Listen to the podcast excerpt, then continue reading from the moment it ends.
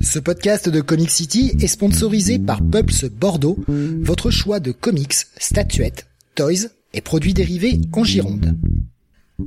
Ouvert du mardi au samedi de 11h à 19h et le lundi de 14h à 19h, toute l'équipe vous attend 56 rue du Loup ou sur la page Facebook du magasin. Et n'hésitez pas à les contacter pour toute solution VPC. Pulps Bordeaux, le comic shop qu'il vous faut. Bonsoir à tous et bienvenue sur le 571e Comics Weekly. Nous sommes aujourd'hui jeudi 2 février 2022 10 euh, février pardon 2022 et nous sommes euh, nous allons parler des sorties comics de la semaine. Je suis perdu ça y est. Euh, des titres euh, de chez DC nous aurons notamment Detective Comics Titans United et Joker. La partie Marvel avec le début de la nouvelle série consacrée à X-Men The Secret X-Men. La suite de Ten Days of Wolverine de Moon Knight. Le Devil's Reign évidemment ainsi que du Amazing Spider-Man. Et puis la partie 1D un petit peu chargée avec la suite de The Scorch Radiant Black Hotel King of Spies ou encore Mighty Morphin sans oublier la rétro-review consacrée à Nightwing et Press. Je suis Steve et vous écoutez le Comics Weekly.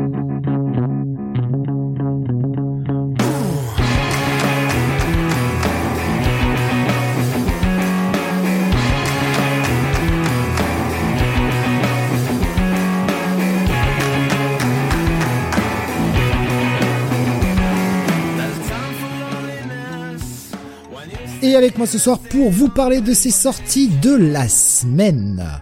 Le toujours supérieur à Sam, Don Jonathan. Salut à tous. Et le supérieur à Sam, Mister René Bunny. Bonsoir à toutes et à tous. Quelle originalité ah. dans la présentation. Hein. Mais oui, mais oui, c'est chaque semaine la même chose. Mais justement. J'y pensais hier soir en me couchant, je me disais, dans quelques heures, je vais entendre le toujours très supérieur à Sam et le toujours très supérieur à Sam. oui. J'en rigolais déjà comme un petit connard dans mon lit. J'étais là. voilà. Ah mais Sam lui-même est inférieur à Sam, nous dit Alexandre. Mais c'est vrai, c'est vrai. Sam a cette particularité d'être lui-même inférieur à lui-même. dire la, prochaine fois, là, bah demain au Comic City, c'est ça que tu dois lui dire. Euh, le toujours inférieur à Sam, Sam. Je vais le proposer le supérieur à Sam Sam. Du coup. On va voir comment il va réagir. Ah, peut-être demain, si j'y pense. il est possible que j'oublie totalement. encore mieux dans ce sens-là. On te le rappellera. Il est fort probable que j'oublie, putain. Euh, je suis, euh, je suis éclaté, je vous avoue. je, je vais bafouiller ce soir, je vous le dis parce que, enfin, Jonathan et Bonnie peuvent en témoigner. J'ai pas arrêté de chercher mes mots juste avant le début de l'émission. Ça, c'est dur à sortir là. Euh, non, ce n'est pas un titre. Euh, donc euh, ouais, je, suis bafouille, je m'excuse d'avance. le programme de ce soir est assez léger. petite semaine de sortie comics, en tout cas en, VO. C'est pour ça qu'on a de la rétro review et on va pouvoir l'annoncer dès maintenant. le programme des deux semaines prochaines est assez chargé pour la VO, même sacrément chargé d'ailleurs, les questions VO. Donc bah, pour les deux prochaines semaines, il n'y aura pas de rétro review. Voilà. On reviendra sur les rétro reviews quand le, programme nous le permettra parce que euh, c'est pour éviter en fait de faire des émissions comme on a fait euh, les deux dernières semaines, des émissions à 4 heures, euh, rétro review comprise. Euh, si on peut éviter, si on peut s'éviter ça nous pour notre santé. donc du coup, ouais, il y a, je pense que la semaine prochaine il y aura au moins 15 ou 16 reviews minimum. vu le nombre de sorties, la semaine d'après ça va être à peu près la même chose. Donc voilà, tant qu'on est à peu près à 12 reviews, on fera de la rétro review. Quand on sera à plus, on évitera tant que possible.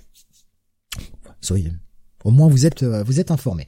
Ce soir, il y aura rétro review, une rétro review d'essai euh, de 98, euh, choisie par Jonath. Donc si vous avez des reproches à faire, bah, adressez-les à Bunny évidemment. Voilà. Non, mais je, je m'attendais, je m'attendais à me faire tracher plus fort. Bon, ça va. Écoute, je m'en sors bien. Bon moment. je pense que je finirai pas bien les. Bon, mais j'attends vos reproches, hein, avec avec grand plaisir. je vois, je vois qui dit, euh, c'est dommage, Lobo versus de Masque était tellement bien. ah, ça Mais je sais qu'il y en a qui ont aimé ce Lobo versus The Mask. On les cherche quand même.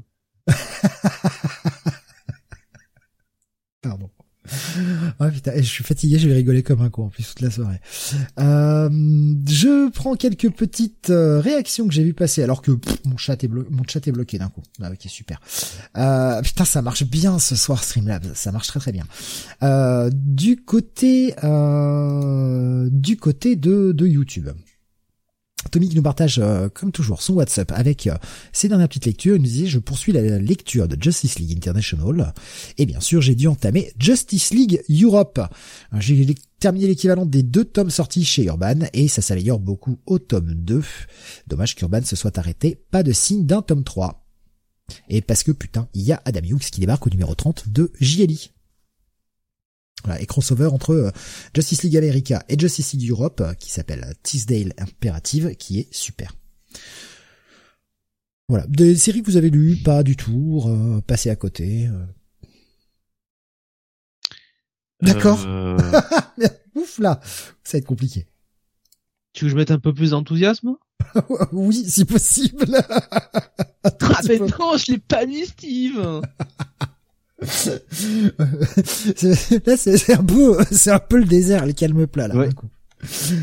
Euh, voilà, donc euh, on aura l'occasion d'en reparler parce que je pense que à un moment ou un autre, euh, la, la JLI sera dans les rétro-reviews.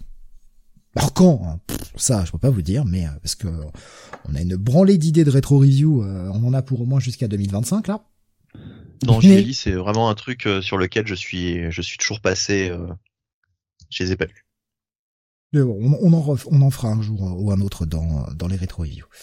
Euh, on va passer à ton WhatsApp Bunny avant d'aller euh, juste après vers une partie un petit peu news. Un WhatsApp vidéo du coup. Alors oui, un WhatsApp vidéo, un WhatsApp même jeu vidéo euh, d'une certaine façon, mais pas que. je vais vous parler de la saison 3 de Hard Looters. Alors Hard Looters, vous pouvez retrouver les deux premières saisons sur YouTube.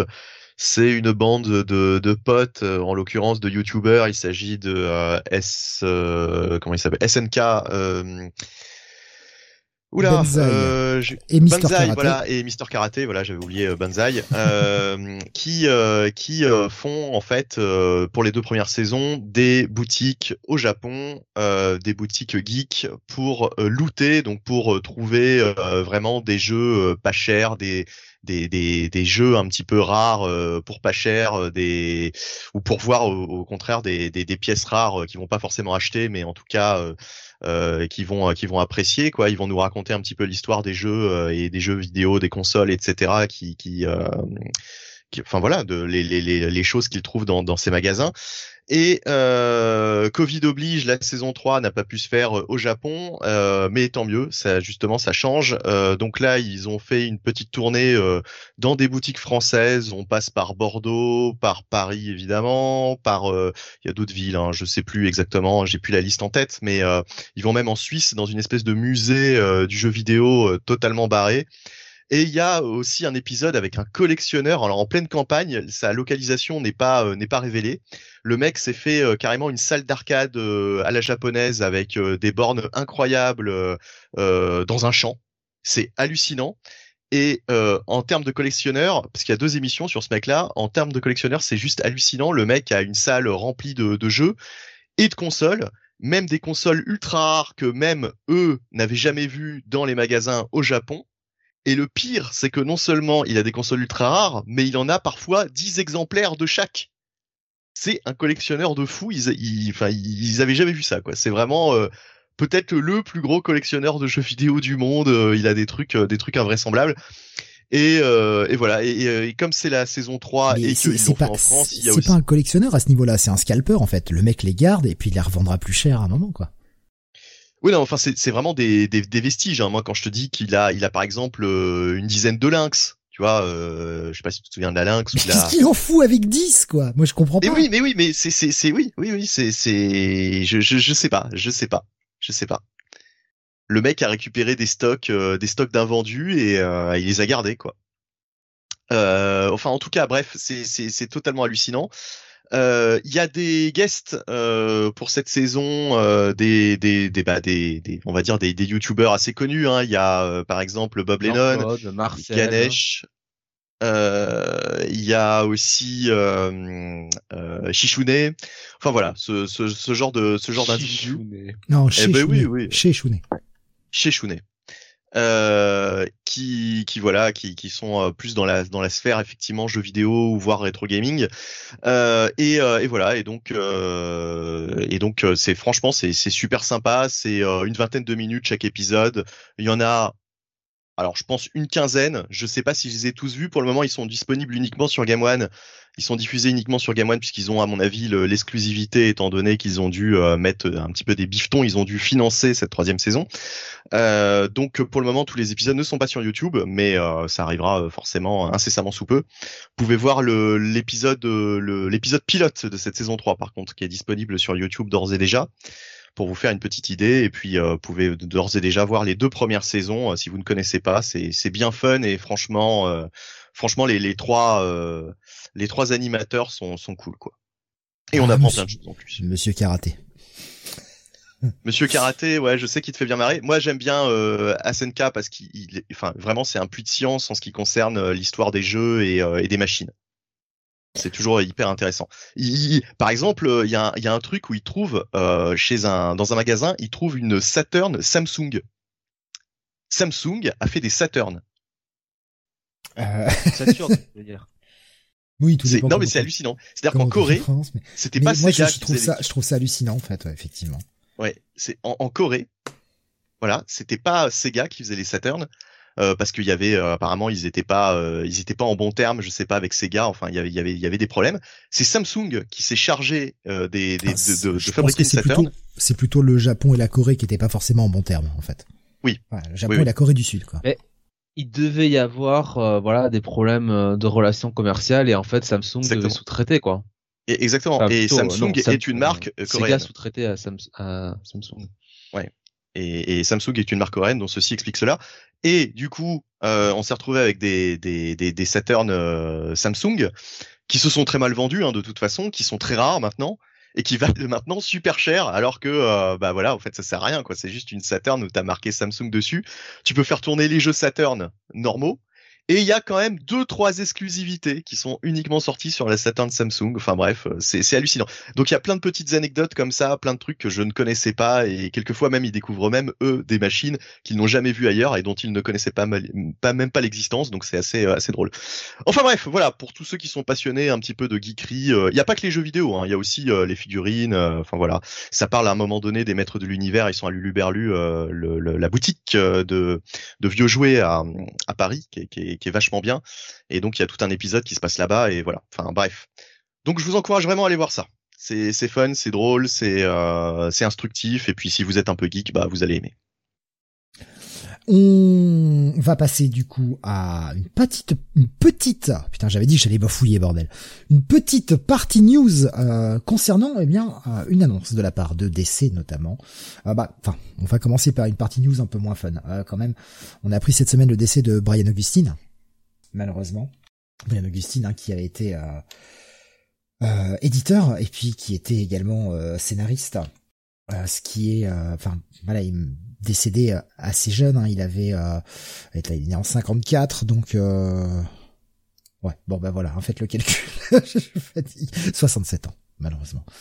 Euh, qui avait notamment euh, bah, scénarisé des, séries, des séries chez Wildstorm notamment. Il a coécrit Crimson avec avec Humberto Ramos. il avait scénarisé le premier Elseworld chez DC quand même, rappelons-le, Gotham by Gaslight, qui est le premier Sword officiel. Euh, c'est lui hein, qui, euh, qui était à la barre de ça, entre autres. Euh, donc c'est ouais, mec qui est mort quand même encore assez jeune, 67 ans, c'est c'est vraiment vraiment pas vieux. Il avait travaillé pour Valiant, tout ça. Beaucoup de travail avec Mark Wade, notamment. On passe, on passe assez vite. C'est, c'est con. C'est pas que je veux pas lui rendre hommage, mais c'est vrai que ces derniers temps, les décès, j'avoue que J'en ai ma dose, donc si je peux euh, passer un peu là-dessus, ça, m'arrange. Euh, même si finalement la news dont on va parler, c'est un peu ça, puisque euh, on a eu un teaser pour nous parler de la Dark Crisis qui va démarrer chez DC, ça arrive en juin je crois. C'est la nouvelle Crisis qui nous était tant promise à arriver en 2022. On a un Joshua Williamson qui va être à la barre. Et euh, tout ça va partir de cette fameuse mort de la Justice League qu'on nous a annoncé. Euh, bah, euh, tous les plus grands héros de la Justice League caput. Hein, donc bah, le monde va devoir se démerder sans eux. Avec ce teaser. Ouais, euh, mais euh, effectivement, euh, la mort des la mort des héros. Alors moi, je, je me demande s'ils vont pas nous faire un coup à la à la Senseiya Hades et que euh, euh, je me demande si les les grandes figures de DC Comics vont parvenir en plein milieu de l'event d'une façon ou d'une autre avec un Deus ex machina, pardon et que euh, ils vont parvenir même avec euh, des nouveaux pouvoirs ou ce genre de conneries ou un nouveau design ou enfin voilà ce genre de choses quoi. Ça m'étonnerait pas. Honnêtement j'ai l'impression que euh, cette espèce de pseudo façon de faire passer la 5G alors qu'ils avaient dit qu'ils allaient pas le faire ça cache quand même quelque chose à mon avis je pense pas qu'ils vont se risquer à, à, à, vraiment à tuer les icônes pour ne pas les ramener euh, très vite. Ouais, pour moi, c'est le plan depuis le départ. Ils vont tester. Ils vont tester et euh, je pense qu'ils se gardent la porte de sortie de revenir, de faire revenir tous les anciens quand on fera un reboot de l'univers, puisque c'est maintenant fréquent chez DC de faire des reboots. Donc c'est comme ça que j'envisage le truc, quoi. Ils vont, ils vont les laisser canner, quoi. Et ça me ça me vend pas du rêve, moi. La 5G m'a jamais vendu du rêve depuis le départ. Bah, ça me vend pas du rêve. En fait, le, problème que j'ai avec cette Dark Crisis, c'est que, au contraire d'un Crisis on Infinite Earth, qui, qui, est la première Crisis, alors effectivement, il n'y avait pas de modèle vis-à-vis de celui-ci. Enfin, de celle-ci plutôt. Mais au sortir, on avait eu quelques héros qui avaient disparu, on nous avait donc c'était quand un, bon reboot en quelque sorte de l'univers. On fusionnait un petit peu tout, on relançait et certains sidekicks devenaient des personnages importants au point de devenir euh, de remplacer le personnage principal. Mais c'était des surprises au sortir de l'event. Là, c'est l'event est déjà là en fait, c'est-à-dire que les personnages qui sont censés grandir et prendre de l'importance grâce à cette énorme crise et donc prendre un, un level d'expérience et d'assumer pleinement leur rôle de héros, mais on le sait déjà qui, qui participent à l'event et c'est pas grâce à l'event qu'ils vont devenir des personnages de premier plan. On les fait devenir des personnages de premier plan pour qu'ils participent à l'event. J'ai l'impression, c'est personnel. Hein, après, euh, je, je dis pas que j'ai raison, mais j'ai l'impression que pour moi les choses sont racontées à l'envers. C'est euh, vous allez vous attacher à ces personnages bordel puisque de toute façon c'est les seuls qui restent. Il y a un peu de forçage. Alors, je voyais euh, sur le, chat euh, Discord euh, que je reprends sous les yeux parce que j'ai trop de fenêtres. voilà, Alexandre nous disait si Dick peut prendre le call, pourquoi pas? Oui, bah, on a tous envie de revoir Dick ah sous le sous la cape de Batman pour la troisième fois. Hein, rappelons-le que c'est quand même la, ce serait la troisième fois. Est-ce vraiment lui qui va reprendre le manteau de Batman? Pour le moment, on n'a pas de, on n'a pas de certitude. Ce degré-là, c'est plutôt Bruce qui devrait rendre la cape en réalité. Bruce? Oui, c'est lui qui devrait rendre la cape. Ah oui, la rendre, pardon, j'avais compris la reprendre, excuse-moi. Oh non. Bon ça je je, je, comprenais pas. Je comprenais parce que je me disais mais attends je, je, je comprends pas tout. Mais non mais c'est normal. J'avais mal entendu. Euh, euh, Rasmus nous disait euh, Dark c'est le trou noir abyssal de la 5G dans notre fondement. Et je suppose que le Wolof c'est à l'origine. Aucune idée. Aucune idée. On sait pas trop pour le moment dans ces c'est pas plus mal de pas tout savoir à l'avance quand même, parce que c'est quand même pour juin, on est que en février. Je dis pas, je dis pas non tout de suite, je dis juste que je suis pas euh, super emballé en fait.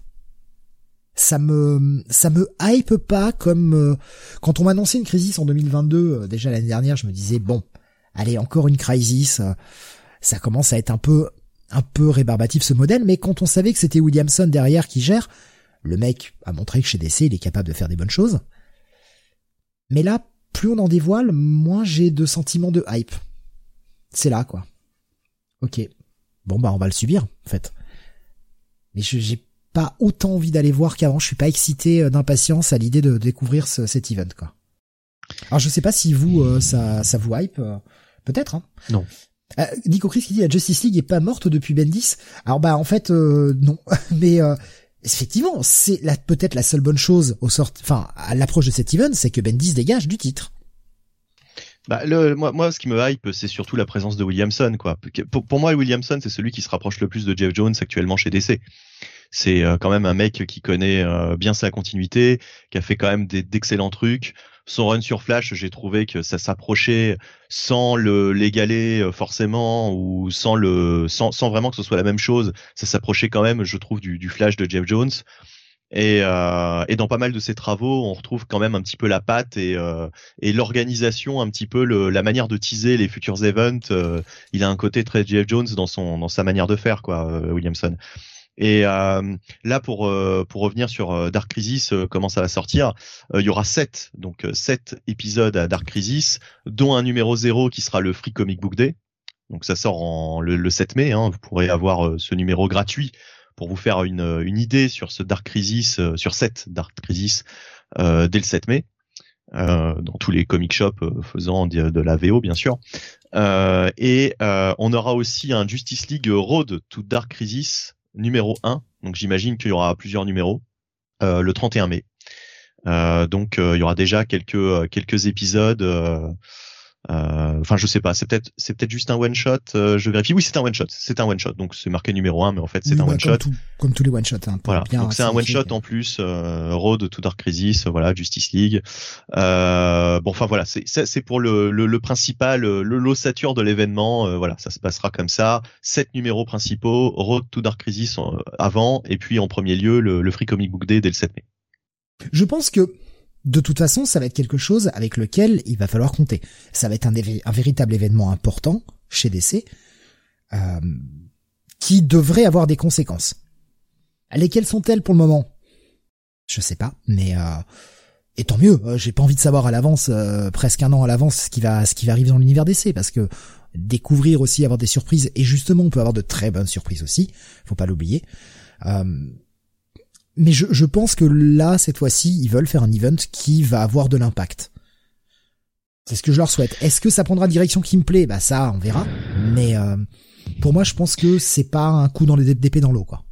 De toute façon, euh, ça devait arriver en moment. Hein. C'est depuis les New 52, c'était il y a maintenant 11 euh, ans. Euh, le Rebirth, 5 ans. Bon, pas même pas 6 ans maintenant. donc voilà. Clairement, il y a un moment où ils, le font toujours, hein, tous les cinq ans. Il y a toujours un gros, un gros event qui, qui, qui, qui, qui bascule tout ça, qui renverse la table. Ouais, puis ça fait Après, est-ce qu'il y a la pré... est-ce qu'il y a la préparation, est-ce qu'il y a la préparation derrière hein? Est-ce qu'ils ont pensé à l'après Est-ce qu'ils ont un plan bien, bien établi euh, sur euh, plusieurs mois, plusieurs années? Mais, Bon, permettez-moi euh, d'en Difficile à dire. Après, on peut il y a quand même un meilleur éditorial chez DC. Alors oui, la moitié des titres ne sont pas en continuité, mais je trouve qu'il y a un meilleur éditorial chez DC depuis qu'AT&T s'est barré. On sent qu'il y a quand même une espèce de reprise en main pour euh, faire quelque chose un poil plus cohérent quand c'est en continuité. Bon, le problème c'est qu'il y a la moitié des titres qui ne le sont pas. Donc, je, je, est-ce qu'ils ont vraiment pensé à l'après? Je pense que oui. Après, est-ce que ça va nous plaire? Là, par contre, euh, ça va être différent, quoi. Mais je, pense, enfin, c'est l'impression que ça me donne depuis ces quelques mois, qu'il y a une idée de vouloir un peu reprendre l'univers en main et euh, d'essayer de faire quelque chose. Je peux me tromper, encore une fois. Hein, je, là, je donne vraiment que mon sentiment. Vous avez d'ailleurs peut-être pas le même. Moi, je demande à voir. Je suis un peu toujours euh, ouvert d'esprit sur des choses comme ça. Je préfère lire avant de juger. Le problème, c'est que bon, euh, les, euh, les expériences récentes, euh, Future State, bon, cette idée de la 5G, c'est pas, c'est pas super enthousiasmant, donc hmm. on verra. Venir un peu de hype, toi, pour pour ce, ce truc? Bah, je te dis, moi, c'est Williamson, quoi. Surtout, je vais surtout y aller parce que j'ai quand même confiance en ce mec-là et on pourrait avoir une bonne surprise, même si le scénario me, me vend pas du rêve avec la disparition des, des icônes. Euh, je suis quand même hypé, quoi. Je suis quand même hypé par rapport à ce qu'il a fait euh, précédemment, donc euh, j'irai voir. Je me marre parce que je vois Alexin qui dit tue tout le monde et la Justice League devient une équipe de Batman du multivers. Erasmus propose Justice of Bat Family. Ah, leur donnez pas des idées, leur donnez pas des idées, putain, ils sont capables de le faire, ça. Justice Incorporated. Oh merde. Ah, ça pourrait, euh, Ça pourrait y arriver, hein. On pourrait y arriver, là. Il reprendrait les initiales JLI. Oh là là, les cons. Euh, ben voilà, c'était, on va dire, la grosse news sortie cette semaine. On verra, on verra l'approche de l'été, hein. Par contre, effectivement, le nom, il est pas très heureux, quoi. Ils se sont pas tellement creusés. Euh, Dark Crisis, euh, franchement, euh, bon. Bah, ils voulaient capitaliser sur la marque Crisis. on en a, on a mhm. tellement entre Crisis Infinite, Earth Infinite Crisis, Identity Crisis, Final Crisis. Il ça manque quand même d'un Ultimate Crisis. Hein. C'est vrai. Revenge of the Crisis. C'est vrai, pas mal. C'est vrai que Nico Chris me dit illustré par Daniel Sampere. Ouais, c'est vrai qu'on a, on n'a pas insisté là-dessus. Daniel Sampere, c'est pareil, c'est pas un manchot non plus. Visuellement, ça devrait être quand même vraiment loin d'être dégueu. Ouais, Alexandre dit ça fait décès. C'est vrai que Dark Crisis, ça fait décès. Et ouais. C'est pas con. On aurait pu avoir Metal Crisis, nous dit Rasmus? Non. Non, non, non, on laisse Metal où c'est. Non, on n'y on y touche plus. On n'y revient plus à ça. C'est très bien. On le non, mais un jour, un jour, de euh, Sam. Un, jour, j'ai peur de l'acte 2 qui pourrait être Dark Knight Crisis, quoi. Oh non, mais non, mais il a dit qu'il revenait pas là. Donc c'est bien. C'est bien. Il, a dit je pars chez DC. Ben ouais, voilà, c'est bien. Il s'en va. Allez, on va avancer, on va passer aux sorties de la semaine, le temps que je règle la petite scène. Euh, les sorties de la semaine, avec, eh bien, pour commencer, euh, une nouveauté, cette semaine, sortie chez Marvel. Jonath y a été parce que le sacrifice, le sens du sacrifice, Jonath. Évidemment. Ça, le supérieur à Sam Jonath. Euh, le Secret X-Men numéro 1. Alors, je suis quand même inférieur à Sam en termes de masochisme. Euh, mais effectivement, Secret X, The Secret X-Men, pardon, numéro 1, euh, scénarisé par par Tini Howard. Euh, et alors, euh, oui, alors déjà ça commence. Excusez-moi, non mais c'est non c'est un rire nerveux, c'est mon chien, il m'a fait rigoler, il a fait une blague. Avec euh, avec des dessins de Francesco Mobili euh, et une colorisation de Jesus Aburtov.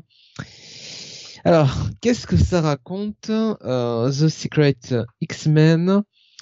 Euh, donc, euh, ben, en fait, on démarre tout de suite par euh, Roberto da Costa, donc Sunspot, qui alors est dans une espèce, on va dire, de de ouais de discothèque bon extraterrestre un petit peu où il profite il profite du montant. euh, et euh, en fait, euh, ce cher, ce cher Roberto, eh bien, il a repéré une jeune fille très charmante.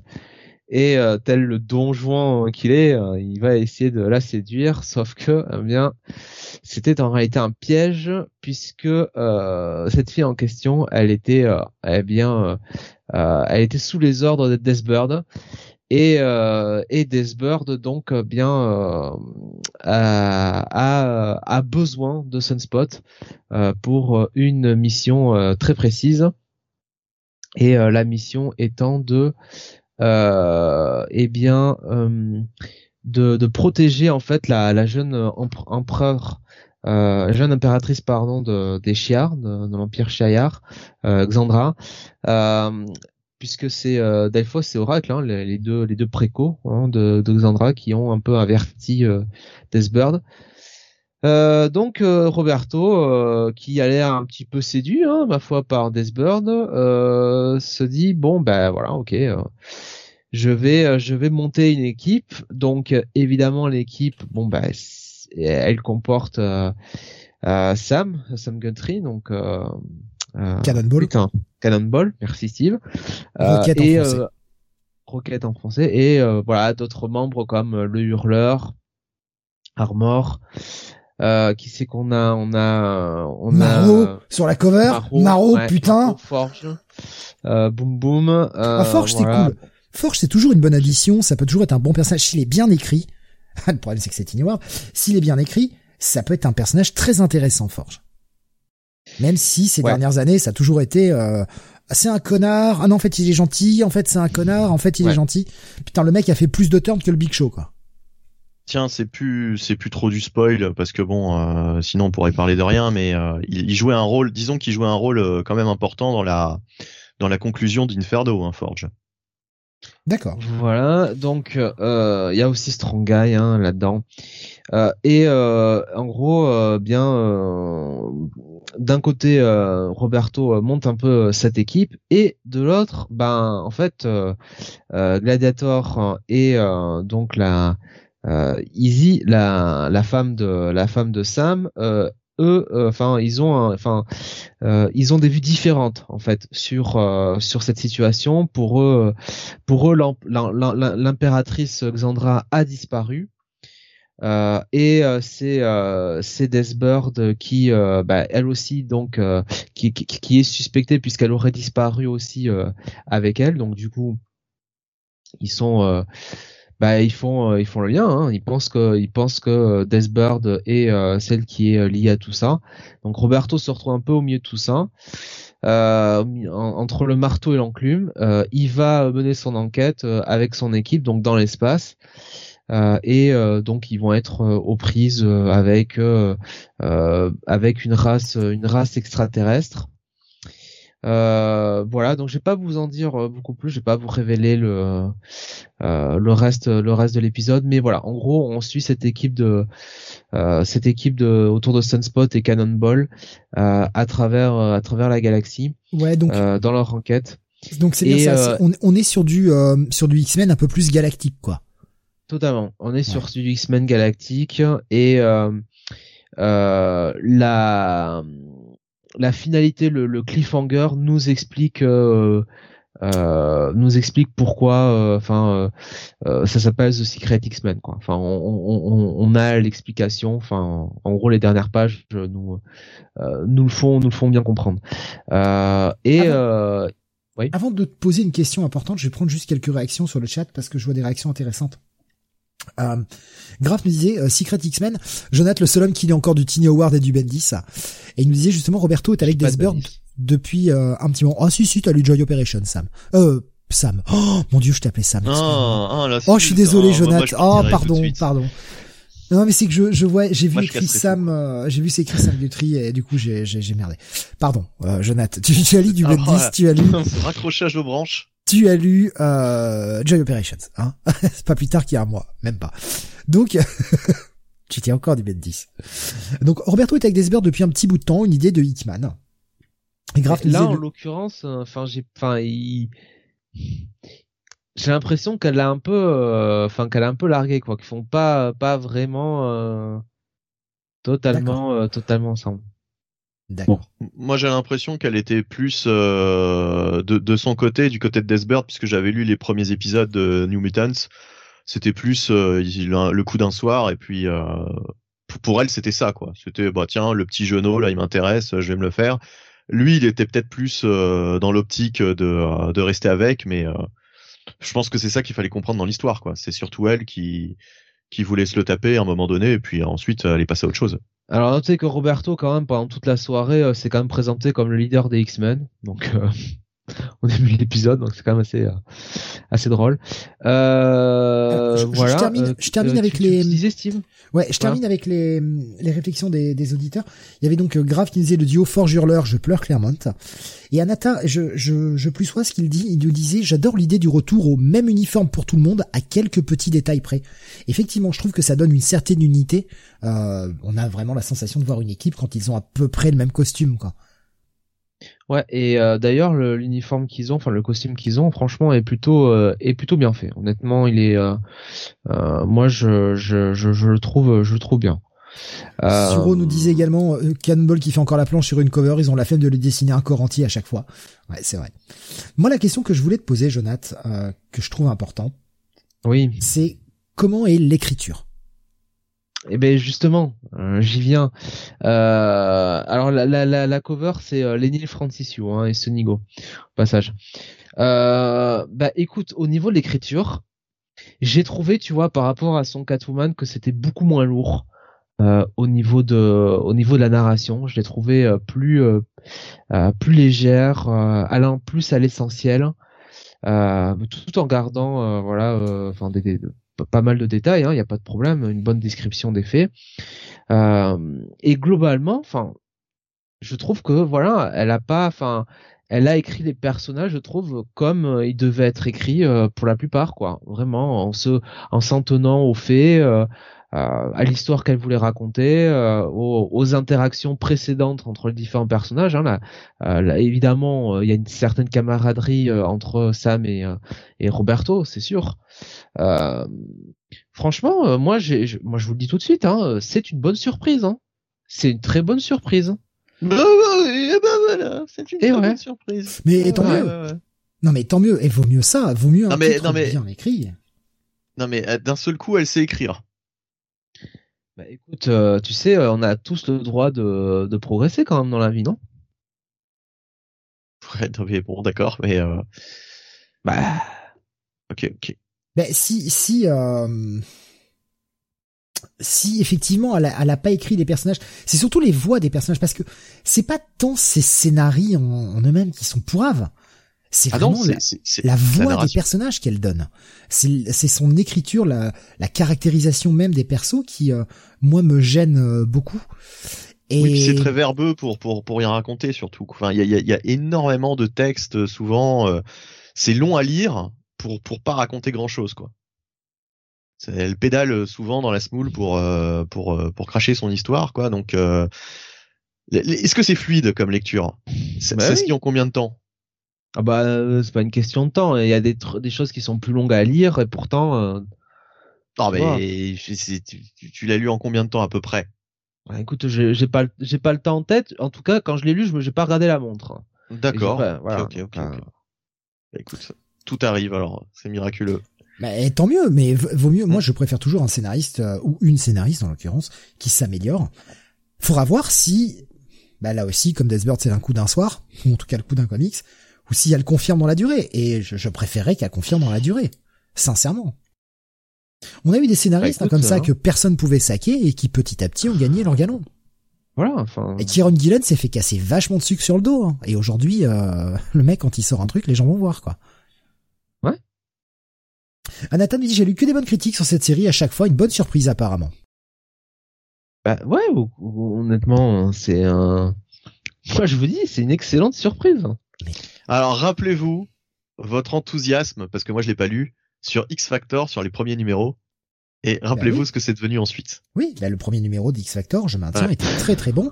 Malheureusement, dès le deuxième, ça s'écroule avec un arc sur Mojo, quoi. Mais mais euh, pourquoi cette réflexion, quoi En fait, pourquoi? En fait, on s'en fout. On est là pour juger le premier numéro. Ah oui, donc bien sûr. Voilà. dire bon. Euh, non, maintenant, maintenant qu'elle a fait un premier bon numéro, il faudra qu'elle confirme, et c'est ce qu'on va attendre, quoi. Donc, euh, bah, j'ai l'impression en tout cas que on est vraiment dans le positif pour toi, Jonathan. Est-ce que c'est un épisode un peu plus gros que la normale ou c'est un épisode classique? Il y a quand même 27-28 euh, pages. Hein. D'accord. Ok. Donc euh, j'ai donné ma note. Oui, oui, bien sûr. oui. Et oui, ben c'est un, c'est un bail, voilà. D'accord. Eh ben, écoute, un bail pour du Tiny Award, comme quoi pour, pour, du pour du X-Men surtout, c'est le retour le retour en force des X-Men après le départ d'Hickman. Euh, ouais, on va on va peut-être pas y aller dans les superlatifs avec un bail pour dire le retour en force quoi. Parce que là, c'est euh, putain là le retournement de veste quoi. Putain la vache. Euh, T'intéresses que ce soit de la polaire euh, qui est des deux côtés quoi, si tu veux pas avoir froid. Euh, Alexandre disait elle a pas fait exprès. Bah peut-être, mais justement on va pouvoir voir le, le, prochain. Alors je ne le lirai pas toujours, mais euh, Jonathan le lira et nous dira si c'était bien ou pas. Bah oui voilà. Et qui sait, s'il y a trois quatre numéros d'affilée qui sont bien, ça vaudra peut-être le coup d'y jeter un œil. Écoute, toujours euh, euh, cette semaine, euh, c'est un bail. Voilà. Hmm. Bien sûr. Non mais j'attends, j'attends. Euh, bon, je vais pas dire avec impatience non plus, mais j'attends le la, prochaine review, tu vois, pour savoir si bah, si ça confirme. Après tout, un numéro, c'est un de plus que Bendis, nous dit Alexin. Oh, il a eu ses bonnes heures à l'époque. Allez, on va continuer avec toi, Benny. Tu vas nous parler, toujours dans le monde mutant, de bah l'event qui euh, agite euh, la partie Wolverine avec le Ten Deaths of Wolverine. Oui, enfin qui agite même, euh, bah en fait, en, théorie toute la toute la franchise, hein, puisque dans ce X Deaths of Wolverine, il s'agit de, de suivre donc les traces de, de Moira. Donc on est quand même sur l'un des gros des gros thèmes de ces dernières années, Moira X, euh, Benjamin Percy est au scénario. On a du Federico Vincentini au dessin. qui ah. était quelques-uns. Pardon? Alors, je, je, je prends la, la réflexion de Sedjav là que je vois passer. Excuse-moi, mais il nous dit euh, c'est un one shot, je crois, ce Secret X-Men. Hein. Oui, il me semble aussi, oui. Ah bah voilà, bah au moins elle aura fait 100% de la série.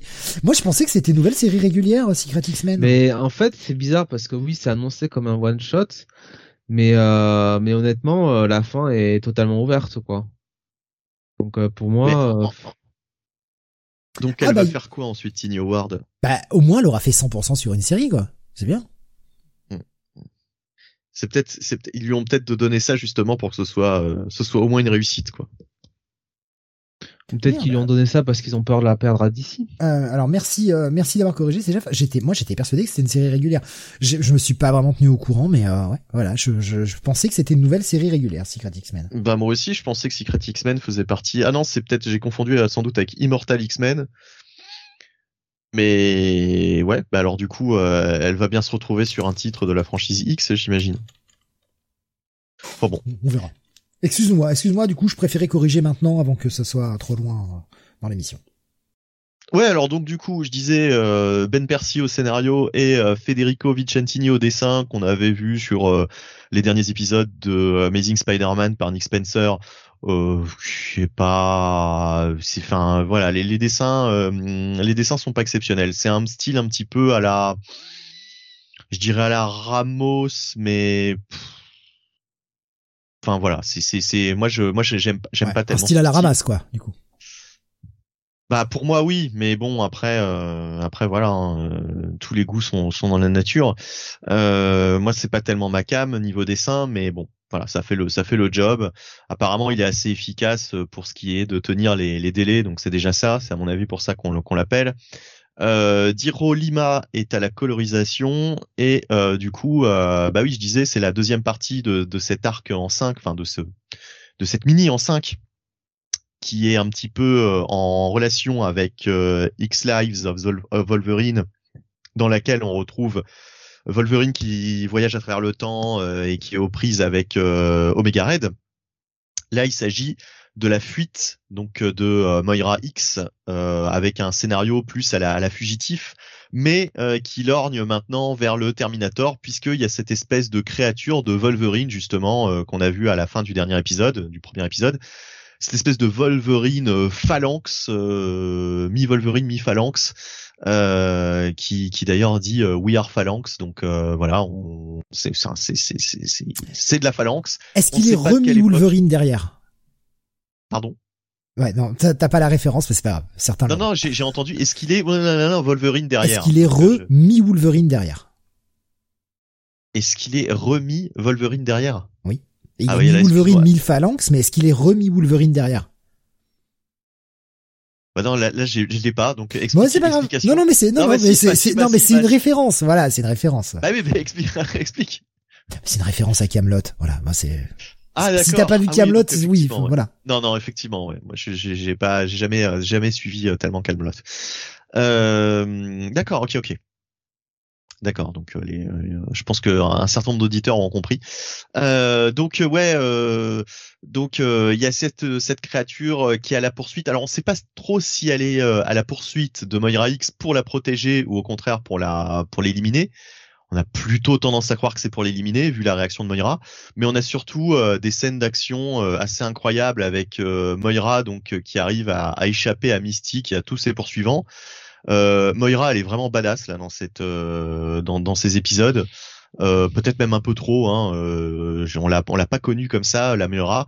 Là, il y a quand même une scène très très très compliquée où euh, elle décide de se débarrasser de son bras. Euh, elle s'est fait, euh, enfin, mystique lui avait mis un, une espèce de, lui avait coupé un bras et lui avait mis à la place une espèce de prothèse phalanx.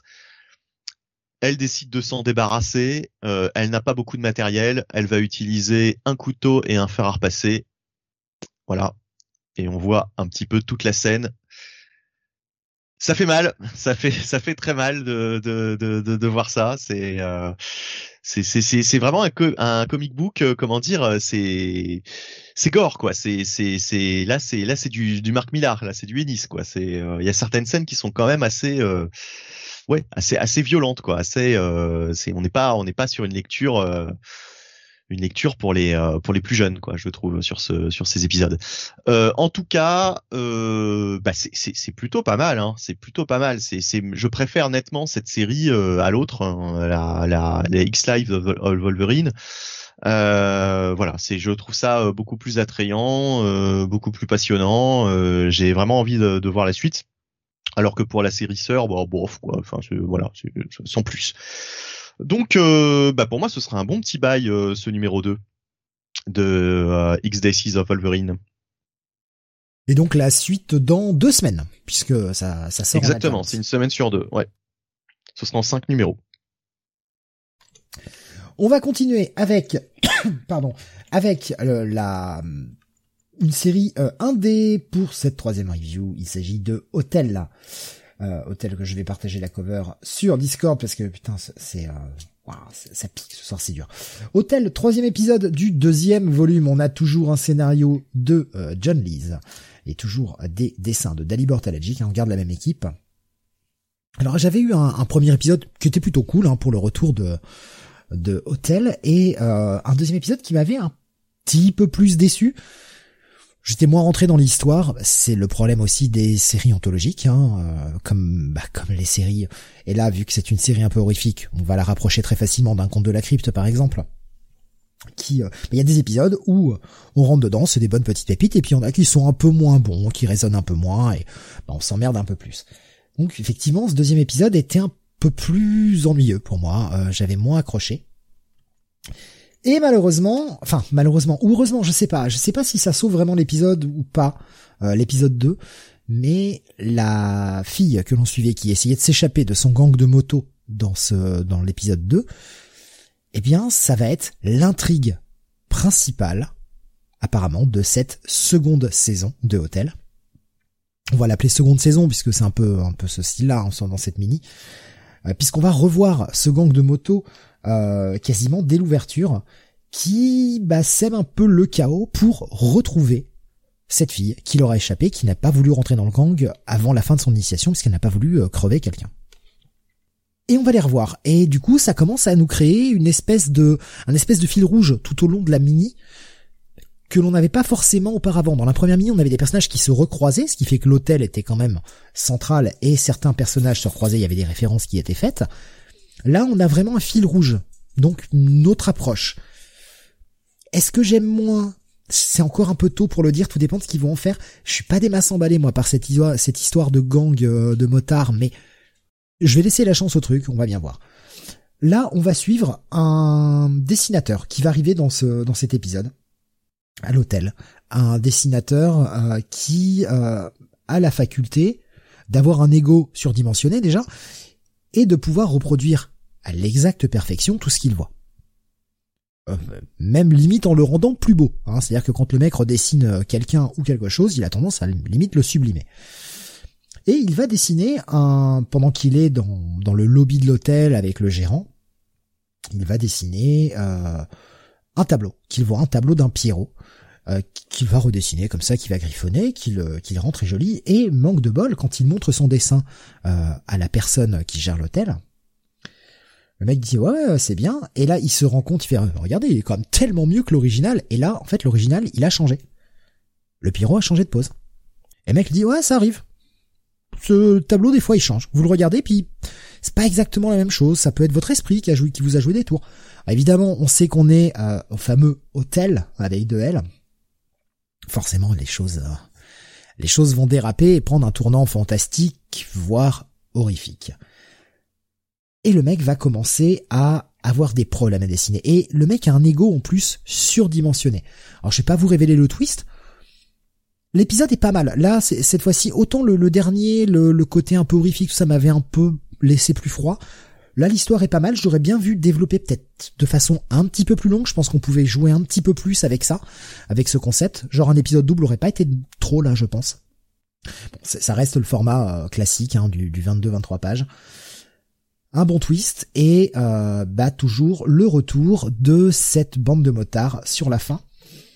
Un épisode qui est bien mieux quand même que je trouve le précédent. J'ai vraiment beaucoup plus apprécié la lecture de ce titre-là. je retrouve pas exactement exactement la même magie que sur la première mini-série. C'est peut-être parce que la première mini-série était sortie un peu de nulle part et m'avait séduite. Là, du coup, je m'attends à quelque chose, donc il y a plus cette même surprise qu'au départ. Mais ça va être un, un bon check-it plus, voire un petit bail pour ce hôtel. Donc, troisième numéro sur 5, toujours publié chez Awa. Et euh, toujours pas commencé, Benny, toujours pas lu. Non, absolument pas. Pourtant, je, je suis persuadé que c'est vraiment euh, le titre euh, typique horrifique qui pourrait te plaire. Oui, d'accord, mais enfin, c'est vraiment euh, faute de temps, quoi. J'ai tellement de trucs à lire. Oh bah, il faut que tu commences par Saga, je pense. J'ai déjà, lu hein, les 20 premiers il y, a, y a quelques années, j'ai tout oublié d'ailleurs, donc et je compte pas les relire avant très longtemps. Mais en fait, je pense qu'il faut que tu commences par Saga et après que tu te fasses une complète de Ramos et euh, ce sera pas mal. Hmm. oui, moi j'aime bien vous, j'aime bien proposer des choses que les gens n'aiment pas. C'est toujours sympa. Jonathan, on va revenir vers toi pour la suite. Tu vas nous parler. Jonathan qui aime se faire mal. Tu vas nous parler de Amazing Spider-Man 88.bay. Oui. euh... oh, c'est oui qui veut tout dire.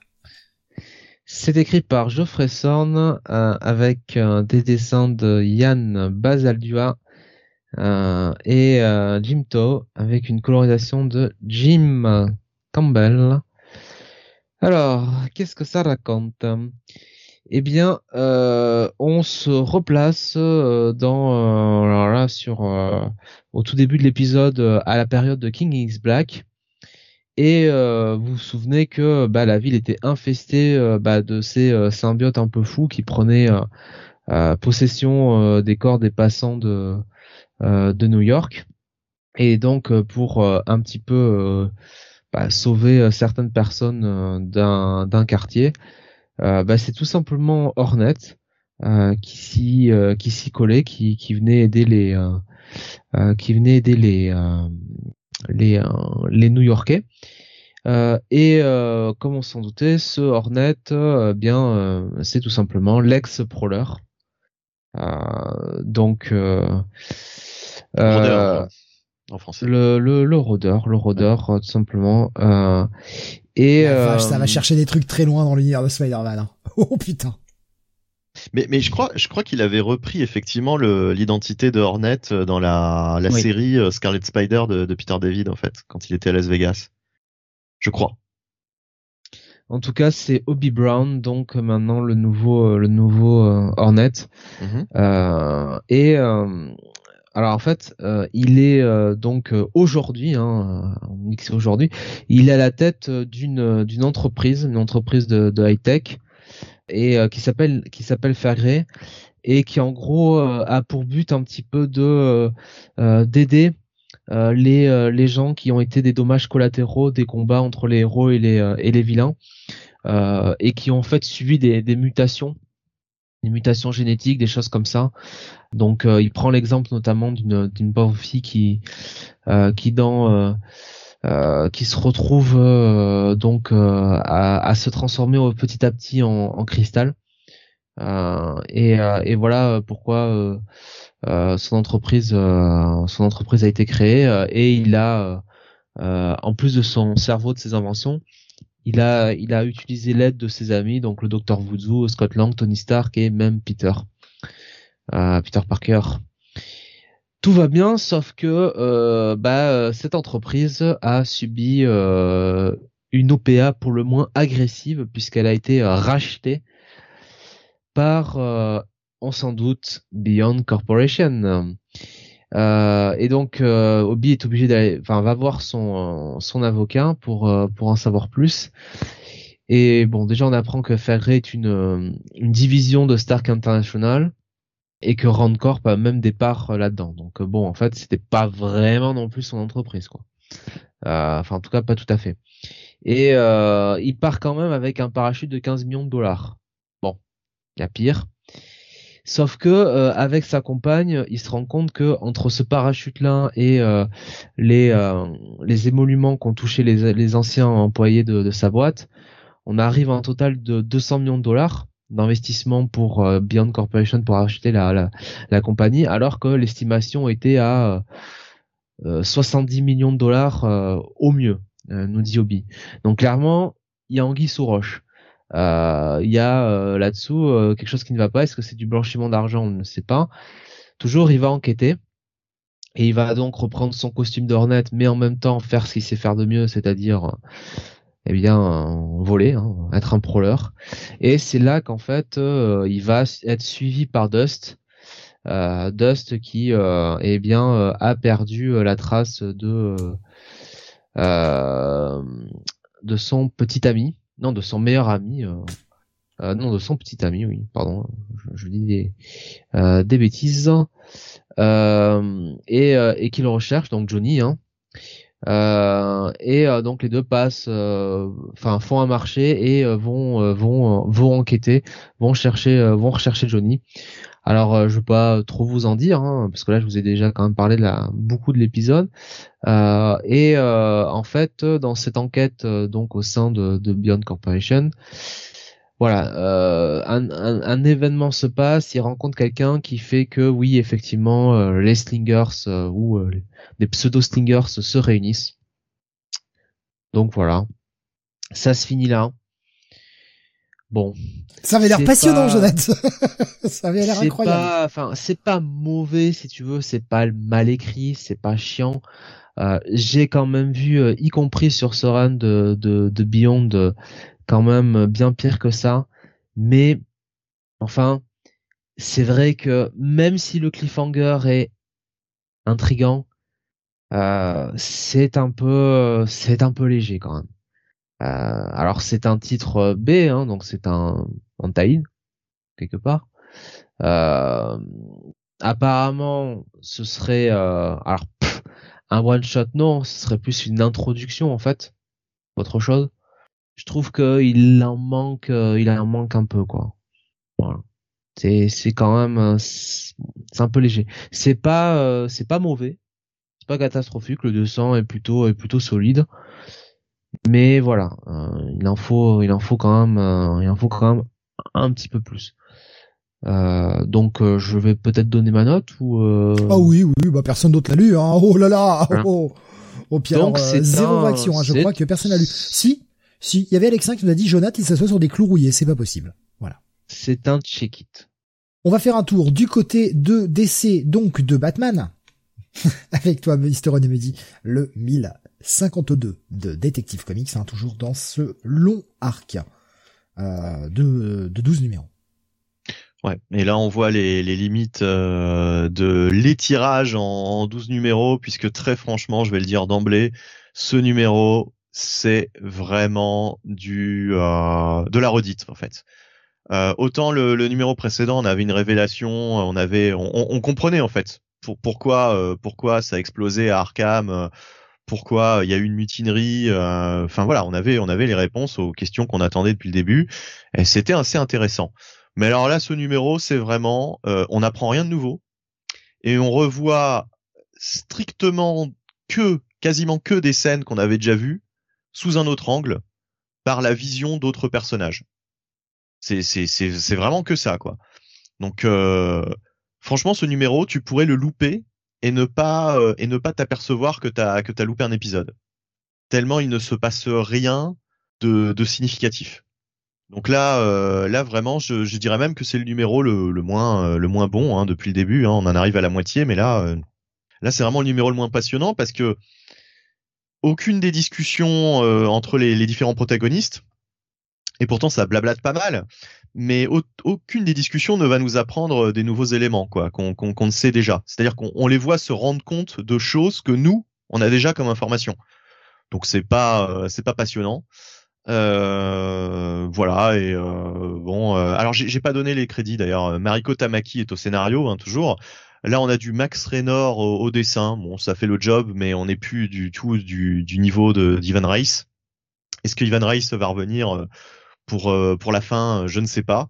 Mais en après, tout lui cas, demander de, de, dessiner, même si ça avait été un peu prévu d'avance, lui demander de, de, dessiner 12 épisodes en 12 semaines, c'est un peu hard, quoi. Hmm. Mais du coup, euh, là, je sais pas du tout comment ils ont ils ont géré la partie graphique. Euh, et ce qui va revenir pour les derniers épisodes, il était peut-être sur les trois premiers, il va peut-être revenir pour les trois derniers, je ne sais pas. Mais euh, mais en tout cas, voilà, ça fait quelques numéros que on a plus d'Ivan Rice, on a on a d'autres dessinateurs. Je crois même que c'est un autre dessinateur que sur le numéro précédent. Hein, c'est pas le c'est pas le même, donc il n'y a pas vraiment de continuité graphique, même s'ils ont tous un peu, enfin ils essayent tous de faire un petit peu le même style. Hein. c'est pas c'est pas des, des changements graphiques radicaux mais euh, enfin voilà. Mais en tout cas niveau scénario, ouais, c'est plat. Franchement, on n'apprend rien de nouveau. Euh, c'est vraiment c'est vraiment de la redite. Et encore une fois, bah comme d'habitude, hein, je vais le dire, euh, je vais le dire à nouveau, le backup est plus est plus intéressant cette fois-ci, cette fois-ci encore c'est c'est déjà arrivé et là ça ne ça ne on ne déroge pas à la règle donc cette ce backup de Matthew Rosenberg hein, toujours ce House of Gotham avec Fernando Blanco au dessin d'ailleurs Fernando Blanco moi j'aime bien en général ce qu'il fait pas de blague sur le non voilà.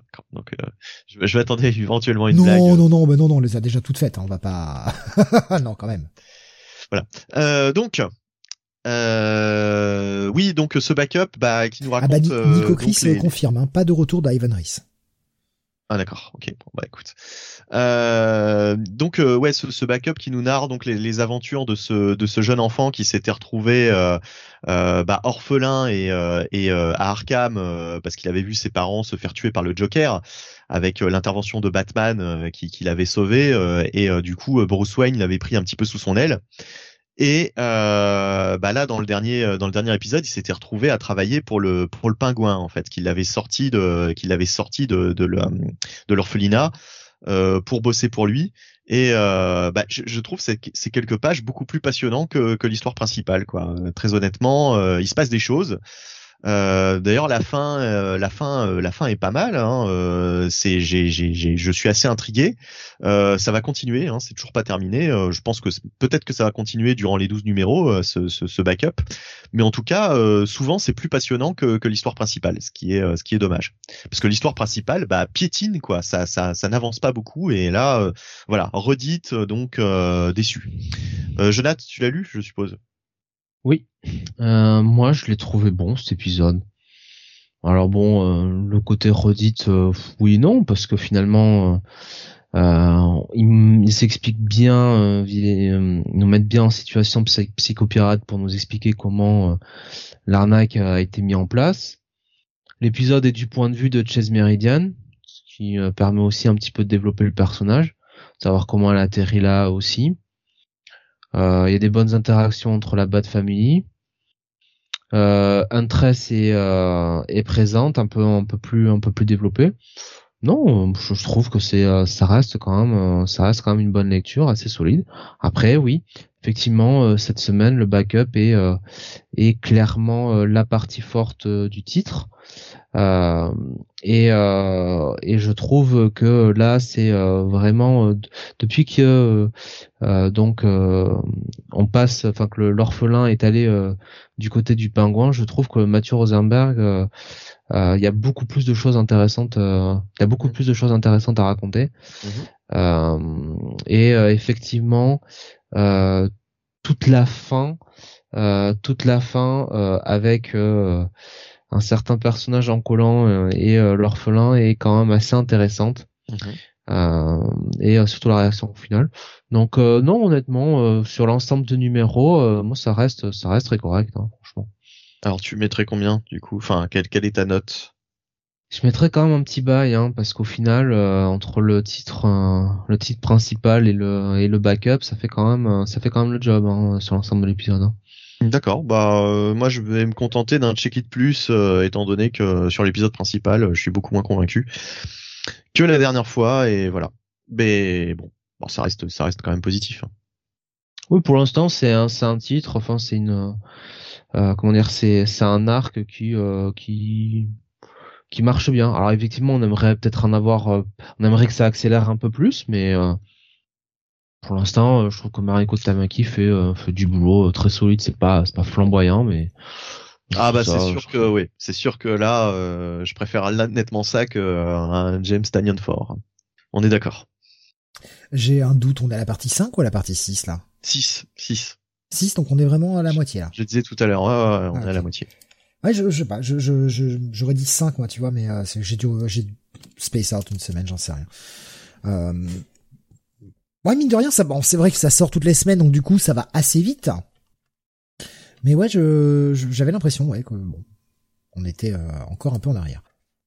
On va rester sur l'univers Batman avec toi, Jonathan, qui va nous parler du douzième épisode de Joker, la série qui approche de la fin, on le sait, hein, elle a été annoncée pour s'arrêter au quatorzième épisode. Oui, oui, oui, oui. Le Joker, épisode 12, on entre vraiment dans l'arc final. C'est toujours écrit par James Tanyon. Hein. Il n'y a pas de Tanyon fort hein, sur la, couverture. Euh, avec des dessins de Giuseppe Camuncoli. Euh, et euh, donc on s'était quitté sur l'épisode précédent avec Barbara qui décidait de remplacer un petit peu son père dans cette croisade contre contre contre le Joker. Elle, elle, a, elle avait décidé de le remplacer auprès donc de la cour des hiboux hein, pour euh, euh pour euh, eh bien exécuter euh, le Joker. Alors elle avait quand même préparé son coup puisque euh, elle avait Julia Pennyworth qui était en backup et puis elle s'était assurée que Gordon resterait un petit peu en place avec donc la présence de Cassandra Kane euh, pour le surveiller du côté de Gotham. Gotham. Sauf que bon, Gordon, il est quand même pas né la dernière. Euh, et euh, il s'est bien douté que Cassandra Kane n'était pas là pour l'arrêter, mais ou en tout cas qu'elle n'allait pas l'arrêter, qu'elle allait juste le suivre. Donc Gordon très logiquement a décidé un petit peu lui aussi de reprendre son enquête parce que les idées aussi sont lui sont revenues en tête. Il, commence à mettre euh, le puzzle en place. Il est, il est parti avec euh, donc euh, le sergent Bullock ou l'inspecteur Bullock, hein, je ne sais plus s'il y a une promotion. donc voilà, donc c'est un, un peu, peu quitté là-dessus. Donc il partait en avion hein, évidemment. et alors, ce qui, ce qui, se passe au début de l'épisode, c'est qu'on a donc notre cette chère Vengeance, cette cette Bane au féminin, qui qui fait des siennes. Euh, et euh, donc pendant ce temps, euh, Barbara dans son dans, dans l'avion privé dans son avion privé avec enfin le jet privé avec avec la personne enfin la représentante donc de de la cour des hiboux a une discussion un peu un peu un on va dire euh, et Barbara euh, se rend compte qu'en fait elle est peut-être pas, elle a peut-être pas pris la, bonne décision. Euh, et en fait, bon, tout va se jouer finalement sur le tarmac d'un aéroport. Où Gordon va enfin finalement rejoindre Barbara et va monter un petit peu un échange avec la représentante de, la cour des hiboux euh. Et on comprend avec Gordon un peu mieux euh, qui est derrière tout ça, qui est euh, derrière le AD. et on a donc une révélation finale pour le moins surprenante, pour le moins étonnante, et en même temps, et en même temps, on aurait quand même dû s'en douter, on aurait quand même dû le voir venir. Euh, vu que c'était James Tynion Ford au dessin, au, au scénario, enfin et euh, et pour le coup c'est une révélation qui suit la la la continuité de la continuité du personnage de enfin de cet univers de, de Batman hein, euh, donc depuis euh, depuis quelques années. Donc au final épisode épisode très solide. Euh, avec ce personnage de Gordon qui montre qu'il a quand même des vraies qualités euh, euh, d'entraîneur, n'importe quoi, de de perso principal, d'enquêteur, ou d'enquête, ah, d'enquêteur, mais aussi quelque part, tu fais bien de le dire, de protagoniste parce que depuis le début, c'est vraiment c'est vraiment un Gordon un peu à la fois bouffé par les regrets et qui essaie voilà, merci. Euh, bouffé par les regrets, mais, mais qui, euh, mais, mais, qui essaye, euh, qui essaye un petit peu de. Euh, J'ai des visions qui m'arrivent. Euh, de mettre de côté un petit peu sa euh, ses rancœurs. Euh, donc franchement là-dessus, James Tynion Ford, il tient bien son Gordon, il tient bien, il tient bien son histoire. ça va être, ça va être encore aller un, ouais un, ça va être un bail. Ouais, j'ai beaucoup aimé cet épisode. alors tu, tu le disais tout à l'heure, on attaque l'arc final. Est-ce que tu penses que alors c'est un peu difficile à dire parce que ok la série n'est pas encore terminée, il reste deux numéros à sortir, mais est-ce que selon toi on arrive vraiment au bout du truc et bon il est temps que ça s'arrête et que ça s'arrête sur une bonne note puisqu'apparemment enfin c'est quand même euh, plutôt solide jusque là ou est-ce que tu penses qu'on aurait pu encore explorer un petit peu euh, cette euh, bah maintenant que tu me le dis s'il reste que deux épisodes ça me fait un peu léger je trouve que ça fait un peu léger en fait pour finir. Parce que je pense qu'il y avait vraiment plus de choses, euh, plus de choses à développer quoi. Alors je te dis pas de, de faire 10 épisodes de plus, mais je pense qu'il y avait la place pour euh, oui euh, trois quatre épisodes ouais ouais quatre épisodes ouais je pense. Ouais, tu, tu penses quoi? On aurait pu faire un peu plus, d'accord. Ouais, je, je parce que c'est vrai que moi j'ai pris du retard sur la série. Je me suis arrêté aux alentours du 5-6. J'ai pas repris, par vraiment par manque de temps. Et c'est pas une série aussi qui se lit très rapidement, Joker. Ce qui est très bien. C'est absolument pas une critique. Hein. On en a aussi pour notre argent quand bah quand on quand on lit Joker quoi. Mais euh, je ouais je, je il faudrait que je je rattrape. Mais ouais je, je me demandais un petit peu ce que ça ce que ça devenait est-ce que avec tout ce qui a été développé depuis est-ce que c'est bien que ça s'arrête maintenant euh, pendant que c'est encore bon ou, est-ce que vraiment on va peut-être avoir ce petit sentiment de ah j'en aurais bien repris plus quoi bah peut-être qu'on aura oui ce sentiment là de se dire ah c'est dommage euh, euh, j'aurais euh, j'aurais préféré que ça dure un peu plus longtemps. Vaut mieux finir comme ça hein, de toute façon.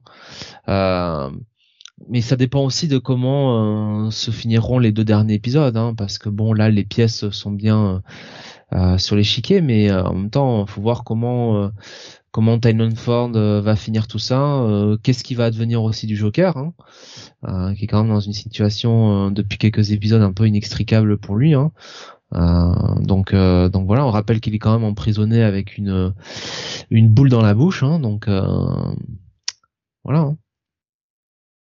Euh, je vois sur le chat euh, Alex inquiété s'ils écrivaient une série sur la police de Gotham, ils pourraient l'appeler, je sais pas moi, Gotham Central.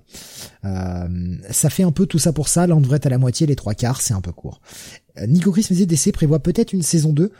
Ça n'a pas encore été annoncé euh, pour le moment.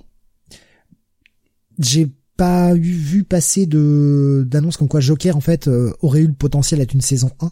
Autant par exemple sur euh, Swamp Thing, on le savait dès le départ que Ram Ramvé euh, oui, il avait 10 épisodes mais il envisageait un peu ça lui comme une saison 1 en espérant qu'il y ait une 2. J'ai jamais vu passer ça sur Joker. J'ai peut-être raté, attention, hein. mais moi en tout cas je l'ai jamais vu passer sur Joker. Et d'après ce que j'avais cru comprendre, Tanyon disait que bah lui il avait fini son truc et il se casse quoi. Un attaque nous disait du coup, mais en VF ça va être sur trois tomes, je pense, ouais. Je pense que ça va être sur à peu près 3 tomes. 14 épisodes. Après, il faut voir si le dernier sera peut-être un double ou... Euh, j'en sais trop rien. Avec 5 en même temps, 14, ça fait quoi? 2 TPB Non, 3.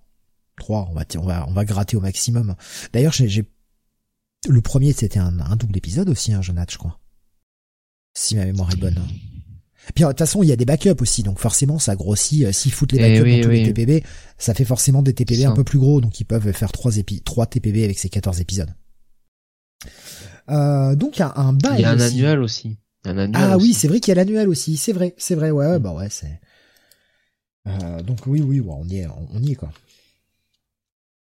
Et euh, sur l'épisode 1, ouais, effectivement, il y avait. Alors, je, sais pas si c'était double épisode, mais non, c'était pas double épisode. Hein. Mais c'est qu'il y a le backup, quoi. Ouais, ouais, il y a les backups qui, qui faussent un peu. bon bah, du coup, un bail pour toi, si j'ai bien compris. On continue avec euh, le Devil's Reign numéro 4. Je vous change les covers, quand même que je fasse ça proprement. Le Devil's Reign numéro 4, donc on, a dépassé la moitié, hein, ça y est, de l'event hein, qui est censé être en 6. Alors, toujours écrit par Chibzarski, toujours Marco Cecchetto, enfin Keketto pardon, au dessin, et une colorisation de Marcio Meniz. Euh, on nous apprend qu'après la fin du dernier épisode, qui finissait sur ce cliffhanger hmm, relativement bâtard, voilà, on va le dire comme ça, il s'est passé deux semaines. Il s'est passé deux bonnes semaines et euh, ben la, la, ville est dans un sale état. On voit qu'il y a des drones qui volent un peu partout, qui surveillent un petit peu tout le monde, et on a un Matt Murdock qui se balade dans la ville euh, et qui va essayer d'intervenir un petit peu euh, pour sauver la veuve et l'orphelin, malgré que les super-héros sont toujours interdits dans le centre de New York. Là où le jeu des commence à se voir que tout n'est pas sorti comme il le fallait, qu'il y a eu quelques petits euh, retards, eh c'est que on a un Octopus qui dévoile son plan au Kingpin. Alors qu'on n'a même pas vraiment lu encore toute la, tout le tie quoi. J'ai l'impression que c'est euh, c'est un peu décalé, quoi. Bon, ça n'empêche pas que le, le on va comprendre, mais c'est vrai que c'est dommage, on aurait préféré peut-être avoir un petit peu plus de la série Octopus avant que, que, tout se révèle. Bon, c'est comme ça. Un Octopus qui, sous les de Marco, de Marco euh, est beaucoup plus, beaucoup plus menaçant, je trouve, parce que beaucoup moins euh, clownesque. Bah, il a un peu moins le, il a un peu moins le nez dans Tante mais aussi, quoi. Ouais, ouais, mais là je le trouve, tu vois, tu sais, avec son costume, etc. Il fait, euh, il fait moins clown. En ah, plus, il fait moins rondouillard. Enfin, il fait bah, déjà, il plus sérieux. Costume, mais mais il a pas le costume, tu vois, euh, blanc. Euh, tu vois, qui fait un peu, un peu clownesque, quoi, quand même. Enfin, ce costume blanc, c'est un peu.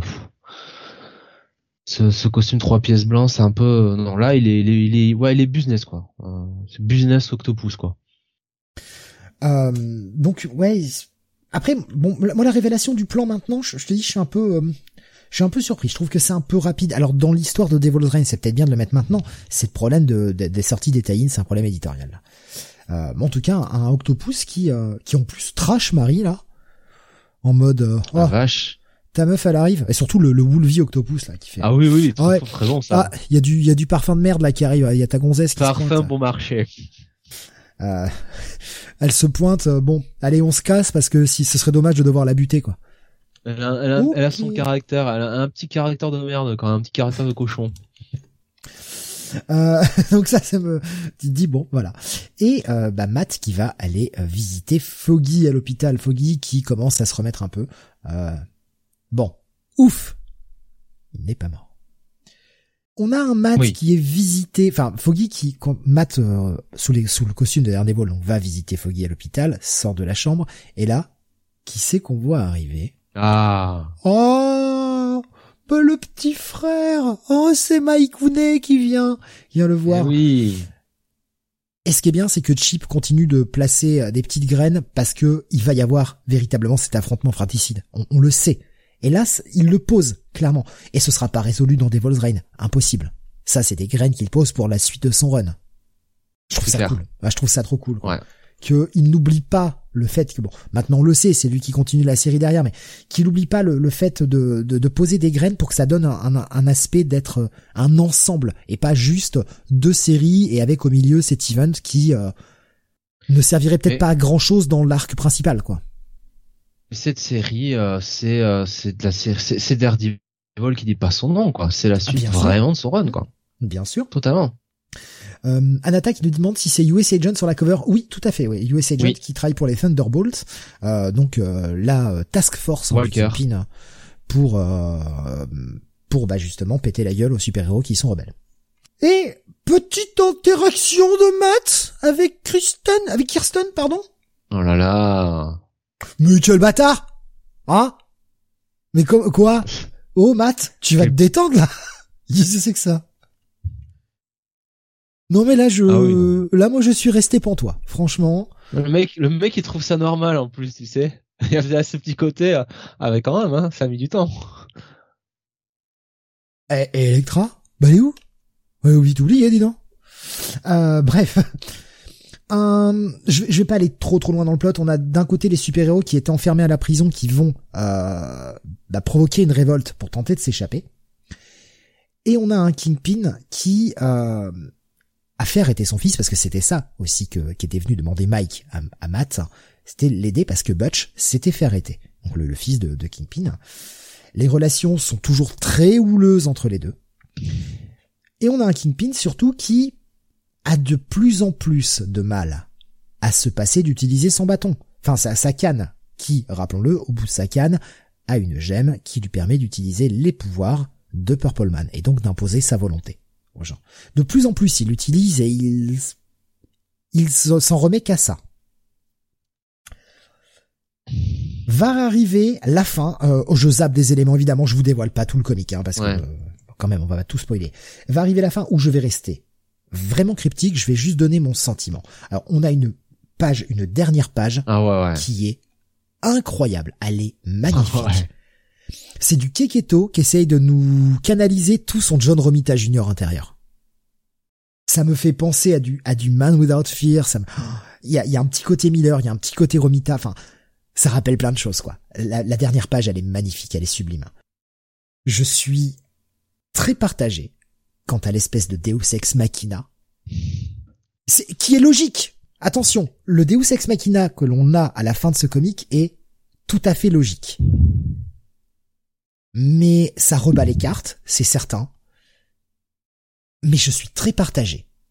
Je sais pas si j'aime ou si je trouve ça absolument nul. Euh, dis-moi ce que t'en as pensé, Jonathan, parce que moi je suis, euh, je, sais plus là, je sais plus quoi penser.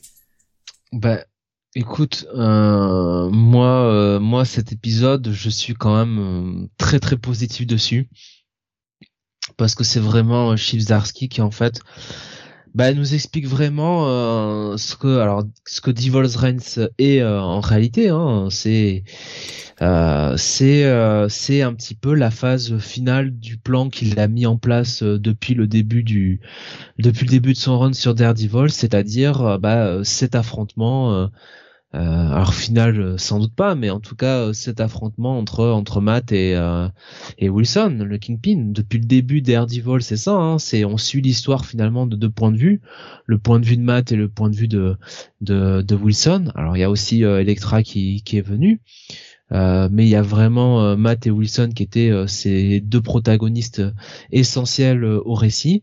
Et là, effectivement, alors oui, tu peux te dire qu'il y a un Deus ex machina euh, sur la révélation à la fin. Oui. Mais en même temps. Ben c'est la façon dont ça arrive en fait. C'est la façon dont ça arrive. Je suis d'accord avec fois, toi.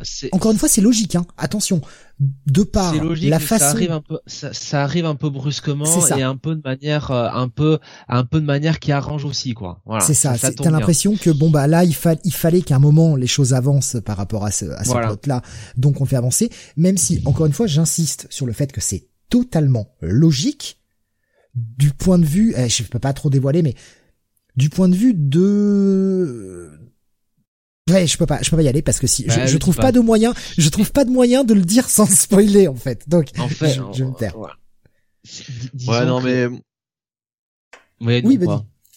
Ouais, non, moi je, je pensais honnêtement que cet événement allait euh, survenir euh, plus à la fin de la de l'event en fait qu'il allait euh, qu'il allait garder ça pour plus tard.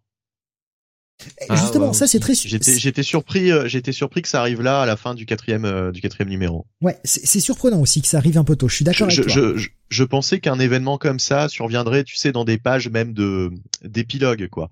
Tu vois qu'on aurait eu plusieurs épilogues et qu'on aurait vraiment terminé l'event sur ce sur ce coup de théâtre. Mais en même temps, c'est le coup de théâtre qui peut amener la chute du Kingpin. Parce que je vois pas le Kingpin gagner à la fin, je le vois pas, sincèrement, hein, je ne vois pas le Kingpin rester maire de New York à la fin de cet event. Je pense que c'est véritablement sa chute. Là, je pense qu'il va, qui, qui, oui. Euh, Et puis, lui Cage en mer, bordel, ce serait une bonne idée, quoi. Bah, je, suis envie de te dire peut-être ni l'un ni l'autre, hein, au final. Hein. Ah, je sais pas. Moi, je trouve que ça pourrait redonner un second souffle au personnage de Luke Cage. Ah non, mais je dis pas, mais je je je, je sais pas si l'auteur nous a pas préparé, euh, tu sais, une troisième personne euh, justement qu'on qu'on voit pas arriver, quoi. Hmm. Je sais pas.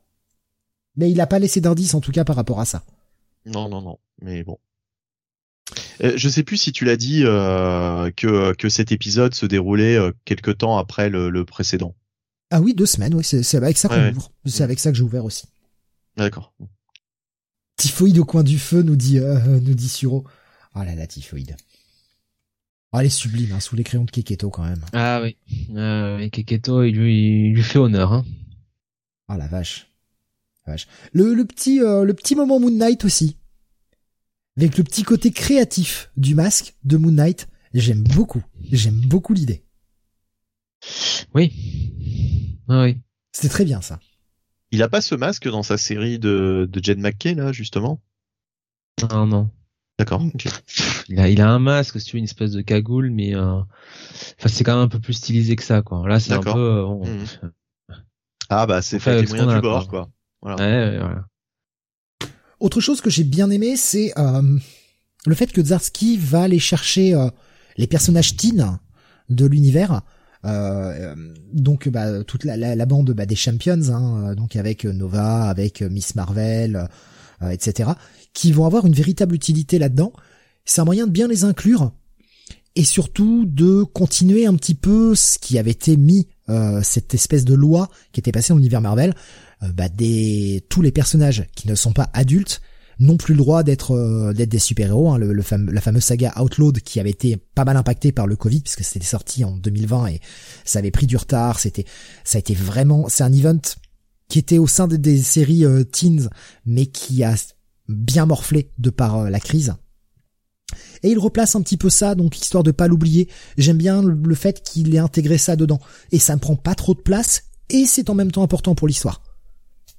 Ouais, mais ça, il le fait toujours très bien. Il arrive toujours euh, à, intégrer euh, des subplots intéressants, enfin, tout, un, comment dire, à, à donner l'importance à tous ces personnages. Tu le disais, hein, Mike Murdock et Butch. Enfin, on voit bien que euh, ces deux-là, euh, ça, c'est quand même deux personnes qui auront un rôle à jouer euh, dans la suite de, de Devil's Reigns, quoi, un rôle très important, quoi.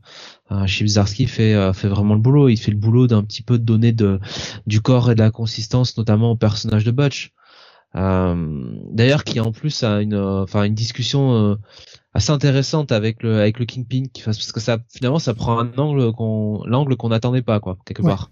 Oui, c'est vrai. Euh, donc c'est euh, c'est assez euh, c'est c'est pas mal. Non et puis globalement voilà, enfin il y a plein de plein de bons trucs. Je veux dire bon euh, les scènes entre entre Typhoid et, et le Kingpin, moi je peux pas m'empêcher de penser que enfin est-ce que vraiment est-ce que vraiment Typhoid est là de son propre chef quoi du coup? Tu vois? Enfin là aussi quoi. Enfin la manière dont le dialogue est écrit par Chibzarsky je pose la question de savoir si vraiment elle est à enfin 100% de son euh, propre chef, je pense, mais de par tout le Deus Ex Machina, toute la séquence finale, je me demande si ça va pas remettre les choses en cause. Je sais pas, je trouve qu'il y a une réaction, enfin, une réaction, euh, euh, tu vois, ouais, c'est c'est c'est un, un peu bizarre, ouais. Mais ouais, la, la page finale très, ouais, très très bien réussie. Qu'est-ce qu'elle est belle, putain. Ouais, canon quoi.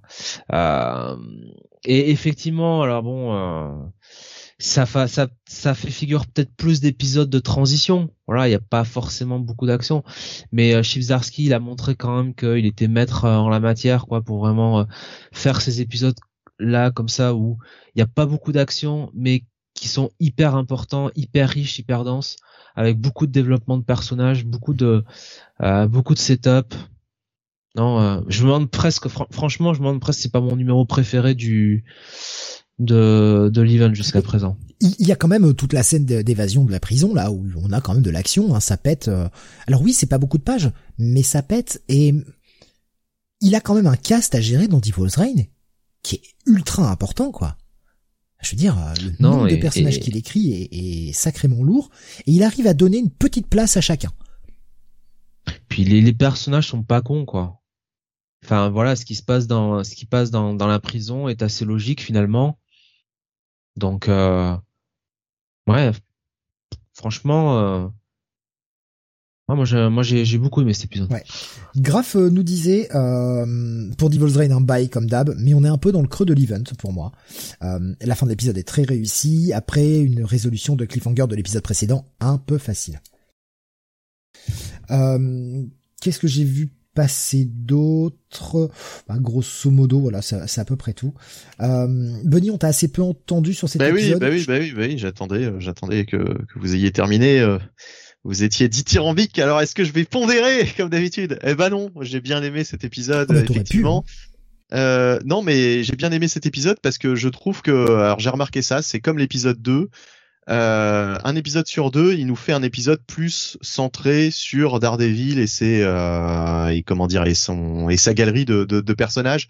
Là, vraiment, c'est un épisode qui aurait pu totalement s'intégrer bah, dans le dans, dans la série Daredevil qu'il écrivait juste avant Devil's Reign on s'attarde vraiment sur le sur Wilson Fisk, sur ses proches, euh, sur Matt Murdock et sur ses proches. On voit très très peu les Avengers. Enfin, je veux dire, ils sont aperçus euh, effectivement avec cette intrigue autour des, des jeunes des jeunes Vengeurs, des champions. Mais euh, mais c'est tout quoi. franchement, c'est c'est c'est vraiment on est on est vraiment plus dans du dans du Daredevil classique. Et moi, j'aime bien justement quand il revient bah, sur ce qu'il fait de mieux, c'est-à-dire vraiment écrire Daredevil et son univers. Euh, plutôt que d'essayer de, de, se lancer dans un énième, énième event Marvel. Euh, voilà, euh, moi tout, tout, toute l'intrigue avec par exemple le retour des Thunderbolts, etc. Je trouvais ça assez accessoire en fait, assez déjà vu. là, il l'utilise toujours évidemment, hein, mais je veux dire, c'est pas, ça prend pas beaucoup de place et puis bah ça avance il y a déjà euh, une évolution euh, par rapport à cette à cette storyline euh, d'ailleurs dans cette dans ce numéro. mais voilà, non, franchement j'ai trouvé l'épisode très bon et puis bah il y a cette il y a ce twist hein, à la fin qui, mmh. qui, est quand même qui qui alors qu'on pouvait attendre. Moi, je l'aurais pas attendu là déjà maintenant, mais mais tant mieux quoi. Enfin voilà. écoute, de toute façon, euh, va gérer son histoire comme il l'entend et bon voilà, au moins on sait que sur les deux prochaines parties, euh, ça va, il va se passer des choses quoi, forcément. Alors, je vais prendre quelques réactions que j'ai vues passer sur le chat. Euh, Spider-Man nous disait, j'en ai plus rien à foutre des events Marvel type Empire ou Heroes Reborn, mais comme euh, j'adore le DD de Zarski, j'irai dessus sans hésiter. Euh, il y avait euh, sur le chat YouTube Beaumasque qui nous disait, Jonathan a dit quelque chose de juste. Ça fait plaisir de lire un event avec des persos intelligemment écrits. On n'a pas de sketch lourd ou de réaction ou des réactions étranges. Et c'est vrai qu'on a une assez faible part à l'humour, comme on ne peut l'avoir malheureusement un petit peu trop souvent. Euh, sur les titres Marvel. Hein. Alors je sais pas si c'est le ciné qui déteint sur euh, les comics. Si je sais, en fait, c'est ça. Euh, et ça m'emmerde d'ailleurs. Mauvaise langue. On a effectivement, on a bah. un petit moment un, tout petit moment un poil comique avec dans la chambre de Foggy l'arrivée de, de Mike etc mais c'est c'est pas du comique à te, à te taper sur le ventre de, parce que tu rigoles de trop, non, c'est juste ça t'esquisse un petit sourire, et puis t'arrêtes là, et puis tu passes à autre chose. C'est juste un moment un peu détente, quoi. Ça reste quand même un event sérieux. On parle quand même de super-héros qui sont bannis, qui sont emprisonnés, euh, des mecs qui vivent cachés, reclus, en mode euh, c'est la résistance. Enfin, il y a rien de rigolo dans ce putain d'event. On a un, on a un auto euh, qui est en train de d'aller fricoter avec le multivers façon The One avec Jet Li euh, pour devenir le mec le plus, plus fort, le, plus puissant, pardon, le, plus puissant, le plus le plus fort, ça donne le plus puissant fort. Ouais, c'est normal. Euh, donc le plus puissant de, de, de toute la création. Enfin, il y a quand même des enjeux relativement importants. Bah, donc ouais, c'est pas un event qui prête à rire quoi. C'est d'ailleurs la, la, plus grosse menace hein, au final, euh, Auto. Hmm. On s'en rend bien compte. Graf nous disait autant je trouve que ça avance bien, autant j'ai un peu une impression de survol avec Devil's Reign, euh, nous disait-il. Euh, J'en voudrais plus. Mais ça dépend, enfin. C'est toujours pareil, ça dépend comment, comment, ouais, voilà. Il nourrit beaucoup, hein, les Taïns. Hein. D'ailleurs, je serais pas étonné qu'Octopus, au final, euh, toute cette, euh, toute cette intrigue autour d'Octopus, en fait, ça, se soit, se soit développé après Devil's Reign, hein, dans d'autres, dans d'autres séries.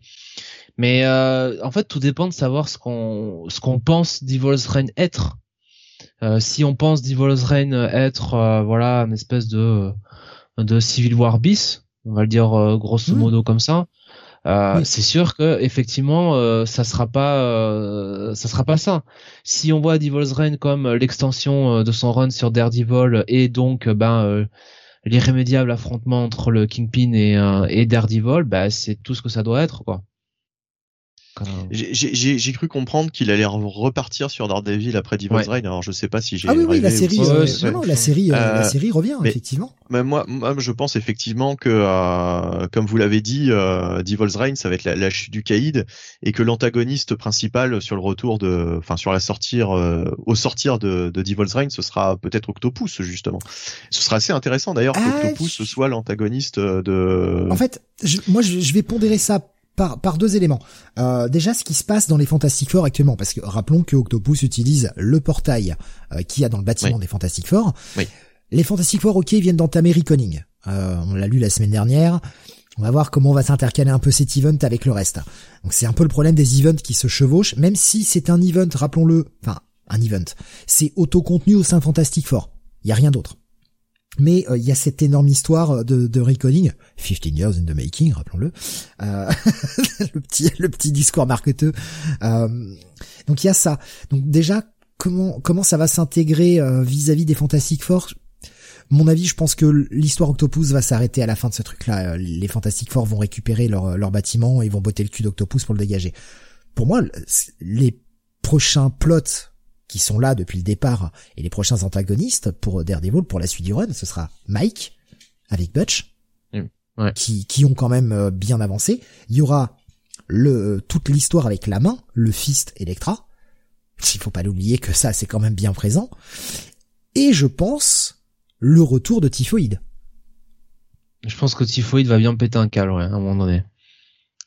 C'est déjà trois plots relativement importants, quoi, à gérer. Je pense que le, le Octopus, c'est plus ou moins une fausse piste pour moi.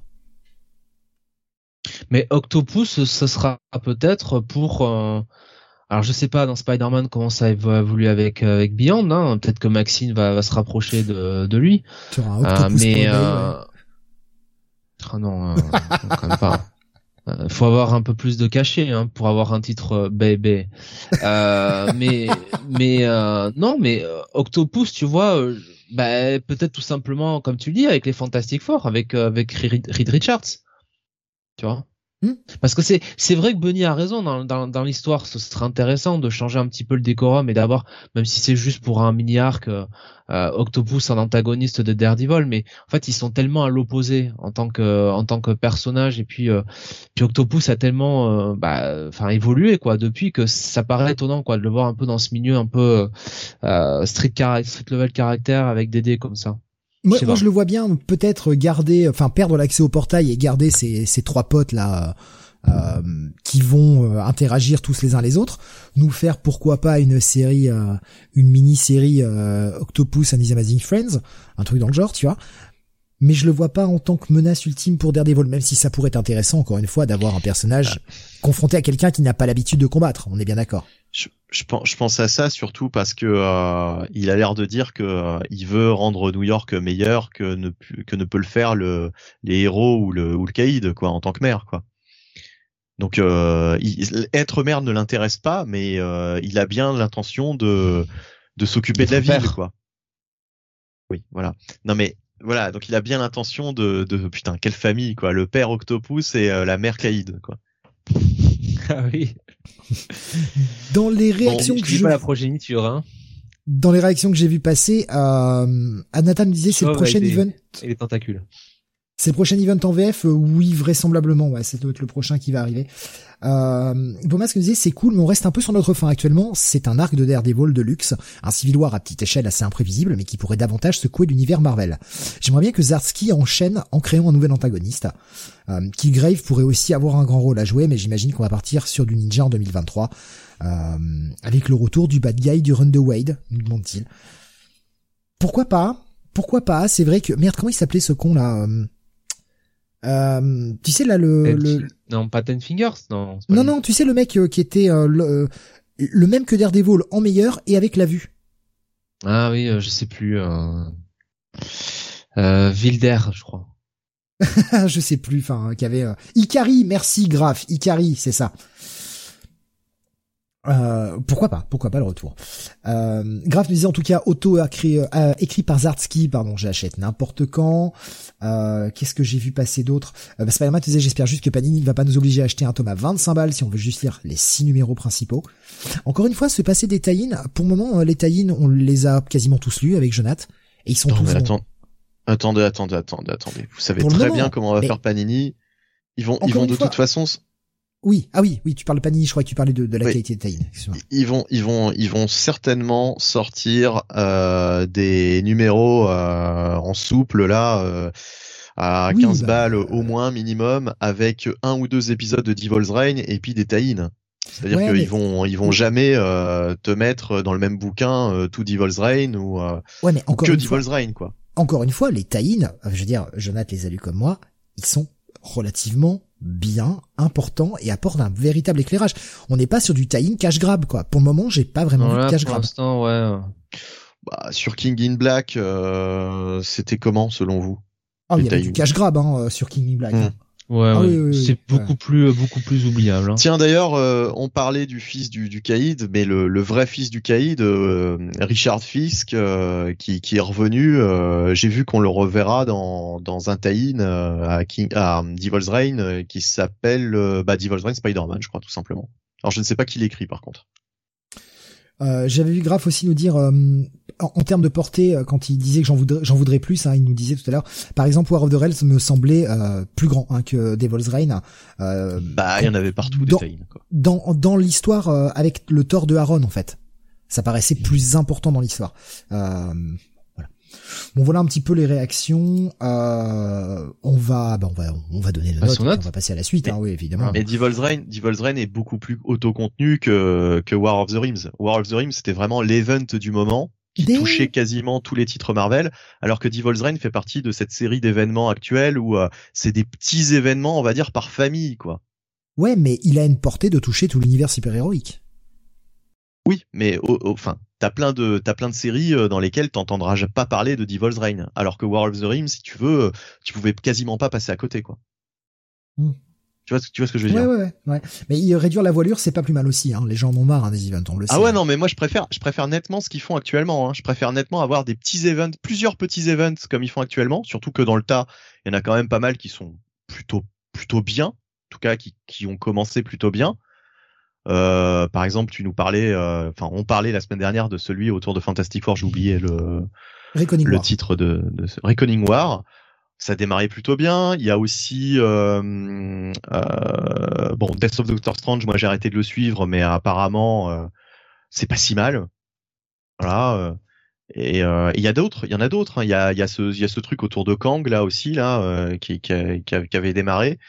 Euh, bref, hein, il y, a, pas mal de pas mal de petits events comme ça. Je préfère quoi. Je préfère cette manière de de, de, faire les events. Euh, donc la la note. Euh, bah un bon petit bail. Euh, moi un gros gros bail. Euh, une de mes lectures préférées, ma lecture préférée de cette semaine d'ailleurs, clairement. Bon après j'ai pas des masses de lecture, mais ma lecture préférée de la semaine euh, sans aucun doute. pour Jonathan qui a un petit souci micro qui va revenir, euh, gros bail aussi, hein, si j'ai bien compris. Euh, tout à l'heure j'ai vu passer Nico Chris, je, crois que c'est Nico Chris, je, remonte très rapidement le chat, ou c'était Graf? Non, c'était non, c'était bien Nico Chris qui nous a bien dit qu'apparemment DC voudrait continuer la série Joker, on en parlait tout à l'heure, en termes de série, en termes de saison. Euh, finalement, après le numéro, euh, le dernier numéro de Tanyon, finalement, ils auraient bien envie de reprendre la série sous format saison.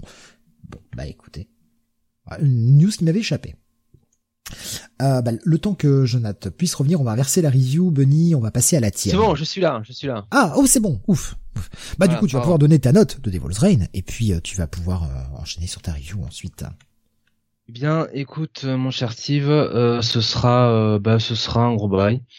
Et, euh, et allez, ouais, mon coup de cœur de la semaine. On va continuer euh, avec deux euh, l'indé. On va passer chez Boom, bien sûr, la sortie de Mighty Morphin numéro 16. Et oui, il a quand même fallu attendre 22h53 pour euh, parler euh, du meilleur éditeur sur la place comics mondiale à l'heure actuelle, n'est-ce pas? Et de la série qui vend approximativement 500 000 unités. ouais. Voilà, par mois. C'est euh, Tom Taylor qui devrait en prendre de la graine. si seulement. Euh, lui et d'autres. Hein. Euh, Mighty Morphin numéro 16, donc c'est toujours écrit par Ryan Parrott, n'est-ce pas? Et on est sur, ben, alors a, priori euh, la dernière partie du euh, euh, de bah, de la guerre Eltarian, hein, de Eltarian War. Donc ce grand crossover entre entre les les deux titres donc Mighty Morphin et Power Rangers. Donc on rappelle un peu le principe. Hein. Mighty Morphin c'était c'était le titre donc avec les Omega Rangers et Power Rangers le oui, Power Rangers, euh, le titre avec les Power Rangers. Non, en fait, j'inverse. Bon, je sais plus. Bref. euh, on s'était quitté sur le crossover. Power Rangers, le titre avec les, les originaux. Ouais, j'y suis plus là. Je, pense. Suis, euh, je suis au fond de la cale. Euh, donc, euh, on s'était quitté sur le cliffhanger de l'épisode précédent où les la, la horde, donc les espèces de vampires un petit peu vampires de l'espace, qui avaient été confrontés aux Mega Rangers sur le début du le début du run, donc qui viennent un peu s'insérer euh, dans cette euh, cette bataille, hein, euh, cette bataille à différents étages et en l'occurrence sur la Terre, donc dans le combat entre les différents Megazords et bah, le la fusion hein, des Empyreals. donc on apprend surtout pourquoi pourquoi cette cette horde vampire est est présent sur sur Terre ils ont été euh, attirés, euh, ils ont été attirés par euh, par une certaine personne. Et comme on pouvait s'y en douter, cette personne qui a effectivement envie de tirer les marrons du feu, eh bien, c'est évidemment Dracon, qui a récupéré un petit peu la la maîtrise de de, de ces personnages-là euh, en parallèle, on a quand même toujours cette bataille à trois entre euh, Zordon, euh, Lord Z et, Zartus, avec Zordon et Lord Z qui semblent faire un, un team-up de circonstances. Donc euh, on va avoir un petit peu la finalité de euh, de ce duel-là. Euh, on a encore des révélations un petit peu sur le passé de, de ces trois de ces trois hommes, hein, le, passé étroitement étroitement lié de ces de ces trois hommes et surtout pourquoi pourquoi Zartus en est arrivé là. un petit peu trahir ses convictions euh, du côté de la Terre, bon bah les Rangers, euh, est-ce qu'ils vont faire un, un team-up de circonstances là aussi, mais avec les euh, les contre la euh, euh, Ça, je vous laisse, je vous laisse deviner. Est-ce que Dracon a d'autres plans sous le chapeau? Bref, on approche de la fin, on est sur la fin, on finit quand même sur un cross, sur un cliffhanger. Bah, qui nous laisse vraiment en haleine. on est, en effet, on est, on sort de là en se disant merde, chier. Donc ça reste toujours aussi bon. Franchement, euh, c'est euh, c'est un gros bail. Euh, ça ne ça ne change pas, ça ne bouge pas. C'est vraiment Ryan Parrot maîtrise maîtrise son univers et et ses personnages et c'est c'est vraiment c'est vraiment excellent. Alors, au niveau de, des réactions sur le chat, bon bah tu te fais tailler évidemment hein, avec toujours la photo de ce Frog Zord qui, est tellement horrible ce Frogzord. Euh, Qu'est-ce que j'ai vu passer? Euh, Graf nous dit moi je ne fais pas confiance aux gens qui disent du bien de Tiny Howard dans tous les cas. Est-ce qu'on doit faire confiance aux gens qui sont aussi fermés d'esprit, mon cher Steve? Je te pose la question. euh, si on disait si ça se trouve toutes les semaines nous déballe un scénario fantasmé du lore des Power Rangers et personne va le remarquer. Mais ça donne envie, comme quoi. Alors, j'aurais vraiment une imagination débordante. Euh, Spermat nous dit, je pense que si un éditeur faisait ça bien en France, le comic se vendrait bien. Genre de belles éditions avec un ordre clair. Hmm. Je pense qu'il faudrait un éditeur euh, autre que, euh, je crois que c'est Vestron. C'est, euh, ouais, je crois que c'est Vestron. Si ça avait été Urban ou, ou Panini ou Delcourt, encore mieux, ça serait plus facile, quoi mine de rien, euh, l'éditeur, euh, surtout en France, a quand même, euh, je trouve, a quand même de l'importance, quoi. Ne serait-ce que pour la présence sur la diffusion, quoi. C'est ça, la diffusion, le poids marketing, la puissance de, de, de, pub, etc. Quoi. Vestron fait du petit format en plus, c'est si triste à l'heure actuelle, nous dit Siro. Ouais. Grave qui te demande si tu veux pas traduire et éditer les Power Rangers pour la France. bien sûr en version euh, urbaine intégrale pour rattraper à pas cher. Ouais, ouais, ça serait bien. Ah, ce serait cool. Ouais. Hein et puis on pourrait peut-être nous publier les anciens matos avec, rappelons-le, du Steve Ditko qui dessine les Power Rangers. Mon dieu, ce monde. Incroyable.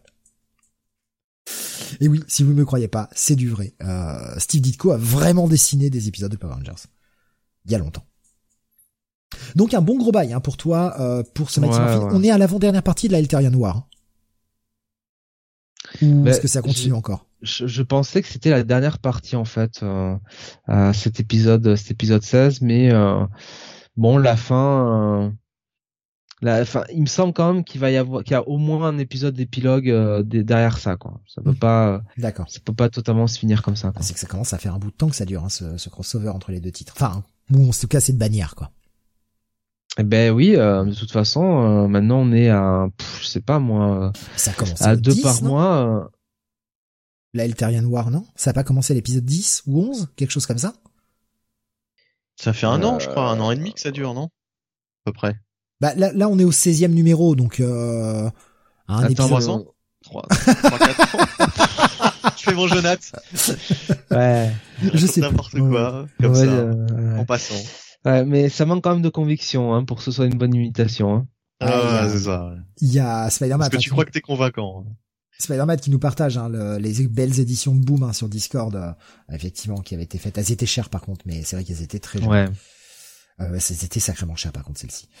Euh, on... Donc un... Euh, je crois que le, le pack... Ah, je veux pas dire de conneries. Euh, mais je crois que ça, ça faisait ça faisait l'équivalent de, de, pas loin de 50 dollars le tome, je crois, un truc dans le genre. Ah, je, je ah oui, bah c'était comme les comme les Tortues Ninja chez IDW quoi, les euh, les, les, les, plus belles éditions quoi. Peut-être même un peu plus, je je sais plus trop. Euh, bon, en tout cas. En tout cas là, euh, c'est c'est super c'est super cool là. C'était du Kickstarter en plus. Mmh, d'accord, oui, d'accord. Euh, donc un bail pour toi, Jonathan. Et on passe à toi, Bunny. On reste sur une euh, série 1D. C'est le troisième épisode sur quatre. La série King of Spies. Oui, alors euh, King of Spies de Marc Millar et Matteo Scalera au dessin. Euh, un Matteo Scalera plutôt en forme hein, sur ce titre avec Giovanna Niro à la colorisation. Euh, Matteo Scalera, donc euh, bah, pour tous ceux qui voient pas euh, tellement qui c'est, eh bien euh, il a un style à la Batman, Batman White Knight. J'ai déjà, j'oublie toujours son, son nom, c'est terrible. Sean Murphy, c'est ça. Hein. Voilà. Il a, il a, il a tout à fait lui. Voilà, il a un style à la chaîne Murphy. Euh, c'est un petit peu le, un petit peu dans cette, euh, dans ce, dans ce style-là, quoi. Euh, graphiquement, Murphy, pauvre, qui déjà est pas très riche au départ. Non, non, c'est, du bon, euh, du bon Sean Murphy. Est-ce que je préférerais même pas Matteo Scalera à Sean Murphy? Je ne sais pas. Remarque, c'est, c'est, c'est peut-être même possible que je préfère Scalera. Bon, graphiquement c'est bien. Alors, le scénario, j'avais parlé du numéro 1, je me rappelle. Euh, donc, cette histoire d'un, agent à la James Bond euh, qui a pas forcément toujours travaillé pour les bonnes personnes et euh, qui euh, bah, se voyait mourir, hein, puisque alors là c'est bon un scénario décidément en ce moment on lit pas mal de choses avec ce scénario-là, mais c'est une coïncidence. il apprend qu'il a un cancer et qu'il va bientôt mourir. Ça te rappelle quelque chose de Steve, c'est normal. Euh, mais euh, de là, on avait donc euh, cet ancien agent qui décidait de, d'avant de mourir, bah de, de, de, régler ses comptes et surtout de, de faire le bien autour de lui. Donc de d'éliminer le plus de pourriture possible pour laisser un monde meilleur derrière lui, quoi.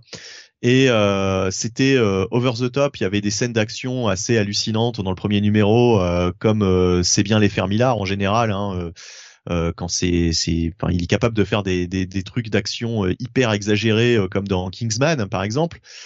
sauf que eh bien ce numéro 3 aïe aïe aïe ce numéro 3 on part totalement dans le n'importe quoi. Euh, cet agent donc qui élimine ses, ses, ses qui, est, qui est censé d'ailleurs éliminer que, que les méchants, euh, bah, au final fait plein de victimes euh, innocentes, hein, j'ai l'impression, hein, euh, de toute façon. Et surtout, il agit un petit peu à la, à la Némésis, quoi. Là, on retrouve le, le millard de Némésis euh, avec vraiment des trucs, des manières de d'opérer assez assez grossières et assez assez violentes. Enfin, c'est vraiment de la violence poussée à l'extrême sur certaines scènes, avec une espèce de pseudo morale. En fait, j'ai l'impression que c'est le problème de Millard, c'est que souvent il essaye de faire du Ennis mais sans en avoir le talent. Voilà. Au fait, Millard, pour moi, c'est un sous euh. Toute sa carrière, ça aurait été un sous Garcenis. Et euh, comme c'est un sous Garcenis, bah du coup, euh, il se contente de faire des séries courtes pour faire des pitchs. Voilà. Alors que Garcenis, lui, peut se permettre de développer euh, des séries, de faire des séries longues. Il n'est pas intéressé par la thune, donc de toute façon, il se contente de d'écrire des comics, ce qu'il fait très bien. Mark Millar, lui, euh, comme il n'arrive pas à faire ça, bah, euh, il fait des petits pitchs et puis euh, il espère que ça se convertira en série télé. Donc, hélas, on a vu ce que ça avait donné avec. Alors, pourtant, c'était pas son, son, son, son, plus mauvais travail hein, sur Jupiter's Legacy. bon, voilà, malheureusement, la série télé, on a vu ce que ça a donné, c'était foireux. Mais là, c'est peut-être pas forcément entièrement de sa faute. Toujours est-il que euh, je ne sais pas si King of Spies deviendra une série télé ou, un film, mais honnêtement, là, on est très loin d'un Kingsman qui était, qui était plutôt sympa. Kingsman, j'ai bien aimé, mais là, euh, ouais, c'est du grand n'importe quoi. Franchement, c'est c'est du mauvais Marc Millar euh, sur ce troisième numéro. J'irai probablement pas voir la fin, même si ah même si c'est en quatre. Hein, ça t'a quand même vraiment bien dégoûté quand même. Hein. Ouais, ouais, non, c'est c'est quand même bien de la merde. En fait, c'est c'est Nemesis quoi c'est du Millard en fait, c'est ça le problème. Bah, en fait, le, quelques quelques fois, euh, quelques fois, il en fait pas trop. C'est ce que, je dis dans Kicksman, Kicksman c'était bien quoi. Kicksman c'était sympa. Mais là, euh, là, il en fait trop. Euh, on a l'impression d'avoir une espèce de, de, héros, mais qui agit comme comme Nemesis. Donc cette espèce de, de Batman Joker, là, je sais pas si vous vous souvenez de cette mini-série à l'époque de qui, avait bien défrayé par son côté irrévérencieux. Ouais, mais là, euh, là, là, on retrouve encore des trucs euh, totalement irrévérencieux, mais mais là en plus ça manque de logique parce qu'autant Nemesis c'était un super vilain, donc euh, bah on s'en fout qu'il tue des innocents, mais là il est censé protéger les innocents et, il fait exploser des gens avec des bombes, etc. Mais par exemple, il y a un moment donné, il y a une cible qui est dans un resto. On se doute bien que dans le resto, si ça explose, bah il y y aura des victimes innocentes, quoi, tu vois. Donc ça n'a aucun sens en fait. C'est le par rapport par rapport à la à la psychologie du personnage à sa pas à sa psychologie mais à sa à son à son éthique à sa morale ça n'a aucun sens finalement. Qu'il tue euh, qu'il tue autant d'innocents euh, en, en, se débarrassant de la de la vermine et des et des, des gens dangereux. Il est euh, il est bien plus dangereux finalement que les gens qu'il combat. Euh, et c'est même pas un message adressé par l'auteur hein. c'est totalement il y a, y a pas de il y a pas de fond quoi. C'est vraiment euh, c'est vraiment hyper euh, euh, bas du front en fait ce, ce, récit. Ah oui, puis en plus ah oui chose que j'ai pas dit, euh, quasiment l'intégralité de, de, de, cette histoire là, ce, ce de, de, ce chapitre se, se, déroule à Paris. Et alors avec tous les clichés possibles et imaginables de la des, des Parisiens. Et à un moment donné, il y a quand même une scène hallucinante de de, de baston en pleine manif de gilets jaunes. Bah oui. Voilà. Pardon, je m'étrangle. Mais oui, parce que forcément, les gilets jaunes, ça avait défrayé la chronique un peu partout dans les dans les autres pays. En, enfin, tu veux dire, les autres pays titraient qu'on était en guerre civile. Ouais, ouais, voilà, c'est ça. Ah, là, là, là, on voit quand même une, une planche avec les gilets jaunes. Alors vraiment, la l'armée de gilets jaunes. Hein, on est dans le Seigneur des Anneaux. T'as l'armée des gilets jaunes face à l'armée des CRS mais c'est vraiment tu sais c'est une c'est une c'est une c'est une c'est une vague quoi. C'est c'est c'est une c'est une nuée de de, de gens. Et t'as l'impression effectivement ouais c'est c'est la guerre civile quoi. Et euh, t'as le l'agent secret euh, qui qui se retrouve en plein milieu de de de de ces de ces affrontements avec euh, deux autres personnes qui essayent de le buter. Euh, euh, voilà, avec du Good Old French Protesters. Euh, donc il est, il est, assez content de voir que les, les Français, hein, les Français, on est, on est des, des, bons vieux protestants, hein, euh, enfin protestants, euh, pas dans le sens, attention, dans le sens euh, religieux du terme, protestataire, mais dans le sens, dans le sens, dans le sens contestataire, quoi, tu vois, voilà.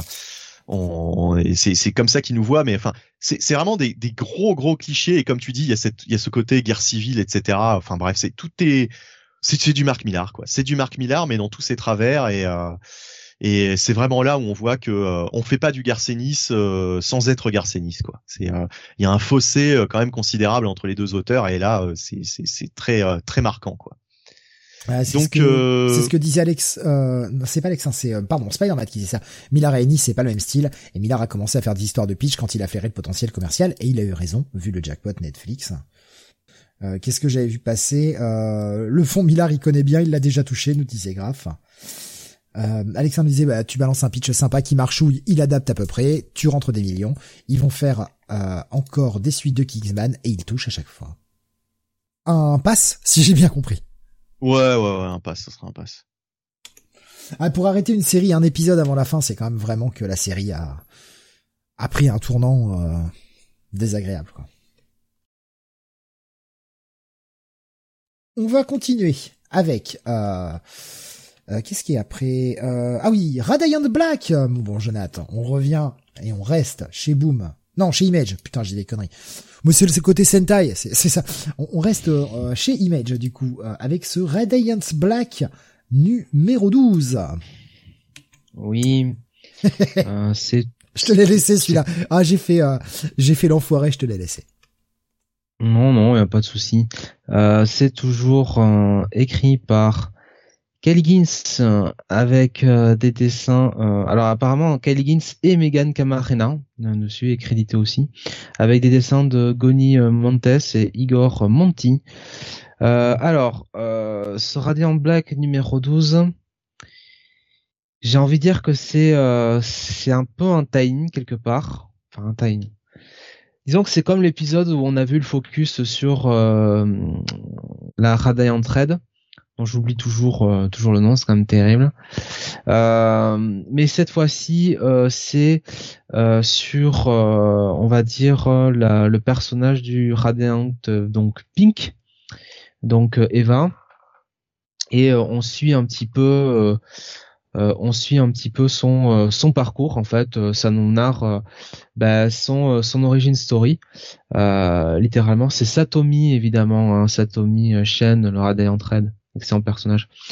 et donc voilà, je reviens sur le Radiant Peak, Eva, qui est une est une est une streameuse tout simplement, qui qui en fait euh, eh bien, euh, bah, passe euh, passe ses journées à faire ses streams, à préparer ses émissions. voilà, elle a un problème avec son micro qu'elle doit qu'elle doit faire réparer. et bah, son chat saute sur son micro et pète son micro, quoi. Voilà. Voilà, toute ressemblance avec des personnes existantes ou ayant déjà existé serait fortuite. Purement fortuite. enfin, purement fortuite, n'est-ce pas? Et euh, donc voilà, donc elle a besoin de faire réparer son micro. Elle va voir euh, quelqu'un euh, dans, dans le magasin, de le magasin, voilà, de, je sais pas moi, multimédia. Oh, c'est un Best Buy, hein, grosso modo, c'est un Best Buy qui dit pas son nom. Voilà. Et on voit aussi, on voit aussi sa girlfriend, donc voilà les difficultés qu'elle a un peu au niveau de, son ses relations avec elle. On voit un peu sa, sa grand-mère. Bref, euh, c'est un peu une tranche de vie euh, jusqu'au moment où effectivement euh, on a un petit peu la révélation de comment elle obtient ses pouvoirs, qui l'a guidée dans, dans, cela, et ça nous permet un peu de plus nous intéresser à elle. voilà, je vais pas vous en dire plus parce qu'on n'a pas beaucoup plus à raconter non plus. Euh, je vais être tout à fait honnête, je pense que c'est l'épisode le plus faible de Radiant Black euh, jusqu'à présent. Euh, c'est même, c'est même très clairement le plus faible. J'allais dire que Kylie Gins a du mal quand il sort un petit peu de l'intrigue autour de Marshall et, Nathan, mais en réalité non. je me souviens maintenant de, du, du de l'épisode autour du, de, de, Satomi qui était qui, qui pour le coup était excellent, mais c'était dû à une backstory qui était quand même beaucoup plus cherchée, beaucoup plus travaillée de, de Satomi. Là, c'est quand même c'est quand même un petit peu plus ouais un, petit peu plus euh, un petit peu plus euh, superficiel. Et euh, c'est un épisode un peu un peu décevant de la part hein, de la part de Kelly Gins quoi. Sincèrement ça aurait pu être ça aurait pu être un tie hein, en fait. Alors je ne sais pas si c'est lui qui l'a écrit ou si vraiment il y a eu une partie prépondérante de cette fameuse Megan Camarena qui est elle-même une apparemment une superstar sur Twitch hein, avec pour pseudo Strawberry 17, figurez-vous. Oh bah voilà Strawberry. Oh bah tout s'explique Voilà. Oh bah voilà Bon bah écoute, je vais pondérer, euh, je vais prendre d'abord la réaction de Grave qui nous disait euh, en vrai ça me fait penser à ce que faisait Kylie Gins du début des Power Rangers, que j'ai commencé il y a peu, un épisode par-ci par-là, focalisé sur un ranger en particulier. Euh, je vais pondérer dans le négatif, c'est un épisode de merde. Ah moi je vais pas y aller par quatre chemins, c'est un très mauvais épisode le personnage est antipathique as fuck. Déjà, de toute façon, il y a rien de, dévoilé sur le personnage. Bon, déjà, on connaissait rien. Et après avoir lu ce numéro, je ne connais toujours pas le personnage. Je ne connais pas ses motivations. C'est euh, streamer lambda numéro 3287, quoi. Ah là là, je stream pour mes euh, pour mes abonnés. Euh, ah trop bien, vous êtes abonnés. Ah vous faites des subgifts. Ah c'est trop bien. Mais niquez-vous en fait. Putain, vous avez que ça à raconter? Bordel, si je veux voir ça, j'allume Twitch. J'ai pas envie de voir ça dans les comics. À un moment, faut arrêter les conneries. C'est mal écrit. C'est vraiment très mal écrit. Le personnage n'a rien à dire. On a un tout petit peu le Ranger, euh, le, pardon, pas le Ranger, le, le Radiant jaune, qui est un peu dévoilé, et le peu de pages où il est là, il est beaucoup plus intéressant que le Radiant Pink. Ils ont voulu refaire l'exploit du 6, mais le 6, il est intouchable. Il est intouchable. D'un côté, on a un très bon épisode où il y a que très très peu d'action, tout est mis sur la psychologie du personnage avec une backstory touchante, etc. Là, ce personnage peut crever demain, je m'en branle. Limite, je serais content si je la revois jamais. C'est mauvais. À, à mes goûts, c'est très mauvais. C'est clairement pour moi le plus mauvais épisode de la série et je suis, je ressors là extrêmement déçu. Alors si en plus tu me dis que le mec s'est accoquiné avec une streameuse pour écrire ça, mais il aurait mieux fait de s'abstenir. Parce que vouloir surfer sur des modes et vouloir surfer sur des hypes, ça ne marche pas. Ça ne marche pas. Et du coup, on va se taper un personnage chiant et con tout au long de la série. Eh ben, génial. Génial. Ou pas. Ou pas, parce que jusqu'à présent, le personnage n'avait rien de, n'avait rien d'agaçant ou quoi que ce soit. Hein, donc bah non, euh, jusqu'à présent, le personnage était intéressant. Il avait surtout le pouvoir de, de téléporter. Hein. Rappelons que le, le Radiant Pink, c'était la téléporteuse du groupe, celle qui pouvait ouvrir des trous dans l'espace et euh, se téléporter. Surtout qu'on a la petite notion du, euh, elle se téléporte un peu quand elle veut, qui est plus ou moins glissé en sous-texte. C'est peut-être la chose la plus intéressante de tout ce truc-là. Et l'espèce de de sous-texte également sur le fait que le Yellow Ranger, euh, le Yellow Radiant, putain, je vais, je vais, je suis désolé, j'arrête pas de me planter.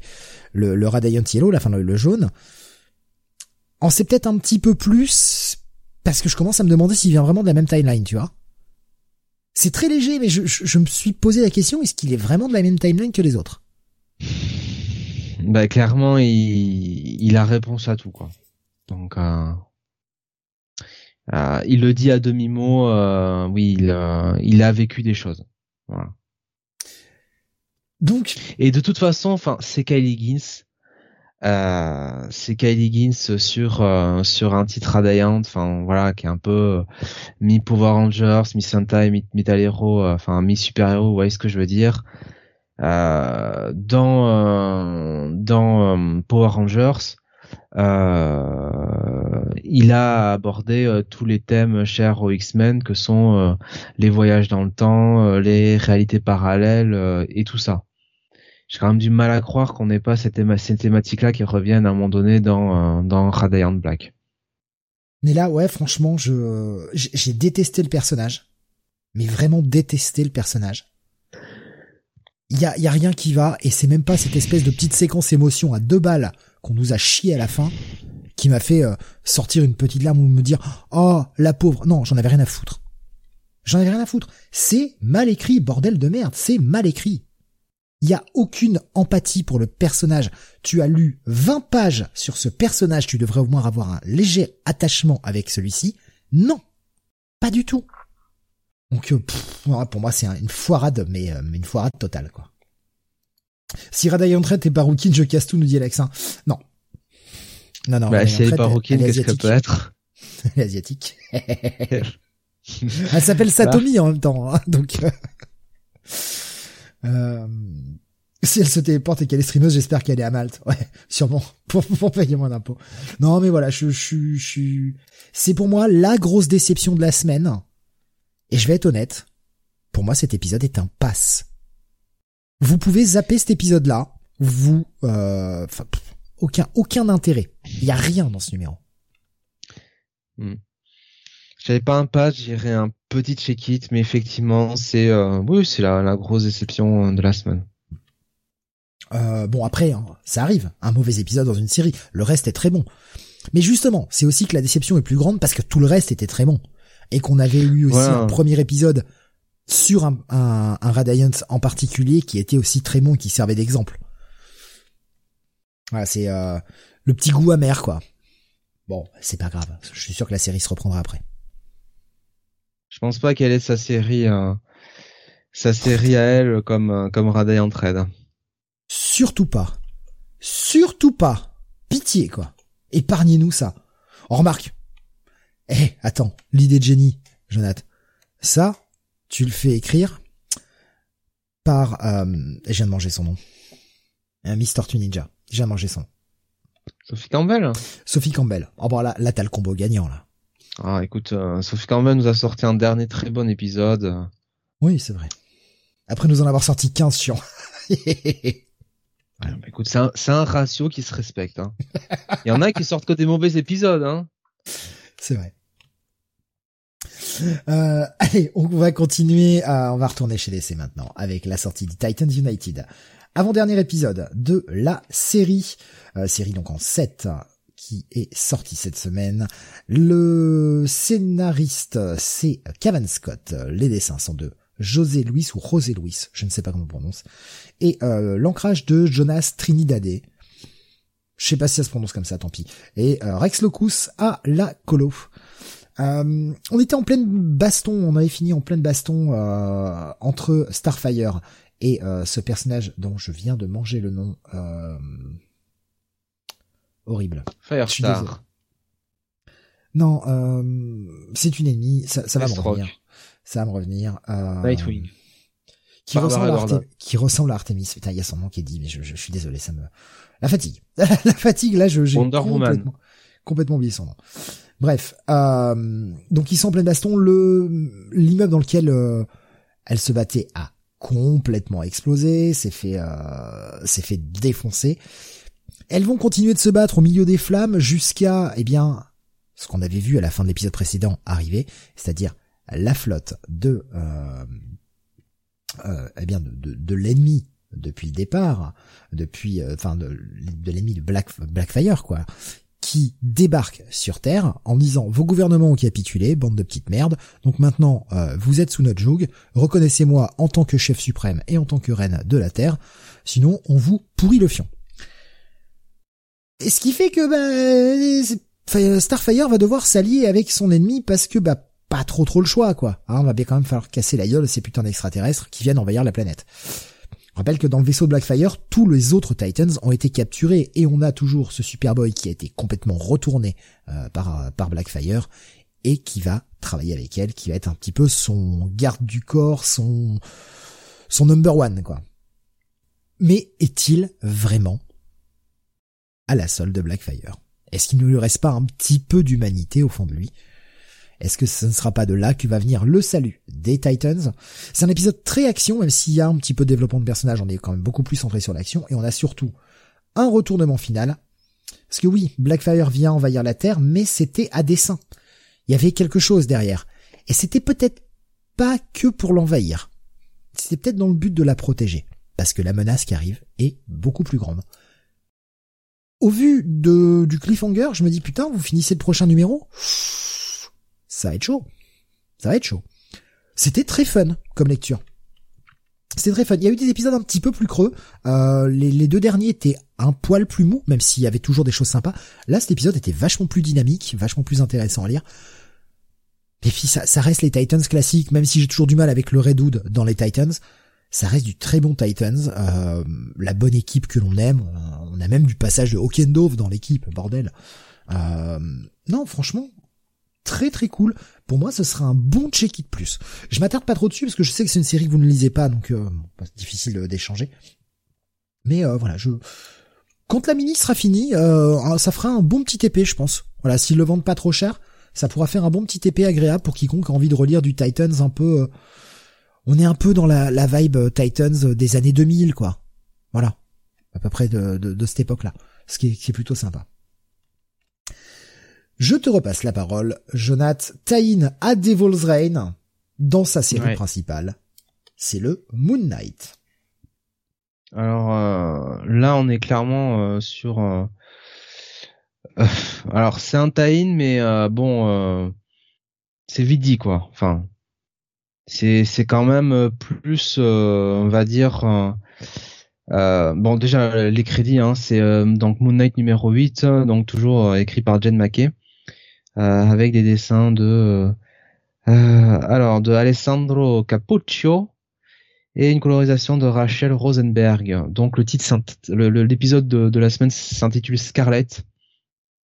Et en fait, euh, Moon Knight, Mark Spector, a été donc euh, emprisonné, hein, euh, donc dans, suite aux événements d'Evil's Reign. Et c'est donc Hunter's Moon, donc le, le docteur Bader, euh, donc dans son entité civile, qui prend la suite euh, de Moon Knight, qui euh, qui le remplace pour un petit peu diriger ce quartier. Alors c'est si Moon Knight est un petit peu le, on va dire le bras droit de euh, comment il s'appelle de, de Khonshu, euh, enfin le The Fist of Khonshu, euh, on va dire que Hunter's Moon et c'est un peu c'est un peu la même chose quoi, tu vois. C'est c'est son équivalent et euh, il est un petit peu plus quand même euh, radical, on va dire comme ça, de, que Moon, Knight. Moon Knight. Euh, donc voilà, on, suit le, docteur Hunter Moon qui va en fait partir sur une enquête autour autour d'un personnage, donc ce fameux cette fameuse Scarlett. donc qui alors c'est une c'est une légende hein, la légende de Stained Glass Scarlett euh, autour euh, bah voilà d'une femme euh, qui qui aurait eu qui aurait eu des des problèmes puisqu'on nous explique que ben en gros elle aurait alors là enfin c'est Euh, c'est c'est quand même une histoire une, une, histoire assez sordide puisque bon on nous explique que euh, euh, en gros, euh, elle aurait, euh, elle aurait tué son, son, elle aurait tué son, son mari et, et son fils, entre autres. donc voilà, donc il a, il a, il a poursuivi et en fait, c'est marrant parce que Hunter's Moon, donc qui, se, qui est un fils de Khonshu, il est à la fois, si tu veux, hyper croyant et à l'inverse de Marc, il est un peu plus intolérant envers les gens euh, qui euh, ne croient pas en Khonshu ou qui en tout cas ne le prennent pour un fou. Il est un peu moins diplomate que, que Marc, il essaie un petit peu d'arrondir les angles. Euh, vraiment, Hunter's Moon, c'est c'est la version radicale. Et, et pour autant, là, il manque un petit peu de foi puisque euh, tout ce qui est euh, le, le, personnage de Scarlett, il n'y croit pas vraiment, il croit pas vraiment euh, à ça. il pense que voilà, c'est un petit peu, c'est un petit peu une supercherie, c'est un petit peu quelque part des gens qui se revendiquent un petit peu de ce culte. Et au final, on va voir que c'est pas, c'est pas vraiment le cas. Et ça va un petit peu, un petit peu faire vriller, vriller Hunter's Moon. Euh, et donc euh, dans la deuxième partie de l'épisode, il y aura quand même un, drôle de twist que personnellement je n'avais pas vu venir. Euh, on peut dire qu'Hunter's Moon, euh, quand il faut quand il faut prendre les choses en main, il sait le faire à sa façon. donc voilà, donc j'avoue quand même que je suis un peu déçu qu'on revienne pas sur euh, euh, l'intrigue de euh, de l'épisode de l'épisode précédent où où finalement on avait le, docteur le docteur Starman donc Alison Starman qui était bah, qui était enlevé hein, tout simplement et on savait pas on savait pas vraiment par qui euh, mais euh, mais pour autant ça reste toujours ça reste quand même toujours une bonne écriture. Euh, alors on se détourne un petit peu évidemment de de l'intrigue entre Marc et Zodiac mais voilà ça reste euh, ça reste toujours euh, toujours solide toujours bien écrit. Euh, Jed McKay euh, tient alors je peux pas dire tient bien le personnage parce que du coup c'est c'est un titre centré autour d'Hunter's Moon mais il tient bien ce concept un petit peu autour du fist de de donc ça reste moi ça me plaît ça me plaît toujours autant. Ça sera peut-être pas forcément un bail malgré tout. euh, parce que euh, ça manque peut-être, euh, je dis, de développement un petit peu sur les intrigues autour de, de autour de voilà de, de Moon Knight, enfin de Zodiac, de, du Docteur Starman. mais ce sera un gros un gros check it. Voilà. enfin un très très bon check it quoi. À, à la limite du bail quoi. Donc voilà. Graf nous disait, en fait, c'est juste Taïm parce que Moon Knight est en prison alors. Exactement. D'accord. On nous rappelle les événements de de de, bah de les circonstances dans lesquelles Moon Knight s'est fait emprisonner. Mais voilà, c'est tout. Après, le, le, fait de mettre le personnage principal en prison et de le voir assez peu, ça permet aussi de développer ce personnage secondaire euh, un peu plus, le mettre un peu plus en avant. Et on se rappelle que la dernière fois qu'un mec est allé en prison et euh, a laissé sa place dans son titre à un personnage secondaire, ça nous a donné une super Electra bien badass. Écoute, euh, sans te dire que euh, Jed McKay pourra euh, reproduire le tour de force de, de Chips c'est vrai que le fait de passer cet épisode vraiment sur avec Hunter's Moon en protagoniste et vraiment en le suivant lui du début à la fin, forcément ça amène un petit peu Jen McKay à beaucoup plus travailler le personnage et à beaucoup plus nous investir devant lui, surtout qu'il le fait évoluer à travers cet épisode. Je vous dis le côté très sûr de lui, très très croyant jusqu'au boutisme de Hunter's Moon. au final, bon euh, il amène quand même à, un petit peu voir la vie de manière un petit peu moins noire et blanche, si je puis dire comme ça, un, petit peu moins manichéenne. Donc euh, ouais, ça fait bien, ça fait bien le travail quoi. Mais c'est sûr que quand tu sors du cliffhanger du dernier épisode, ah. D'accord. Donc un, un petit bail quand même, si j'ai bien compris. J'ai dit un, j'ai dit un ah, gros check it, mais ouais. allez, on met un petit bail, ça va. Non, mais euh, euh, ouais, ouais. Non, franchement, en y réfléchissant, en y réfléchissant, ouais, ça mérite bien un petit bail, quoi. Et on va revenir sur Bunny pour la dernière review de la semaine. Il s'agit d'un titre image dans l'univers spawnesque The Scorched numéro 2 avec une très jolie cover. Je la trouve très belle. Oui, alors euh, bah, c'est euh, ce titre où en fait on a un petit peu euh, toute la team de personnages qui tournent autour de Spawn, dont Spawn lui-même. Hein, donc déjà je vais, je vais donner l'équipe créative. Donc on a Sean Lewis au scénario avec des dialogues additionnels de Todd McFarlane hein, qui est toujours là derrière. Les dessins sont de Stephen Segovia et une colorisation de Arif Prianto. Euh, Segovia, euh, c'est, c'est, c'est, je, le, je le connais, je sais plus sur quoi il avait bossé, mais euh, mais ça fait le job, quoi. Enfin voilà, c'est, ça, ça va, quoi. C'est, c'est pas, c'est pas mal. Euh, et du point de vue du scénario, bah on a donc, euh, comme je le disais, euh, une équipe avec Spawn, She Spawn, Medieval Spawn, Gunslinger Spawn, Haunt et puis un Redeemer qui, qui fait aussi partie de, leur équipe. On ne sait pas trop d'ailleurs pourquoi, euh, comment, euh, puisque c'est euh, normalement les anges qui sont contre les Hellspawn. Là, ils en ont un dans leur dans leur équipe. Et bah dans ce titre, ils font face à, plusieurs menaces. Euh, dont une menace qui s'appelle le Black Flag. Hein, c'est on l'a découverte il y a, y y a quelques temps, qui essaye de s'emparer en fait d'un costume symbiotique euh, bah, appartenant au comment dire au, au Hellspawn. Euh, et euh, d'ailleurs, ils ont, enfin, on, nous résume un petit peu aussi euh, toutes les menaces euh, qu'ils ont dû affronter euh, depuis le depuis le, le numéro 300. Là, il y a pas mal de pas mal de, de, de, comment dire de ouais bah oui de, de nouvelles menaces quoi dans l'univers de Spawn tout simplement et euh, donc c'est un titre assez orienté action avec euh, euh, bah, vraiment là il va se passer pas mal de choses c'est assez sympa, c'est un petit peu une la, Justice League de Spawn, quoi, si on veut résumer euh, ce que c'est que The Scorched. Euh, voilà, voilà. Euh, le Cliff est pas mal puisqu'il ramène aussi un personnage euh, qu'on a euh, vu, qu'on a une menace qu'on a qu'on a qu'on a pas mal vu récemment et qui, fait son retour là sur la, dernière page. non, franchement, ça, fait le job. C'est plutôt divertissant, plutôt pas mal.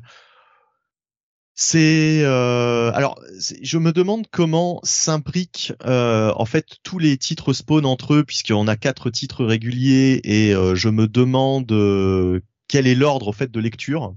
Euh, J'ai pas trouvé euh, dans les dans les spawns s'il y avait un ordre d'indiquer. A priori il y en a pas.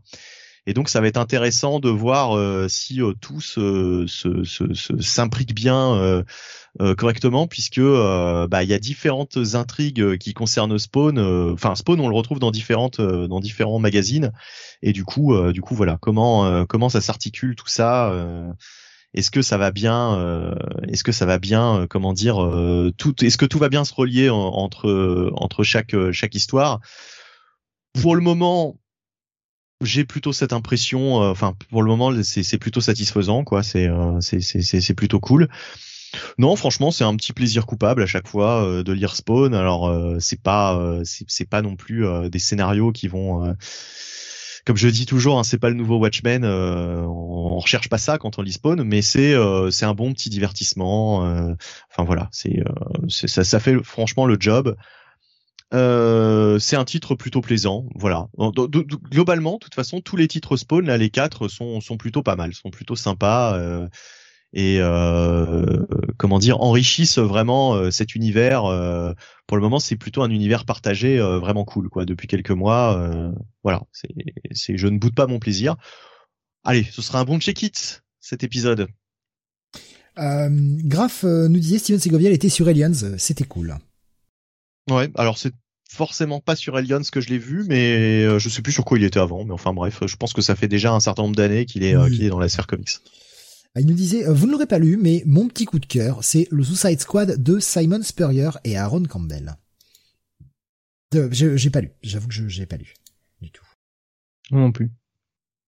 Eh bien, on va, bah, on a terminé, on a terminé les reviews de la semaine. Que dis-je? Que dis-je? On va passer donc à la rétro review de cette semaine, une rétro review euh, choisie par Jonathan et que je vais te laisser le soin de nous présenter. Voilà, alors euh, bah, c'est tout simplement euh, Nightwing euh, and, Untress, donc c'est les épisodes de Devin Grayson, donc c'était en 1998, si ma mémoire ne me joue pas de tour. Et euh, donc, euh, euh, comme son nom l'indique, c'est une bah c'est une c'est un peu le je, alors je vais pas dire la rencontre mais c'est un petit peu l'une des premières vraies enquêtes entre Nightwing et Huntress qui finalement profitent de ce moment-là pour apprendre à se connaître et évidemment qui dit Huntress dit dit dit mafia hein. Euh, donc, euh, donc voilà, donc c'est en quatre parties, hein.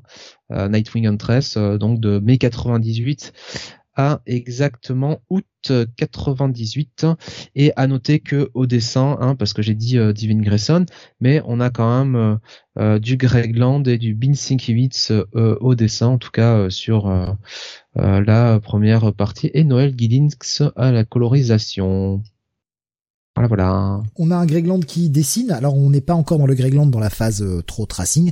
On a surtout un Bill Sienkiewicz à l'ancrage qui euh, imprime, je trouve, énormément son style sur euh, la partie graphique. Il y a des moments, enfin, on reconnaît pas trop Gregland. Hein. Ouais. Non, c'est vrai. Moi, globalement, la partie graphique ne m'a pas, sur l'ensemble de la mini, ne m'a pas euh, ne m'a pas euh, dérangé. J'ai trouvé ça euh, j'ai trouvé ça plutôt plutôt bon. Hein. Pour pour de la fin des années 90, j'ai trouvé ça j'ai trouvé ça très bien quoi. Ça faisait bien le job, c'était bien. Ouais. le mouvement était bien représenté. Je, je, je, suis d'accord en termes de en termes de mouvement tout ça c'est plutôt pas mal. Je dois t'avouer que sur la fin de la mini ça baisse quand même sacrément en qualité. Je me demande s'ils ont pas un peu rushé sur la fin.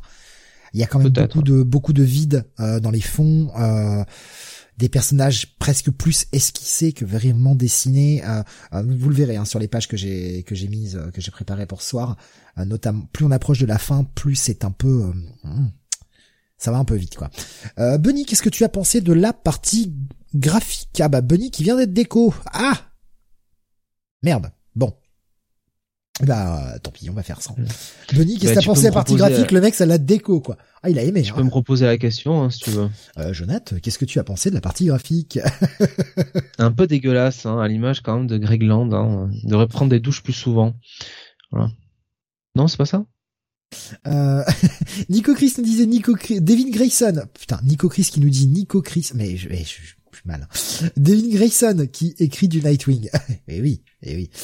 Euh, Graf nous disait Greg Land, pas reconnu effectivement, on dirait plutôt Sienkiewicz. Ouais. Ce qui est intéressant, c'est que c'est Devin Grayson. Alors, il y a le temps qui est passé, mais Devin Grayson sur Nightwing, ça fait penser un petit peu à, à Nocenti euh, sur Daredevil quelque part. Euh... Oui, oui, hmm, effectivement. Si on nous disait, euh, je, je, me garde la rétro review pour demain euh, en télétravail. Ah, j'aime bien les gens qui sont en télétravail. Maintenant que moi aussi, je peux enfin être en télétravail. Voilà, c'est tout. Je me la pète, je suis content. J'ai plus besoin de sortir de chez moi. Oh ouais, ça fait tellement du bien. Excusez-moi, fallait que ah, je, je, je me sens content. Euh... Nico euh, Graf nous disait, euh, c'est Graf, ouais, qui nous disait j'ai peiné euh, pour la rétro review à le lire c'est quelque chose que je comprends. Pour la simple et bonne raison que l'on n'est pas euh, sur du... On n'est pas sur du super-héros classique, on est vraiment sur une enquête. Et bah euh, je, je, on y viendra notamment lors de la conclusion, quand on aura fini de parler de la mini. Je trouve ça très annonciateur de quelque chose qui viendra quelques années plus tard on a déjà un peu tous pensé à ça, je pense, mais... Euh, euh, Graf j'ai trouvé ça assez mal raconté, pas du tout fluide. Ah, j'ai pas eu sentiment, perso. Non, moi ça m'a pas, ça m'a pas choqué. Euh, moi j'ai apprécié hein, justement le côté euh, finalement très très terre à terre, très polar de cette histoire.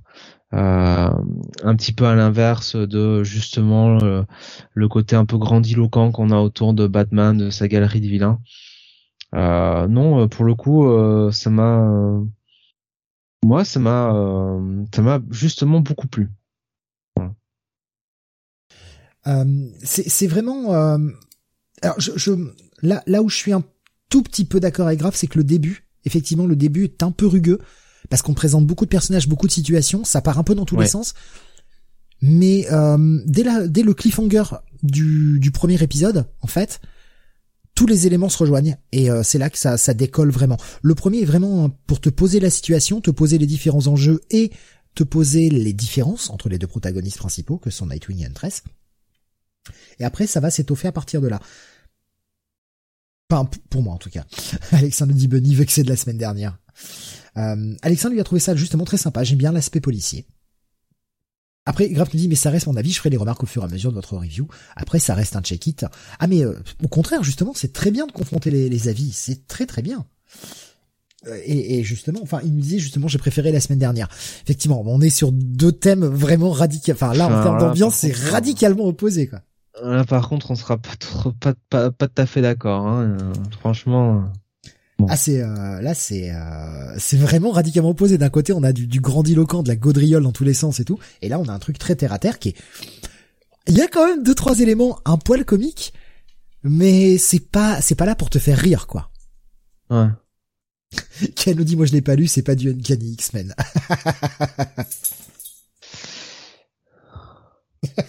oh le désespoir de Jonathan. Oh là là. Oh. Petite série c'est Uncanny X-Men, bon ça compte pas. Parce que ça a apporté sa pierre dans l'univers de comics un jour. Ouais, ça a tellement apporté qu'ils ont, enfin, qu'il a fallu qu'ils foutent euh, Morrison dessus, quoi. Oh, ça trash, ça trash, direct.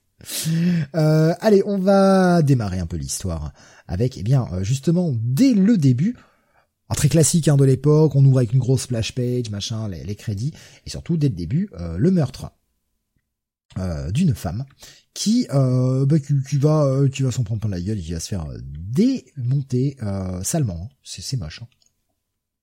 Se fait exploser la tête. Euh. Ouais. Ouais, elle prend cher là. Hein. Et elle va, ouais, bah, elle va mourir comme un caca dans une chambre d'hôtel.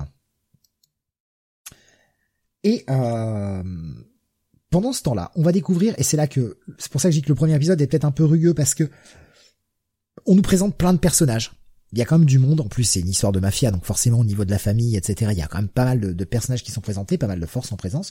Surtout que le scénario pour quatre épisodes, je trouve, est assez assez riche, assez fouillé. J'allais dire fouillé au départ, mais ça, ça avait cette connotation négative. Donc assez fouillé. Il y a pas mal pas mal de choses qui qui s'entremêlent et qui vont avoir une finalité. Mais euh, c'est vrai que ça fait beaucoup, quoi. on a donc ce meurtre, puis on nous présente un personnage qui rejoint sa copine après l'avoir menacé avec un flingue quand il entend du bruit, donc tu te dis, hmm, le mec il est, euh, il est pas du tout jumpy lui, il est pas, il est pas du tout sur ses gardes. Euh, en plus, rencontrer ta meuf au fin fond d'un vieil entrepôt désaffecté. Ouais. c'est, il a des, c'est, c'est des purs romantiques, hein, comme on dit, hein. Les gars, c'est la Saint-Valentin lundi, faites pas ça, quoi. faites pas ça. Je pense que vous allez pas, enfin, pas forcément avoir un super retour. sauf euh, si vous avez envie d'être largué. Hein si vous n'avez pas le courage de larguer votre copine et que vous voulez que ce soit elle qui vous largue, bon bah faites-le. Hein. Euh, jubilar tiers nous dit Alexa. Oh putain c'est moche. Euh... C'est très moche ça Alexa. Franchement. Non mais sans déconner quoi. Donc on, on, ce mec est surveillé lui par Nightwing de son côté pendant que Huntress elle surveille Belloc qui a été appelé sur ce meurtre et tout pointe vers le second, euh, l'espèce de fils adoptif du boss d'une famille de, de, la mafia. Euh, la famille euh, ma Falbala. Merde, c'était comment? C'est la famille euh, ma putain. Maltosi, non, c'est ça? je l'ai, je l'ai sur le bout de la langue. Hein. la famille Maltesers, ouais, ça va être ça. Ouais. Merde, putain, j'ai pas. Malfati, pardon. Malfati, ouais. ouais, ouais. du mal. Hein. Bon, il est tard aussi, hein. Veuillez nous excuser, il est tard. La journée était longue. Et donc, euh, Huntress est persuadé, puisque le meurtre dans la chambre d'hôtel était une, une chambre louée au nom de ce second de la famille. Et Huntress veut absolument le faire tomber. Elle est persuadée que c'est lui qui a tué la prostituée qui était dans sa chambre.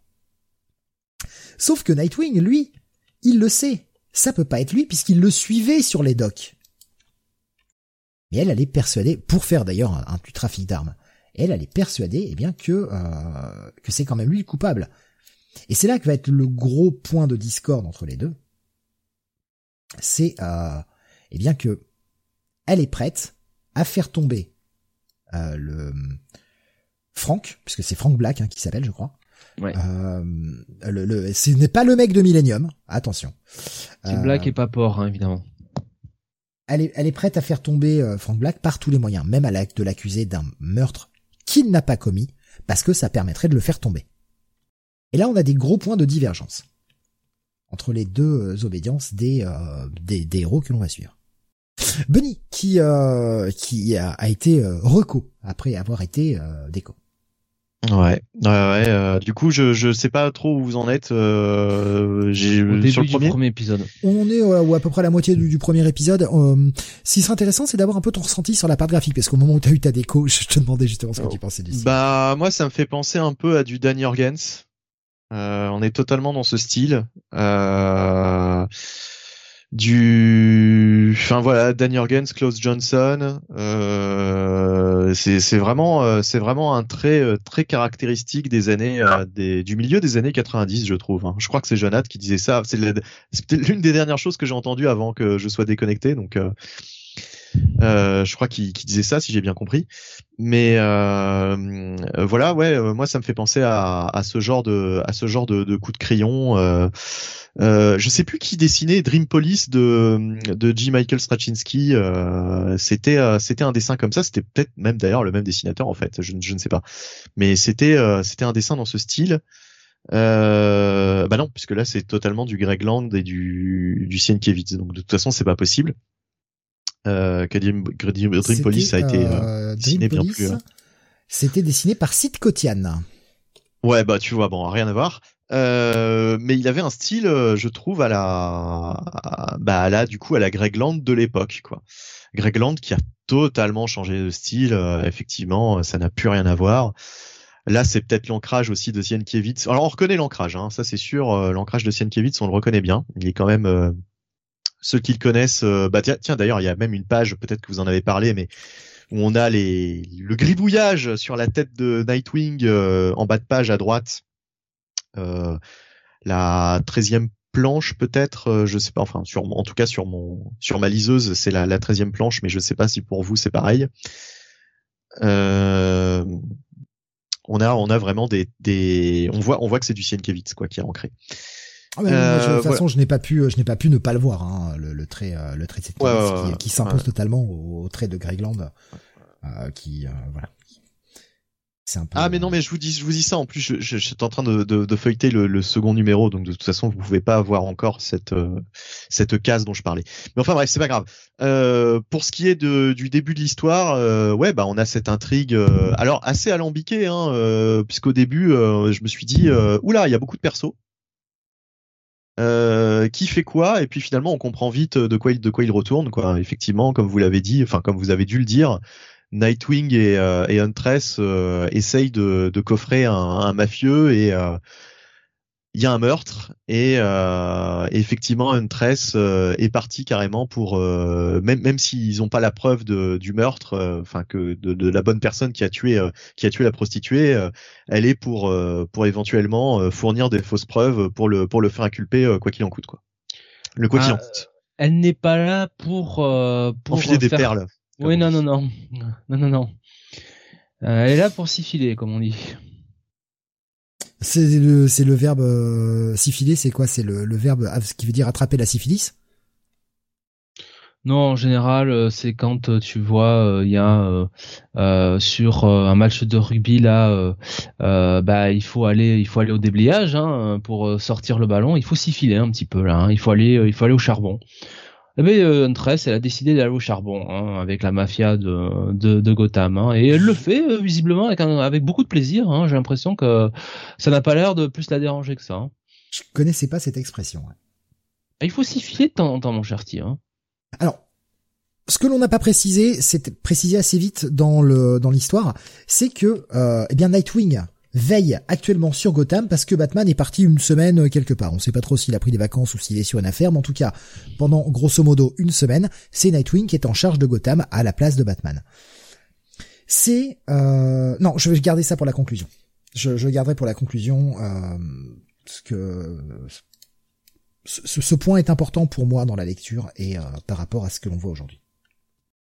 Le donc le, le, gentil Frank Black, enfin en tout cas gentil, euh, qui n'a pas tué euh, la prostituée dans dans, ce, dans cette affaire, eh bien va se faire coffrer par un flic qui lui casse gentiment la gueule pour essayer d'avoir des aveux. Et c'est là que on a un Bullock qui arrive, qui est la voix de la sagesse. Alors, est-ce que je fais le petit euh, le petit point le petit point légal pour ceux qui n'auraient peut-être pas compris, ou est-ce que tout le monde sait ce qu'est le cinquième amendement? Euh, non, on, vaut mieux quand même expliquer parce que bon, avec nos auditeurs, euh, euh, donc le mec n'avoue rien. Et euh, on a Belloc hein, sur la page que vous voyez qui, dit bon c'est bon tu dégages t'as pas à l'interroger hein, c'est pas toi qui, qui interroge. En même temps t'es qu'un bleu donc t'es pas vraiment censé faire les interrogatoires c'est plutôt le boulot des détectives hein, donc des enquêteurs des inspecteurs.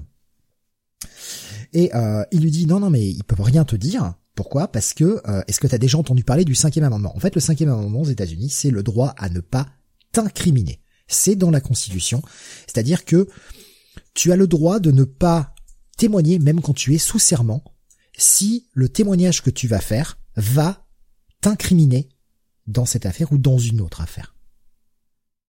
Et donc Belloc, il a déjà tout compris. Il peut pas dire ce qu'il était en train de faire parce qu'il était forcément en train de faire une activité illégale. Donc s'il le dit, il s'incrimine. Donc il a le droit de, comme on dit, plead the fifth. C'est ce qu'on dit en anglais. Donc plaider le cinquième amendement, tout simplement. Des années de law and order, monsieur. Des années de law and order. Oh là là. Quelles sont les meilleures années de law and order, Steve? Oh, la saison 1 à 20. Toutes, quoi. Claire, net et concis. Elles ont toutes leur charme. Elles ont toutes leur charme parce que tous les tandems d'enquêteurs euh, ont quand même les procureurs évidemment. Et les procureurs aussi. Ouais, mais bon, Sam Westerson quoi. les assistantes alors du procureur. Ça, ça reste entre moi et mon prêtre. Comme on dit. euh, séquence, séquence plutôt cool. Encore une fois, on est vraiment avec cette séquence-là. C'est jusque-là, c'était un poil nébuleux pour moi encore. Euh, l'histoire, et on n'a pas encore tous les tenants, les aboutissants, bien sûr, l'histoire, mais c'est encore un poil nébuleux. Il y avait beaucoup de personnages, il y avait beaucoup de tout ça, il y avait toute cette séquence de discussion qui commence déjà à te placer le ton que va être la mini-série, qui va être une mini-série absolument pas résolue dans l'action, mais plus dans l'enquête.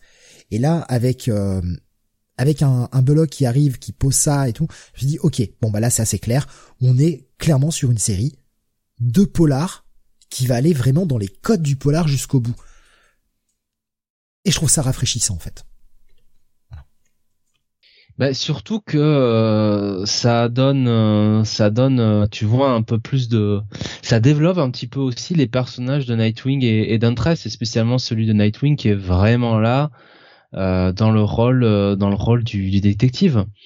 Euh, donc c'est euh, c'est assez intéressant quoi. Franchement, euh, tout, tout, tout ce côté-là vraiment polar autour de autour de cette mini-série, moi je trouve c'est c'est l'une vraiment des, des grandes des grandes réussites quoi. et puis aussi, c'est que si on avait confié l'enquête à Tim à Tim Drake, ben il l'aurait craqué en un épisode lui. C'est quand même le meilleur détective Tim Drake. Ouais, il aurait fini avec une plume dans le cul. Euh, mais euh, mais sinon, euh, c'est vrai que on voit aussi quand même, enfin tout au long de la mini-série, bah, que voilà, la police de Gotham, encore une fois, c'est peut-être pas un sujet qui est très abordé aujourd'hui dans les comics, mais que dans la police de Gotham, effectivement, on voit toutes les difficultés aussi de devoir euh, un petit peu euh, faire son métier. Donc euh, avec bah, des mafias qui sont qui ont un petit peu leur leur qui sont un petit peu partie prenante dans tous les secteurs et surtout bah, cohabiter avec les vigilantés voilà comment comment faire donc c'est là-dessus Devin Grayson je trouve est plutôt plutôt convaincante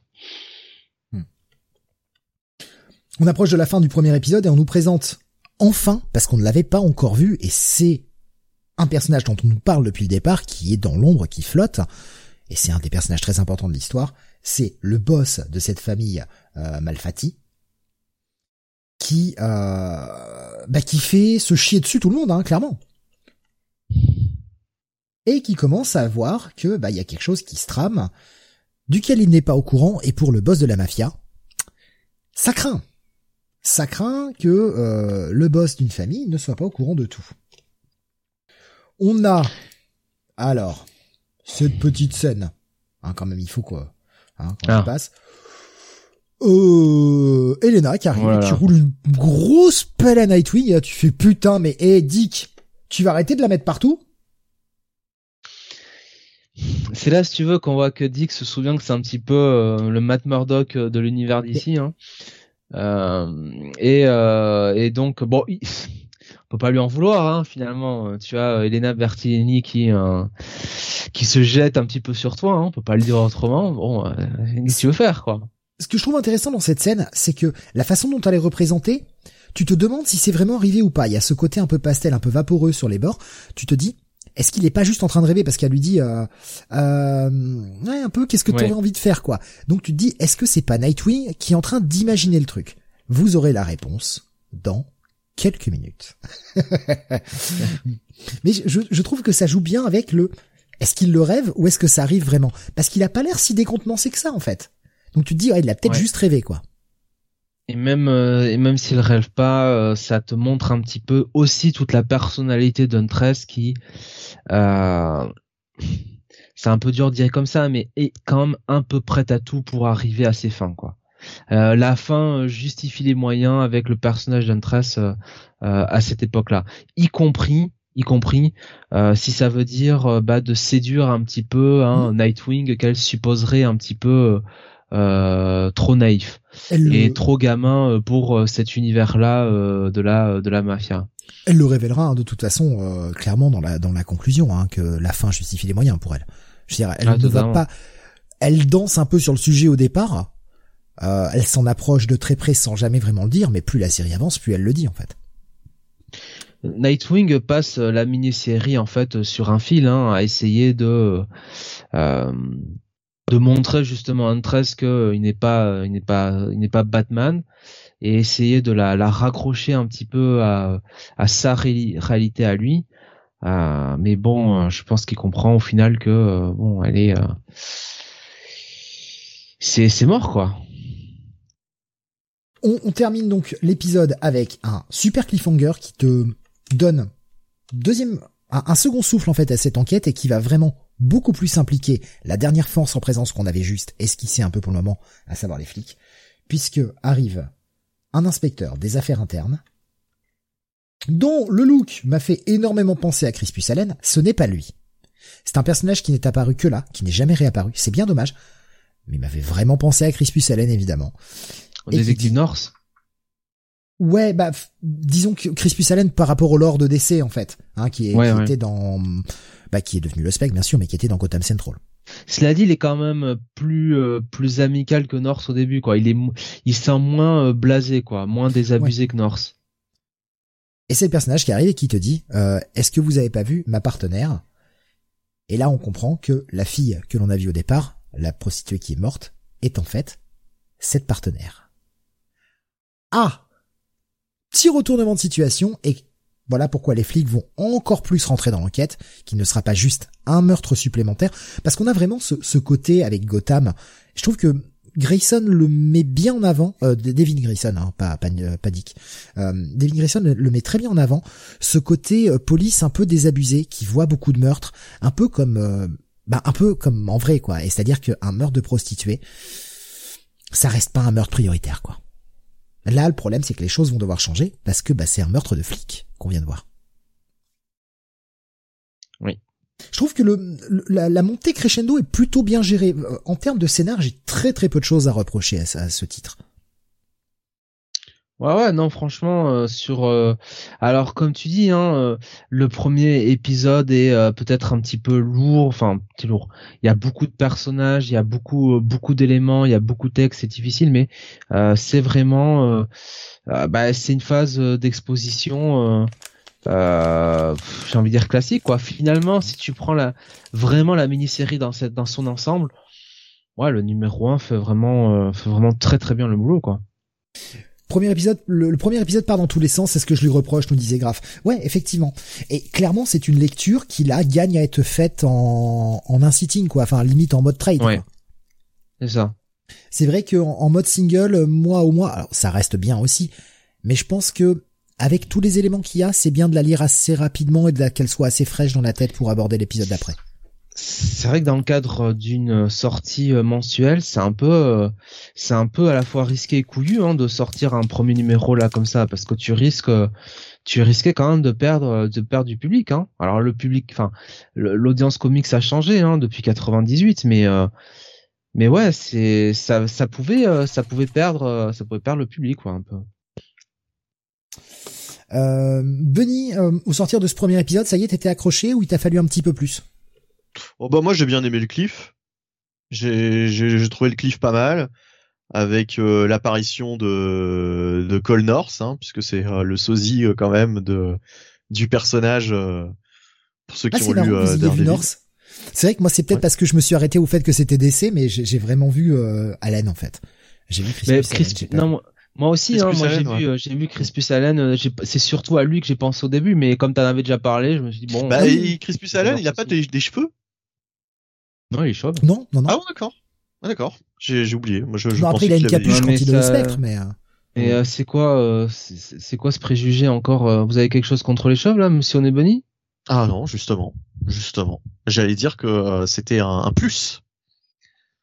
Mais ouais, non, mais en tout cas, cet épisode, bah le, le le cliff est plutôt sympa et redistribue un petit peu les cartes avec, euh, j'ai envie de dire, ce, ce nouveau, euh, ce nouveau personnage euh, qui arrive sur la fin et qui, qui, remet un petit peu en perspective les, les choses. Mais bon, après, après, oui, c'est sûr, ça m'a pas non plus, euh, ça m'a pas non plus hyper bluffé. Je me suis pas dit, euh, putain, euh, pourquoi j'ai pas lu cette série, cette mini depuis, depuis le temps. J'aurais dû lire ça depuis des années. c'est génial, quoi. C'est sûr que c'est moins percutant qu'un, que le premier épisode d'un, la première, enfin ouais, le, le, premier épisode d'un, Green Arrow. je crois que c'était Your One hein, qu'on avait, qu'on avait, dont on avait fait la review là il y a quelques mois, que j'avais jamais lu. C'était le, le, pas Your One parce que Green Arrow Your One c'est une mini-série par Andy Deagle et Jock. Euh, c'est le, le Green Arrow de bah, le volume 3 en fait, le, le run de Ah oui oui oui, oui, oui, oui, je sais plus comment ça s'appelait bah euh, enfin bref euh, euh, je sais plus quel était le titre de cet arc mais en tout cas euh, en tout cas dès le premier numéro, je m'étais dit ah oui là il y a quand même il y a quand même une patte, il y a quand même Quiver, le, le, nom de l'arc, je crois. Ouais, il y a, y a, quand même, il y a quand même quelque chose de, de, de très particulier. Enfin, vraiment, j'avais envie d'aller voir la suite. Là, tu m'aurais dit euh, bon, euh, tu vas attendre un mois pour lire le, numéro 2, euh, j'aurais j'aurais attendu quoi, tu vois, c'était pas j'étais pas non plus hyper hyper hypé, mais j'ai trouvé que ça faisait le job quoi. Bon. Grave qui nous dit moins percutant que Lobo et The Mask, tu peux le dire Benny. Oh bah c'est pas du tout le même le même le même genre de toute façon. Donc ouais, on enchaîne avec euh, bah, la, découverte pour... Euh, ah bah du coup, j'ai oublié son nom maintenant, hein, comme un con. Euh, c'est l'inspecteur Ellison, je crois. Ouais, lieutenant Ellison, c'est ça. Lieutenant Ellison qui va découvrir bah, le cadavre de sa partenaire et qui explique qu'elle était en fait en train d'enquêter euh, sous couverture, c'est le mot que je cherchais en français, mais sans autorisation. Personne ne savait où elle était et ce qu'elle faisait, quoi. Elle avait pas eu l'autorisation d'enquêter sous couverture, mais elle l'a fait quand même. Donc, tous ces éléments s'entremêlent. Huntress et Nightwing vont continuer d'enquêter, toujours avec leurs différentes euh, opinions et leurs différences euh, de de d'idéologie, en tout cas de de, de but, euh, de, de moyens pour pour boucler cette enquête. Et le papy de la famille Malfatti, a d'ailleurs il y avait tout à l'heure Graf qui nous disait, j'essaie de reprendre euh, ce qu'il nous avait dit. Euh, Malfatti, euh, a.k.a. Salvatore Valestra, non. La ressemblance est troublante. Alors le problème, c'est que je vois pas qui est Salvatore Valestra. Peut-être dans Breaking Bad, non? Il y a un Salvatore, mais... Euh, mais c'est pas l'un des mafieux qui, qui, était, qui, qui, était lié au, à l'assassinat de la famille de, ah. de Elena Mask of the Phantasm, voilà, nous disait Graf. Ah ouais, d'accord. Ah ouais, d'accord. Ah, j'y pas du tout. Pas revu si vous croyez qu'on va regarder des trucs comme ça... Revu depuis trop d'années. Il va donc découvrir par l'intermédiaire de bah, du pote de Frank Black. putain, j'ai oublié son nom à lui, euh, le pote là, euh, le pote balance un peu là qui se retrouve au milieu, euh, qui va va un peu tout baver au, au boss de la mafia. Que eh bien, il a une une petite amie qu'il veut protéger, dont il a caché l'existence, et eh bien, le vieux va aller la rencontrer et lui dire, eh, bienvenue dans la famille. Oui, euh, c'est le meilleur, le meilleur accent possible. Hein. Je peux pas faire mieux là. C'est Pasquale hein, le, le, le, le pote. Oui, c'est ça, Pasquale. Ouais. Avec moi cette séquence que j'aime bien où on a le, le garde du corps qui euh, pointe le flingue derrière la tête de, de, la petite amie et qui, euh, avec le signe de la main du, du parrain, le range. Et l'autre, elle voit rien, quoi. Elle comprend pas. Donc il est déjà prêt à la buter, quoi. Euh, Graf nous dit, mais je suis le seul à avoir vu de très loin qu'il avait tué la fille. Non, c'était, c'était, c'était assez évident en fait. C'était bah, assez bien évident. sûr, oui, on a compris, mais bon. Mais c'est pas tant la révélation qui est intéressante, je trouve, c'est la façon dont elle intervient, la façon dont les personnages découvrent tout ça et comment tout se relie euh, au, au, fil, au fil du temps. Euh, Nightwing est et euh, Elena vont aller euh, vont aller bah, casser la gueule à des mafieux à Pasquale justement pour lui dire allez crache le morceau. Dis-nous tout ce que tu sais. Sinon euh, bah, sinon elle, va te péter la gueule quoi. Et elle a des techniques d'interrogatoire euh, sacrément musclées Elena. Ouais. Elle y va elle y va franco. J'aime bien parce que bon elle nous joue le coup de ah Nightwing euh, pas mal hein l'improvisation euh, bon flic euh, bad cop good cop non non je crois que grosse grosse fausse excuse hein, elle est là pour mettre des pains enfin en fait Pasquale c'est juste de la chair à canon quoi. Elle s'en fout de son sort quoi. Elle veut l'information et c'est c'est c'est c'est dans ces moments là en fait que Elena euh, est, euh, est clairement finalement euh, le, le, personnage de la Bat Family qui ressemble plus à Batman quoi. Elle a vraiment sa mission et, et peu importe entre guillemets les dommages, ça ne ça n'intéresse pas quoi. elle n'est pas comme dit que qui a ce problème moral hmm. dès le début du premier épisode de se dire bon bah oui Frank Black c'est un pourri et très certainement que ce mec là doit aller en tôle euh, mais euh, on peut pas le, on peut pas le juger, on peut pas le condamner pour un crime qu'il n'a, qu'il n'a pas connu. Euh, Elena, elle n'est pas comme ça, quoi. Bah, je, je sais pas si, si Batman irait vraiment jusqu'à jusqu'à faire inculper quelqu'un qui n'est pas qui n'est pas coupable, justement. Mais moi, je, c'est la Red Hood avant l'heure. Hein. Bah d'ailleurs, il fait la comparaison. Il lui dit à un moment donné, euh, faudrait pas que tu termines comme Jason Todd, quoi. Ouais. Ah, bon après Red Hood n'était pas encore revenu hein, à la vie, hein, mais euh, Il, il lui dit aussi Barbara. Hein. Mais euh, qu'est-ce que je voulais dire euh, Moi, je ferais plus la comparaison entre Daredevil et Electra, quoi. Elle, c'est l'Electra de, de Nightwing, en fait. et avec des méthodes un peu plus musclées, effectivement. Oh, bah, mais, mais Electra, elle a quand même des méthodes très musclées. Hein. Bah, disons que c'est pas non plus tout à fait le même personnage quand même, quoi. Electra, elle a pas, enfin, bien sûr. Electra Huntress, euh, mais oui, il y a, il y, a, y a ce côté-là un petit peu. euh, Bah, il y a. Alors c'est différent parce que Electra quand même, elle a une vraie, euh, comment dire, fascination pour le personnage de Matt, enfin pour Matt euh, slash Daredevil. En fait, euh, euh, avec Huntress, je sais pas trop quoi. C'est quand même dit qui est peut-être un petit peu plus fasciné par elle hein, sur l'épisode, sur la, la sa mini-série. Ah bah, elle le manipule Euh, clairement. Voilà, Euh, mais Huntre- Huntress c'est quand même plus euh, en ouais. On le- sent, elle se on sent qu'elle euh, qu'elle qu'elle joint l'utile à l'agréable. C'est-à-dire qu'en gros, euh, voilà. elle le manipule un peu pour arriver à ses fins. Et puis, bon, bah, si elle peut euh, se le faire, parce qu'elle l'apprécie quand même physiquement, il est pas tout, désagréable. hein, voilà, il est pas, Donc, il est pas si mal hein. Voilà, donc euh, elle, elle en profite aussi, quoi. Mais euh, je veux dire, euh, oui, il se fait un petit peu mener par le bout du nez euh, durant toute la durant toute la mini, quoi. Mais d'ailleurs, le, le, le- j'allais dire euh, tout à l'heure, Steve, quand tu me posais la question, est-ce que tu as aimé le premier épisode Moi, je dirais le, le problème de cette mini, c'est justement que c'est une mini. C'est-à-dire que j'avais peur que cette relation qui est étudiée durant ces quatre épisodes ne mène à rien par la suite. Et j'ai un peu l'impression que, euh, bah, en fait, euh, ça n'a pas mené à grand chose parce que la relation Huntress euh, Nightwing, on en parle quasiment jamais, quoi. En fait. Oui, après je- il y a eu il y a eu pas mal de reboots aussi, il y a eu pas mal de tout ça. Oui, bien Et- sûr, mais c'est pas avait- un y avait une pense, intégration. quoi, vois. Ouais, mais il y avait une intégration, la continuité. Ah, puis bah Dick, euh, Dick avait. Il y a, il y a pas mal de petites graines qui sont posées quand même hein, dans dans cette mini, qui certes peut être zappée dans l'ensemble de la continuité Batman, mais apporte un petit plus. Je trouve des, des petites choses qui, qui seront réutilisées par la suite. Puis Bah, en fait, Huntress avait je- pas forcément de série à l'époque. Elle, euh, Ouais. voilà, elle vivotait. Elle, elle avait du mal à soutenir un titre. J'aurais été plus hypé, je pense, si ça avait été par exemple les quatre premiers numéros d'une série régulière Nightwing. Parce que là, j'aurais su que euh, bah si j'avais lu la suite du, du run, il y aurait eu des répercussions euh, sur la durée, quoi. La, la- la série Nightwing était déjà en cours, hein, puisque euh, Mm. on était à peu près au numéro 25 euh, quand la mini-série finit, donc euh, voilà, elle, sortait déjà depuis euh, depuis quelques mois.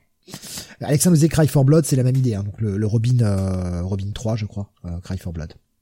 Ou c'est euh, Cry for... Ah, j'ai un doute maintenant. J'ai un doute. Ce que j'aime bien là sur, sur l'image euh, justement de, de la séquence euh, de l'interrogatoire un peu musclé, on a quand même ce petit jeu de la, de la petite danse avec un Nightwing qui l'empêche. Elle lui met un petit coup euh, pour le, le repousser et lui la tient, mais il y a quand même ce côté un petit peu danse collé serré quoi, qui va mener à quelque chose derrière. Mais voilà, je j'aime bien la façon dont dont c'est mis en scène qui pour moi n'est pas innocente. Je pense que c'est c'est peut-être un tort de, de la part de Devin Grayson. Je pense qu'elle a voulu jouer aussi beaucoup de subtilité, beaucoup de sous-texte. Elle aurait peut-être dû aller un peu plus loin, expliquer peut-être un peu plus un peu plus les choses. Je je sais pas. Moi ça me convient, mais euh, je trouve qu'elle laisse beaucoup beaucoup de sous-texte euh, dans dans dans les dialogues, dans les situations euh, où c'est à toi de d'essayer de comprendre des, et des intentions auxquelles elle ne répond pas forcément. À toi de te faire ton idée, quoi. Donc il y avait la séquence là dont, dont tu nous parlais, hein, de, de Ouais, euh, pff, moi, moi, je sais pas. Moi, j'aime bien parce que pour une fois, on a une auteur qui euh, ne prend pas ses, euh, ses, ses lecteurs pour des idiots. Peut-être qu'elle devrait, hein, la majeure partie du temps, vu le public des, des fans de comics, mais c'est Voilà. pas le fait de, de prendre des gens pour des idiots, c'est peut-être de de laisser beaucoup trop de non-dits en fait. Un petit peu trop de non-dits. Euh, à, disons que c'est euh, du point de vue du lecteur. Chacun chacun y voit ce qu'il veut. Peut-être un poil trop en fait. C'est bien d'en laisser. Bon, bah, voilà, c'est- on va dire un petit point de critique qui euh, qui ne changera absolument pas ma note hein, sur la série, mais euh, voilà. Donc le papy va voir Frank Black en prison et va euh, bah, gentiment, euh, gentiment aller le- lui dire je sais quel est ton plan, euh, que tu voulais en fait te barrer de la famille, euh, faire croire que tu avais fait euh, un deal euh, sans prendre l'argent machin pour que tu te fasses exclure de la famille et ensuite disparaître avec ta meuf. Mais non, je sais. Mais il va gentiment l'aider à s'échapper par la suite.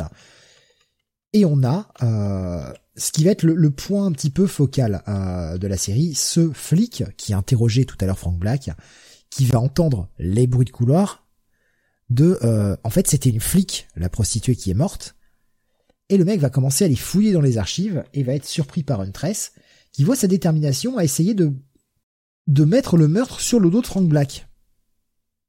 Elle le trouve très dédié à la cause et c'est très bien. Et elle va l'aider euh, à essayer de mettre ça sur le dos de Frank Black. Parce que Huntress n'a pas encore compris toute l'histoire. Oh. Pas très bonne enquêtrice. Hein. Ouais, elle est un peu... Euh, elle n'a pas le talent de Dick. Hein. Voilà, elle a des progrès à faire. Faudrait qu'elle fasse un petit stage, euh, un petit stage chez euh, euh, chez l'auto-école Batman. Hein. Graf nous dit, Huntress le prend sur le fait et la réaction débile, mais elle est conne, elle est conne. donc l'évasion de Frank Black est un petit peu forcée avec encore des flics qui restent sur le carreau. Hein. La, la matière. Euh, ben, je sais pas si elle le si elle le prend sur le fait et qu'elle laisse et qu'elle le laisse partir volontairement quoi en fait. Mais elle s'allie même à lui hein, pour vous essayer de faire tomber Frank Black. Hein. Ouais. Elle s'en fout euh, du, de l'aspect moral, elle veut. Euh, mais elle doit, elle doit se douter qu'il y a un truc qui qui cloche. Mais elle, elle veut vraiment. Euh... En fait, elle, elle, veut trouver n'importe quel euh, euh, n'importe quel prétexte pour euh, dégommer Frank Black quoi. Il y a que ça, il y a que ça qui l'intéresse quoi. Donc le, le, flic, les flics qui se font descendre et puis on finit ce deuxième épisode avec une vraie pelle. Alors celle-ci, on sait, elle est pas, elle est pas fantasmée, elle n'est pas rêvée. Là, crépuscule. Euh, si dans le premier on avait encore le doute de par la façon dont elle était mise en scène, est-ce que c'était juste dans l'imagination de Dick Là, celle-ci, c'est pas dans l'imagination. Ouais. Et le début de l'épisode 2 nous nous révèle hein, le mec, euh, il n'a pas été que dans l'imagination d'Huntress. Hein. Euh, début de l'épisode 2 ou de l'épisode 3 euh, De l'épisode 3, pardon, l'épisode 3, ouais, On a, on a cette séquence où il rêve hein, de Batman qui lui pète la gueule parce qu'il a couché avec. Et après, le mec se réveille en mode... Euh, en mode euh, surprise. D'ailleurs, il avait deviné, on avait ce petit truc, mais tu serais pas prof toi dans la vie et boum, le mec, eh, eh, enquêteur le dick quand même, enquêteur où le mec va euh, découvrir son identité et ça va être aussi tout le jeu euh, de, la fin de, cette mini sur le fait que lui veut pas lui dévoiler sa eh véritable identité pour protéger Batman en fait. Et c'est là qu'est le problème d'Huntress et sa famille, hein. moral. Et oui, et sa famille. Et, au-delà de, enfin le, problème d'Huntress et le, le problème moral, c'est que elle, ce qu'elle veut, c'est être acceptée. Elle veut rentrer dans la famille et ils ne lui font pas assez confiance pour ça et elle veut gagner cette confiance par tous les moyens. Il y a quand même toujours avec elle euh, un plan dans le plan, donc c'est peut-être aussi pour avoir un petit peu de euh, un, un, peu de levier quoi, tu vois, avoir un moyen de pression aussi. Hein, si elle connaît euh, l'identité de, de Batman et du reste du reste de la famille, et effectivement elle essaye de elle essaie de la faire à l'envers, euh, de la faire à l'envers à Dick. Elle essaie même de l'amadouer en lui donnant son prénom, euh, en disant qu'elle s'appelle Elena. Donc, euh, mais Dick là-dessus, il résiste bien quand même. Inflexible, ouais. Graf il nous dit c'est un enquêteur, je dirais plutôt pour Dick. Ah, c'est beau, moi je trouve ça beau. Est-ce que oui oui c'est quand même de, de, faible niveau hein, on va pas se mentir déjà qu'on est habitué à pas terrible euh, sur ce chat euh, mais euh, mais c'est vrai que est-ce que Dick avait déjà été euh, avec euh, avec Oracle avant, avec Barbara. Mais là, là, c'est dit que non. Dans toute cette séquence. Là, elle sous-entend qu'ils n'ont jamais été grosso modo ensemble et que ils ne le savent pas encore, quoi. Alors moi, j'ai en tête effectivement après ces fameux épisodes en Nightwing avec Dick, tu sais, sur le trapèze avec Barbara, ils s'embrassent tout ça, tout ça, très bien pour son anniversaire. Mais il y, avait pas déjà eu des relations entre Barbara et Dick avant? Enfin il me semble quand même que le problème c'est que la continuité elle est tellement ah oui voilà. C'est ça. Dans la nouvelle continuité oui effectivement euh... ouais, ouais, la continuité est tellement fucked up que j'arrive à me mélanger en fait. J'arrive à me mélanger. Dick et Barbara n'avaient jamais été ensemble je doute là nous dit Graf. Mais avant avant Crisis on Infinite Earth oui. Post Crisis on Infinite Earth je sais plus je sais plus du tout. Ouais. ouais. Euh, elle, Alexandre dit, elle dit qu'elle connaît Huntress Oracle. Oui, il y a cette séquence moi que je trouve géniale où euh, il appelle, euh, il appelle Barbara, donc Oracle. Euh, et elle lui dit mais hé, hey, dis donc, ton GPS là, t'es pas, t'es pas au manoir Ouais, en fait, je suis chez Huntress. Mais comment ça c'est que t'es moitié à poil, espèce d'enculé? c'est pas dit, mais c'est tellement sous-entendu. Hein euh, et elle lui bah, balance des trucs. Ouais, elle est pas, elle est pas fiable. J'ai bossé avec elle puisque la série Birds of Prey était déjà euh, en route, hein, la série euh, ongoing. Donc elle avait déjà fait des passages dans Birds of Prey. Et elle ne la trouve pas fiable, un peu trop violente, un peu un peu instable. Et c'est là qu'il y a, y a cette petite séquence qui fait un peu sourire avec avec Elena qui arrive, qui fait "Tu feras un bisou à Barbara." Oups, j'étais là, j'ai tout entendu. Oui, parce que ça s'est ça s'est passé avant. Hein. Alexandre disait du coup Birds of Prey. Et oui, ça s'est passé avant. Mais euh, c'est vrai que post Crisis on Infinite Earth, j'ai des gros doutes sur est-ce que Dick et Barbara ont consommé. Alors sans forcément avoir couché ensemble, mais enfin est-ce qu'ils ont été plus ou moins ensemble à un moment? Parce que Elena dit, ah, euh, bah voilà quoi, vous êtes ensemble, vous, vous avez été ensemble. Il dit non jamais. Euh. Et elle lui dit t'es sûr? Elle fait non mais non euh, c'est juste une pote. Ouais, ouais c'est ça. Ouais. Vous ne le savez pas encore. Oui voilà vous ne le savez pas encore et euh... ouais. Et cette euh, cette petite nuit euh, débridée entre eux, hein, bah, va se finir assez mal avec euh, un petit peu euh, le, le, côté bon bah euh, tiens prends un café et casse-toi quoi. Ouais je vais y aller, euh, j'ai des trucs à faire. Ça finit en coup d'un soir un peu un peu un peu foireux quand quand tu dois partir quoi. Et Dick parce que lui il lui en faut toujours plus. Le mec va aller interroger des putes et le mec va les séduire. Ah, ah cette séquence où il imite Batman là. c'est génial. Ah, c'est génial. Puis j'ai bien la réaction de la euh, de cette fille de joie, on va le dire comme ça, cette prostituée, euh, qui euh, qui rentre dans la combine quoi, qui dit oh, tu le fais pas vachement mal, hein. bien. Oh, tu le fais vachement bien. C'est pas mal hein, quand même. Hein. Et que le mec il repart, il est mignon quand même. Hein. Ah mais ah putain, le sexe symbole c'est Dick quoi. Incroyable. Incroyable quoi. Et le mec il a les infos gratos quoi. Et pourquoi se faire chier à aller tabasser euh, du mafieux alors que t'as qu'à euh, t'as qu'à poser la question euh, au coin de la rue quoi. Tous ceux qui se notent tout cheat. et, tu, et, tu, et, tu peux avoir en plus un petit avantage en nature. Donc, et ce que ce que j'aime ce que j'aime énormément c'est que là aussi on indique qui va être dans une approche d'enquêteur qui ne va pas forcément utiliser la force malgré qu'il va aller voir donc le milieu, on va dire du, en tout cas de, la délinquance, si ce n'est du crime, euh, avec les prostituées, etc., qui, qui connaissent le truc, donc il va en apprendre sur l'enquête pendant que elle, Oracle, reprend l'enquête de son côté. Et qu'est-ce qu'elle fait, Oracle? Ben, la seule chose qu'elle sait faire, casser des gueules, botter des culs, péter des vitres. Lui, là où il va être malin pour essayer d'avoir des infos, elle, elle va continuer d'aller fracasser, quoi. Ben mine de rien, il est, euh, il a quand même, euh, il a quand même toujours un plan, quoi. Tu vois. Hmm euh, l'air de rien sur euh, euh, sur sur ces enquêtes quoi, sur sur cette mini-série. finalement, comme tu dis, c'est c'est un test qui est vraiment alors là rentre dedans au possible quoi. Donc... Et c'est quand même dit qu'il va découvrir parce que pour le moment, nos deux héros n'étaient toujours pas au courant, eh bien que la prostituée tuée au départ était en fait une flic sous couverture. C'est là qu'ils ont cette info parce que jusqu'à présent ils l'avaient pas. Oui. Dick qui va essayer d'arrêter Pasquale. Moi, ce que j'adore, c'est qu'il va essayer d'aller d'aller euh, l'arrêter et c'est là que les flics débarquent et, qui disent ouais non mais ça va, on sait tout ça quoi. et en fait, Dick il passe vraiment pour un con. Il y a cet élément qui va qui va être dit là aussi, tu vois, en termes de sous-texte, ce que j'aime beaucoup. C'est dommage parce qu'on ne reverra pas ce personnage d'Ellison mais euh, Dick va dire ouais ouais euh, nos euh, nos gars en fait euh, dans c'est pas notre façon de faire on va protéger les nôtres. Voilà. En gros il s'inclut du côté de la police. Ce qui va avoir le don de perturber Ellison un petit peu. Dommage ce personnage n'en reviendra jamais. Ça aurait pu être une bonne addition au cast hein, de la série. Au moins celui de Nightwing. Oui de, de la série Nightwing ouais, Ça, aurait, ça aurait été pas mal ouais. Et donc le mec qui prend des notes hein, sur son dictaphone, enquête, et c'est là qu'il va avoir le déclencheur avec bah, le flic, qui on comprend est complètement mouillé, c'est lui qui a tué la, la prostituée au départ, et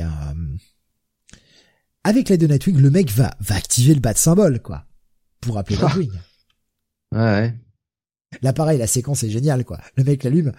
Et là, je sais pas combien de temps je vais attendre. Le mec arrive en 30 secondes. Fait putain, mais, waouh, c'est rapide. Nightwing, il est beau, quand même.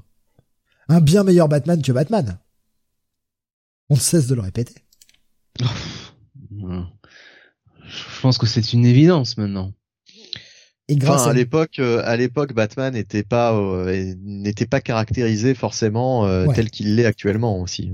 Et puis qu'il avait déjà pris le manteau hein, au sortir de, de, Nightfall. Pas longtemps, mais il l'avait pris. Parce que franchement, le Batman des années 90, le Batman de No Man's Land et compagnie. Bah, des années 90, c'est 2000 hein, d'ailleurs. Oui. Même en 2000, hein, je trouve. Hein. Il était encore très bon. Hein. Ouais, le, le, le, enfin, il est, enfin, c'est pas qu'il est très bon, c'est qu'il est, euh, c'est un personnage euh, sympathique, quoi, Batman. Il est pas, euh, il est pas aussi manipulateur. Bah, il y a, il y a ce que fait Mark Wade hein, sur la GLA, qui, en chauve-souris, qui commence à, à, lui donner une facette un peu plus sombre. Et puis il y a aussi après 2006 ou 2005, je sais plus. Enfin le le retour de Red Hood qui commence à emmener un petit peu Batman vers le sombre. Oui, d'accord, mais c'était, tu vois, c'était plus des exceptions plutôt que la règle. Maintenant, c'est la règle, quoi. Et c'est vraiment une exception de voir un Batman sympathique qui a le sourire, quoi. C'est clair. Enfin, cela dit, Williamson nous fait un Batman qui, euh, qui, est, qui, est, beaucoup moins tête à ah claque. Oui. déjà. Euh, c'est récent, c'est récent. On va, on verra comment ça évolue, mais franchement, son Batman, il est, euh, il est sympa, quoi. Oui, beaucoup plus, beaucoup plus que les runs précédents. Ouais. Hmm. Donc grâce à Nightwing, Ellison va confronter, soi-disant Pasquale, qui avoue le crime pour sauver la famille, hein, à la demande du boss, et euh, va faire euh, se révéler le vrai tueur. Ils avaient tous compris qui c'était. Euh, Shaolin. Et, euh, et ça finit par bah, le mec qui arrive à se barrer. Pendant que Pasquale sort libre, il arrive à se barrer et euh, va suivre Pasquale, puisqu'il se doute bien que Pasquale va rejoindre Frank Black, car il veut essayer de mettre le, crime sur Frank Black pour essayer de s'en sortir encore une fois. Et c'est là-dessus qu'on termine l'avant-dernier épisode. Là, le, rythme est vraiment soutenu, hein, ça ne s'arrête plus. Autant, encore une fois, le premier épisode met la situation en place et peut-être un peu lent, mais alors après, ça, alors ça, il y a beaucoup de textes, il y a beaucoup de dialogues, effectivement. Ça reste une série d'enquêtes, donc ça passe essentiellement par euh, par le texte. Mais je trouve que le rythme est vraiment fluide. Plus la série avance, plus c'est fluide. Peut-être un peu trop d'ailleurs sur le dernier épisode. Euh, puisque bah on va avoir des scènes d'action euh, qui font que ça donne un rythme presque, tu sais, ça se termine un peu pouf pouf, voilà, c'est terminé quoi. Donc on va avoir toute cette séquence de poursuite avec euh, avec euh, euh, Huntress qui se fout de la gueule de, de Nightwing. Ouais, tu peux pas piquer la Batmobile alors qu'il est pas là, quoi. Euh, Graf me dit pourquoi les flics le, laissent, partir l'autre, j'ai pas compris. Parce qu'ils ont, ils savent que Pasquale n'est pas le, le, responsable du meurtre. Parce que le seul qui avait une thé d'oreiller, euh, enfin la, la thé d'oreiller manquante, il y avait que les gens qui étaient sur la scène qui pouvaient le savoir. Et euh, c'est ça en fait, il joue avec le fait qu'il y a cette tête d'oreiller manquante, qu'ils l'ont retrouvée, et que le gars se dit bon bah ça y est, comment ça se fait? Vous avez vous, vous avez pas vous deviez pas fouiller mon casier. Ils pensent qu'ils ont vraiment retrouvé cette tête d'oreiller, donc en fait le mec se grille tout seul. Et il le savait. Donc Pasquale est libre de partir, ils n'ont pas le droit de le retenir puisqu'il est innocent. Et pendant que Bullock et Ellison s'engueulent, l'autre en profite pour se barrer quoi. Parce qu'il a compris que les autres ont compris.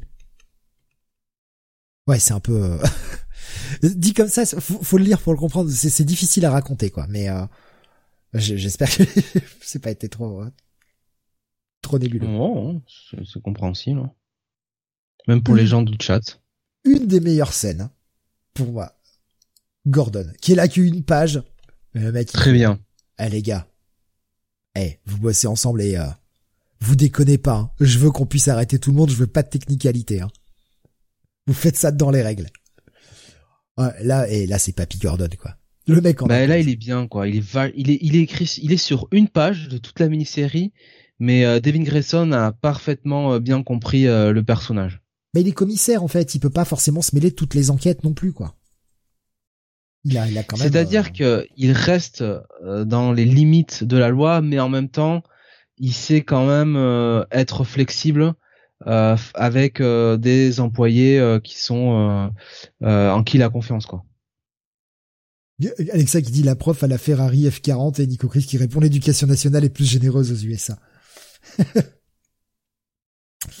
Euh, ce flic hein, donc qui va euh, totalement péter les plombs parce qu'il commence à menacer euh, l'espèce de partenaire qui a dit suivez le taxi, suivez le taxi, c'est lui, il va nous mener au tueur machin. Le mec commence à sortir le gun et commence à être complètement incohérent et va finir par buter l'autre flic.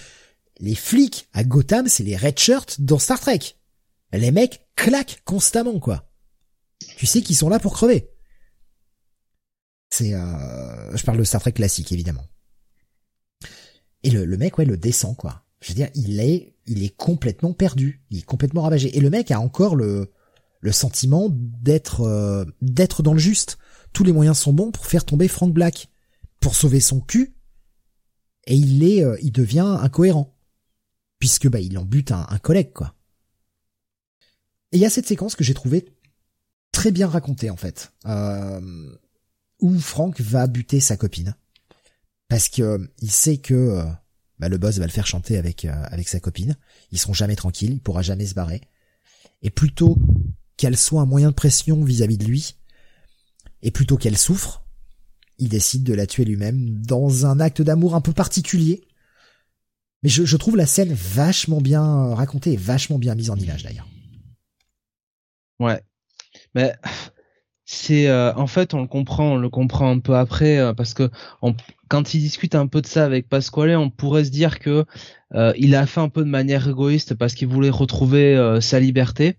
Oui. Et c'était le seul moyen pour la retrouver. Mais en fait, oui, c'était, il voulait retrouver sa liberté pour pouvoir en fait ben, en finir avec tout ça et pouvoir témoigner quoi contre contre son boss quoi. Là, le retournement de situation, il est le mec en fait voulait pas nuire à la famille, il voulait juste partir et vivre euh, libre. Et vu qu'il n'a pas pu vivre libre et vu qu'on l'a fait chanter, le mec décide de vraiment tout plaquer et de bah de trahir totalement la famille et de faire de témoigner pour faire tomber le boss quoi. Mais comme il sait qu'il ne pourra pas le faire tant qu'elle sera en vie, préfère la supprimer. Ce qui est là aussi c'est assez c'est assez particulier mais de, de, de réagir comme ça mais je trouve que c'est bien raconté et c'est cohérent en fait avec le personnage un personnage qui a qui, vit dans la famille dans une famille mafieuse, qui a tué des gens, qui a une moralité euh, bah, de criminel, qui va réagir comme ça. Non, enfin franchement super bien quoi. Graf nous dit en fait je trouve qu'il y a dans cette histoire un côté Sin City mais sans la maestria de Miller. Oui, ah bah bien sûr, ouais, il y a, pas. Euh, bah, justement, euh, j'allais dire, moi je vois un côté criminal à cette histoire. en fait, ça aurait fait un bon arc de criminal. Et moi, j'ai surtout aimé justement le, bah, tout, tout, toute l'intrigue autour des, des personnages comment dire, euh, j'allais dire humains, mais euh, les personnages, les personnages normaux, quoi, hors, super héros, réalistes. Ouais, les personnages réalistes. Et, je dirais même que je me demande même si j'aurais pas préféré, tu vois, cette histoire dans un récit polar à la criminal sans la présence de Nightwing et Huntress. En fait, finalement, c'est peut-être eux qui m'ont le plus dérangé dans le récit tout tout la, la, la, la présence des super héros euh, c'est même euh, je la regrette même tu vois tellement le tellement le récit euh, l'intrigue polar euh, bah, c'est ce qui m'a le plus intéressé et c'est finalement ce qui est le, le, le, mieux raconté parce que la, la relation la, la pseudo amourette entre Nightwing et Huntress je t'avoue qu'au bout de quatre numéros, bon, j'en avais un peu marre. Puis on voit très vite dès le début que de toute façon, c'est à sens unique. Elle se sert de lui et puis, et puis basta quoi. Lui, il se fait un petit peu mener par le bout du nez durant tout le truc. Bon, il est bien gentil quoi le Nightwing. Bah il y, a cette séquence, je l'ai pas je l'ai pas prise en image mais où t'as t'as Oracle qui lui dit quand même euh, putain mais toi dès qu'on te dit oui tu tombes amoureux quoi. en sous-texte là aussi c'est ce qui est raconté quoi. Non non c'est ça c'est ça quoi. Bah, en fait il est il est euh, il est euh, on a l'impression qu'il y a une différence d'âge entre eux. Quoi. On a l'impression qu'Untrest est bien plus mature que, que lui, que lui c'est encore un ado qui a qui a ses hormones qui le qui, qui démange un peu quoi. Et, voilà. Et effectivement, dès qu'il voit une, une nana qui lui plaît, euh, il, euh, il réfléchit. Euh, Après, oui, puis lui il le dit clairement, il est pas, il est pas coup d'un soir. il, enfin, il, il, est naïf et en, et en même temps, bon, euh, il joue, il rentre un peu dans le jeu parce que il essaie, il essaie encore toujours de, de la ramener un peu vers, euh, vers son chemin à lui. Ah ouais, c'est un idéaliste, quoi. Ouais, oui. Il, il, le dit clairement, et d'ailleurs sa position va changer sur la fin, mais il le dit clairement. pour lui, coup d'un soir, passage, hein. coup d'un soir, c'est pas son truc. C'est-à-dire que s'il s'engage euh, vraiment à aller jusqu'à l'acte sexuel, pour lui, ça veut dire quelque chose. C'est pas juste un coup en fait. Eh, j'irai pas jusqu'à dire qu'il ressentirait de l'amour, mais en tout cas une certaine attirance pour tenter de développer quelque chose. Quoi, il a envie de développer une relation, une vraie relation. Peut-être qu'il y a aussi un moyen de, de son côté de faire pencher la balance euh, de d'Untress vers le bien, d'essayer de la convaincre, peut-être un petit côté prosélyte un peu, euh, bon, je savais pas que les évangélistes euh, faisaient ça avec leur bite, mais euh, après tout, pourquoi pas Mais mais ouais, il est il est pas dans le côté coup d'un soir et c'est sa position change à la fin. pareil, enfin encore une fois, je trouve que cette mini, elle est pas pas inutile pour le personnage. Euh, je prends quelques petites réactions là. Graf me disait, c'est pas un mal en soi hein, le côté qui est pas la maestria de, de, de Miller, mais j'ai l'impression d'avoir déjà lu ça en mieux. Euh, criminal, c'est bien mieux aussi. Bah oui, oui, non mais de toute façon. Euh... Ah, Alexandre nous disait, ça me fait penser au Batman Ego, où le criminel a buté sa famille pour pas que le Joker le fasse. Il nous disait juste avant, j'ai l'impression que c'est un genre de scène que l'on n'a plus trop aujourd'hui, ça. Bah, dans le mainstream, ouais, beaucoup moins. Le, la personne euh, qui va tuer les membres de sa famille euh, pour pas qu'ils souffrent, euh, euh, ou qui va tuer sa, sa compagne, ou truc comme ça, c'est vrai que dans le mainstream, c'est des choses qu'on a moins. Dans, dans l'indé, peut-être un peu plus. Ouais, dans le mainstream, on évite, quoi. Après, ça dépend des auteurs. Hein. Euh, je me souviens, alors c'est, c'est ça date pas d'hier. Euh, c'était dans les années 2000. Il y avait eu euh, un passage d'Azzarello sur euh, sur Batman où bah, où il y avait 2000, hein. toute une intrigue. Oui, oui, oui c'était bah c'était après. Je crois que c'était après Batman Hush. Euh, ouais, ouais, ça fait presque, ça fait presque 20 ans, mais mais je pense que sur un, enfin avec un Azzarello, tu peux, tu peux avoir toujours des intrigues comme ça, quoi. C'est, ça dépend franchement des, des, des auteurs. Hein. On va on va finir assez vite la mini pour pour aller sur la conclusion parce qu'on est déjà à 3h30 euh, et puis je trouve que enfin pour moi il y a, y a, des choses euh, enfin il y a vraiment des bah, vas-y vas-y vas-y dire que, que tu as, que as déjà commencé à aborder Benny hein, qui qui sont euh, très intéressants. D'un côté donc c'est là que ils vont se retrouver avec presque un Mexican standoff hein. On a Frank Black qui sort pour aller se rendre aux flics et aller témoigner le flic qui arrive, qui veut le buter pour lui faire porter le chapeau du crime, et qui ne puisse pas se défendre, s'il est mort, ben, il pourra pas témoigner que c'est pas lui qui l'a fait, et on pourra l'accuser avec de fausses preuves. Et Pasquale qui veut l'empêcher d'aller témoigner, ce qui fait qu'on a un Frank Black qui se retrouve menacé de, deux côtés par des canons, pour deux raisons différentes, et euh, les mecs qui le menacent qui ont des, visions totalement opposées, quoi. Et là, il va falloir aller le sauver. Il va falloir protéger Frank Black pour qu'il puisse témoigner. Et Nightwing va faire l'effort de confiance, euh, demander à une tresse d'aller protéger euh, Frank Black. Va-t-elle le faire ou pas? En tout cas, il lui accorde sa confiance pour le faire pendant que lui va aller arrêter le boss de la mafia. Nico Chris dit conclusion, la succession de notes est encore plus mauvaise que les blagues du chat. Oh, ça tire à balles réelles là aussi. Hein. Ouais, ouais. Quand on a un pseudo avec euh, deux prénoms, qu'est-ce que ça veut dire? Ça montre euh, qu'on a qu'on s'assume pas trop, j'ai l'impression. Je ne parle pas de l'icône euh, qui fait un peu ado dégénéré. Voilà. Jo Nat dit Alexa. euh, on voit là sur les pages. Hein, comme je suis un personnage de Kingdom maintenant. Regardez les pages là que je, je montre à l'écran quand je parlais de, de, travail un peu rushé sur la fin. Euh, c'est à ces, planches, à ces planches là que je, je pensais c'est un peu, euh, pour moi, c'est, on a voulu mettre un peu la part belle à l'action avec quelques lignes de fuite, machin, mais je trouve que c'est un peu vide et c'est un peu rushé. Tu sens que sur la fin, ils étaient un peu pressés, quoi. Comme héros. Bon, heureusement, tout est bien qui finit bien. Huntress va protéger Frank Black. Tout le monde va être arrêté par la police. Aucun mort à déplorer. Et on va finir avec une J'aurais tellement aimé, tu sais, que dans la dernière case, on, voit Frank Black avec une flèche dans la gueule. on va finir avec une bonne scène. Alors déjà, Dick, Dick qui se cache avec une fausse barbe. Ouais, il s'est dit bon, j'en ai marre de jouer au faux Batman, je vais jouer à Tony Stark cette semaine. Putain, co- comment il est pas crédible Comment Ah, il est putain. pas crédible elle le grille, elle ça, le grille mais- tout de suite. Elle dit ouais, t'en as pas marre d'être caché avec ta fausse barbe là. Et, euh, Comment elle l'envoie balader ses fleurs de merde là, voilà. C'est génial. Pas Et puis dit que pff, oh, rien à foutre. hein, Tu sais, je pense que tu sais, il a, il a acheté tu sais, les fleurs au, au, tu sais, au, au supermarché du coin hein, en Il passant. les a volés, ouais, il les a volés. euh. Les plastique. sont des petits voleurs, là. euh, Vol à Il y a l'étalage. à Barbara de les confectionner. Non mais sur la dernière la dernière page ouais enfin la dernière planche je veux dire la dernière case plutôt euh, ça fait vraiment le côté Tony Stark euh, le Tony Stark du pauvre avec la, la mèche et tout là Avec les petites lunettes rondes là comme ça. les petites lunettes rondes ouais je retourne dans ma société alors que c'est un bon il vit dans il vit dans un taudis ouais le, le père euh, le père Grayson non bah non bah s'il vit chez Bruce s'il vit chez Bruce il est tranquille c'est vrai je, je sais plus je sais pas à l'époque euh, Bah, il vivait Oui, déjà à, à Bloodaven, hein. euh, Il était déjà Ah ouais, à Bloodaven, vivre ouais. Bloodaven. Bon, il revenait. bah oui, oui, Bloodaven est juste à côté hein, de, de Gotham, hein, de toute façon. ah, Tony Stark discount, nous dit, euh, nous dit Graf. Euh, petite séquence donc euh, où on, on conclut la dernière euh, histoire, en fait le dernier plot euh, qu'il y avait entre les deux, où Dick a évolué d'un côté puisqu'il a fait confiance à, à Huntress. Hein, premier pas, euh, il va toujours pas la faire entrer vraiment dans la famille en lui révélant l'identité, et en même temps, il lui dit qu'elle l'a fait évoluer puisque euh, bah ouais, peut-être que le côté coup d'un soir, c'était pas si mal. Euh, c'est ce qu'il avait besoin, quoi, grosso modo. en tout cas sur la dernière planche elle a l'air euh, sur la dernière case elle a l'air satisfaite Ouais. Et c'est- les dernières, les dernières cases sont vraiment rushées. Hein. Moi, c'est pff, Oui, oui, oui, oui, oui, c'est, euh, tu sens que euh, il il était temps, euh, La il était barbe, temps la de, moustache à la fin là, allez, euh, fuck it. euh, il était temps de récupérer le chèque là.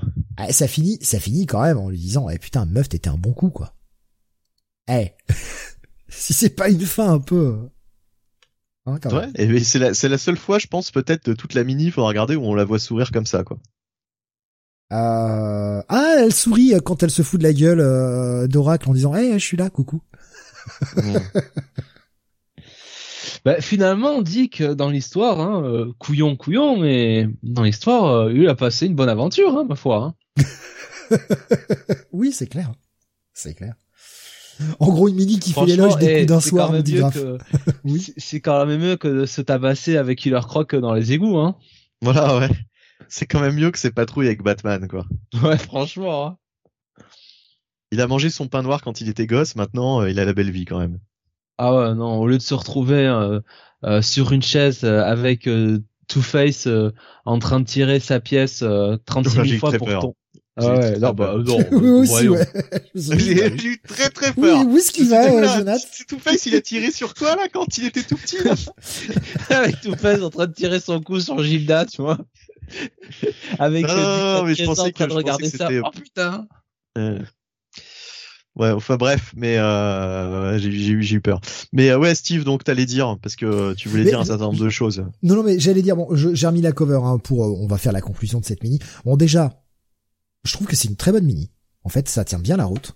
Euh, Il y a quelques petites longueurs effectivement sur le début parce que ça fallait le temps de poser la situation, parce qu'il y a beaucoup de personnages, il y a beaucoup de choses à raconter. Mais c'est une mini qui, on l'a dit, hein, fait vraiment la part belle à l'enquête. Et pour moi, c'est vraiment une mini qui est en fait purement euh, précurseur, je vais le dire comme ça, je vois pas comment le féminiser ce truc-là, euh, d'une série comme Gotham Central.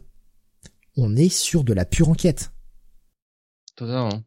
Ouais. À part que dans Gotham Central, il y avait vraiment quasiment aucun euh, super-héros en action. Enfin, Oui. tu- ils, étaient, ils étaient adressés, mais, tu- c'est cinq ans avant. Gotham Central, Oui, c'est oui. 2003 ou 2002. Non, mais- J'ai un doute. Euh, là, Par- on est en par contre- 98. Par contre, par contre, Steve, euh, je dois dire que quand même, euh, le, le problème de, de, de cette mini, c'est que, imaginons qu'une série, qu'une mini comme ça sorte aujourd'hui. Est-ce que je serais allé plus loin que le numéro 1 avec le cliff qui nous est montré dans le numéro 1 Bah peut-être pas. Et j'aurais eu peut-être tort puisque j'ai préféré euh, la suite Mmh. euh, de la mini que, que, que le premier numéro, justement. Je trouve que ça s'améliore au, au fur et à mesure. Euh, mais euh, mais euh, le premier numéro, franchement, si ça sortait maintenant, je je je le trouve pas assez accrocheur pour pour continuer quoi. C'est peut-être un petit peu le problème de de, de cette mini.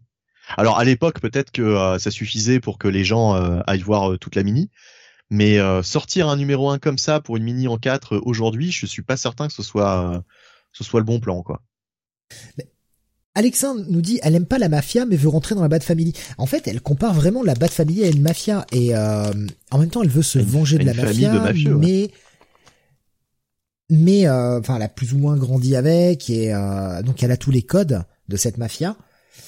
Et même si elle est contre la mafia qui a fait du mal à elle et à sa famille, elle retrouve c'est parce qu'elle le dit clairement en fait dans la mini-série l'aspect famille de la mafia n'a pas que du mauvais en fait. cet aspect familial est aussi une bonne chose au sein de la mafia, bon sauf que bah eux ils ont des activités criminelles et la la Bad Family lui fait vraiment penser à ces codes-là et elle veut l'intégrer quoi, clairement. Elle veut retrouver ça. Euh, autre chose moi que je trouve euh, que je trouve assez intéressante euh, dans cette mini, c'est que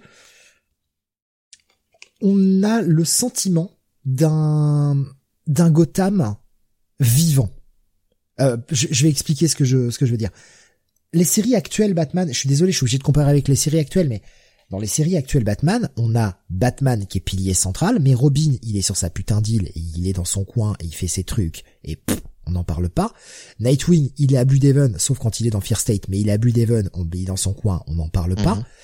Euh, les les gens qui vont agir à Gotham, passe dans la série Batman. Et ça a été d'ailleurs presque un, point euh, assez chiant hein, sur le, run précédent, qu'on avait presque plus d'autres personnages que Batman lui-même.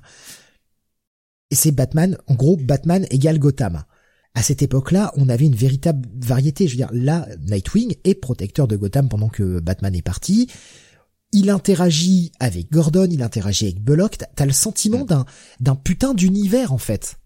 Et je, trouve que ça manque aujourd'hui, ça. Puis, puis, on en oublie qu'on est à Gotham parce que c'est euh, beaucoup moins la Gotham gothique euh, de Batman euh, qu'on voit habituellement. Là, c'est pratiquement une Gotham New York, quoi, une Gotham entre guillemets normale, quoi. Et moi, j'adore cette ambiance où t'as vraiment le sentiment que, ben ouais, c'est au sein même de la ville, on a une espèce de mini univers partagé, quoi. De microcosme, ouais. C'est.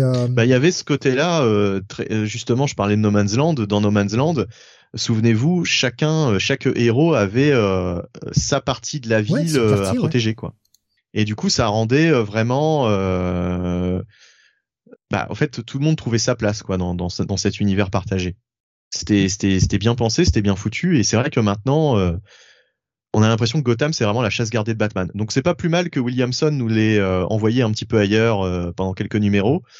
Euh, ce qui serait intelligent, c'est de nous raconter euh, en, même temps des, histoires euh, qui se passent à Gotham avec d'autres d'autres personnages, quoi, de la Bat Family.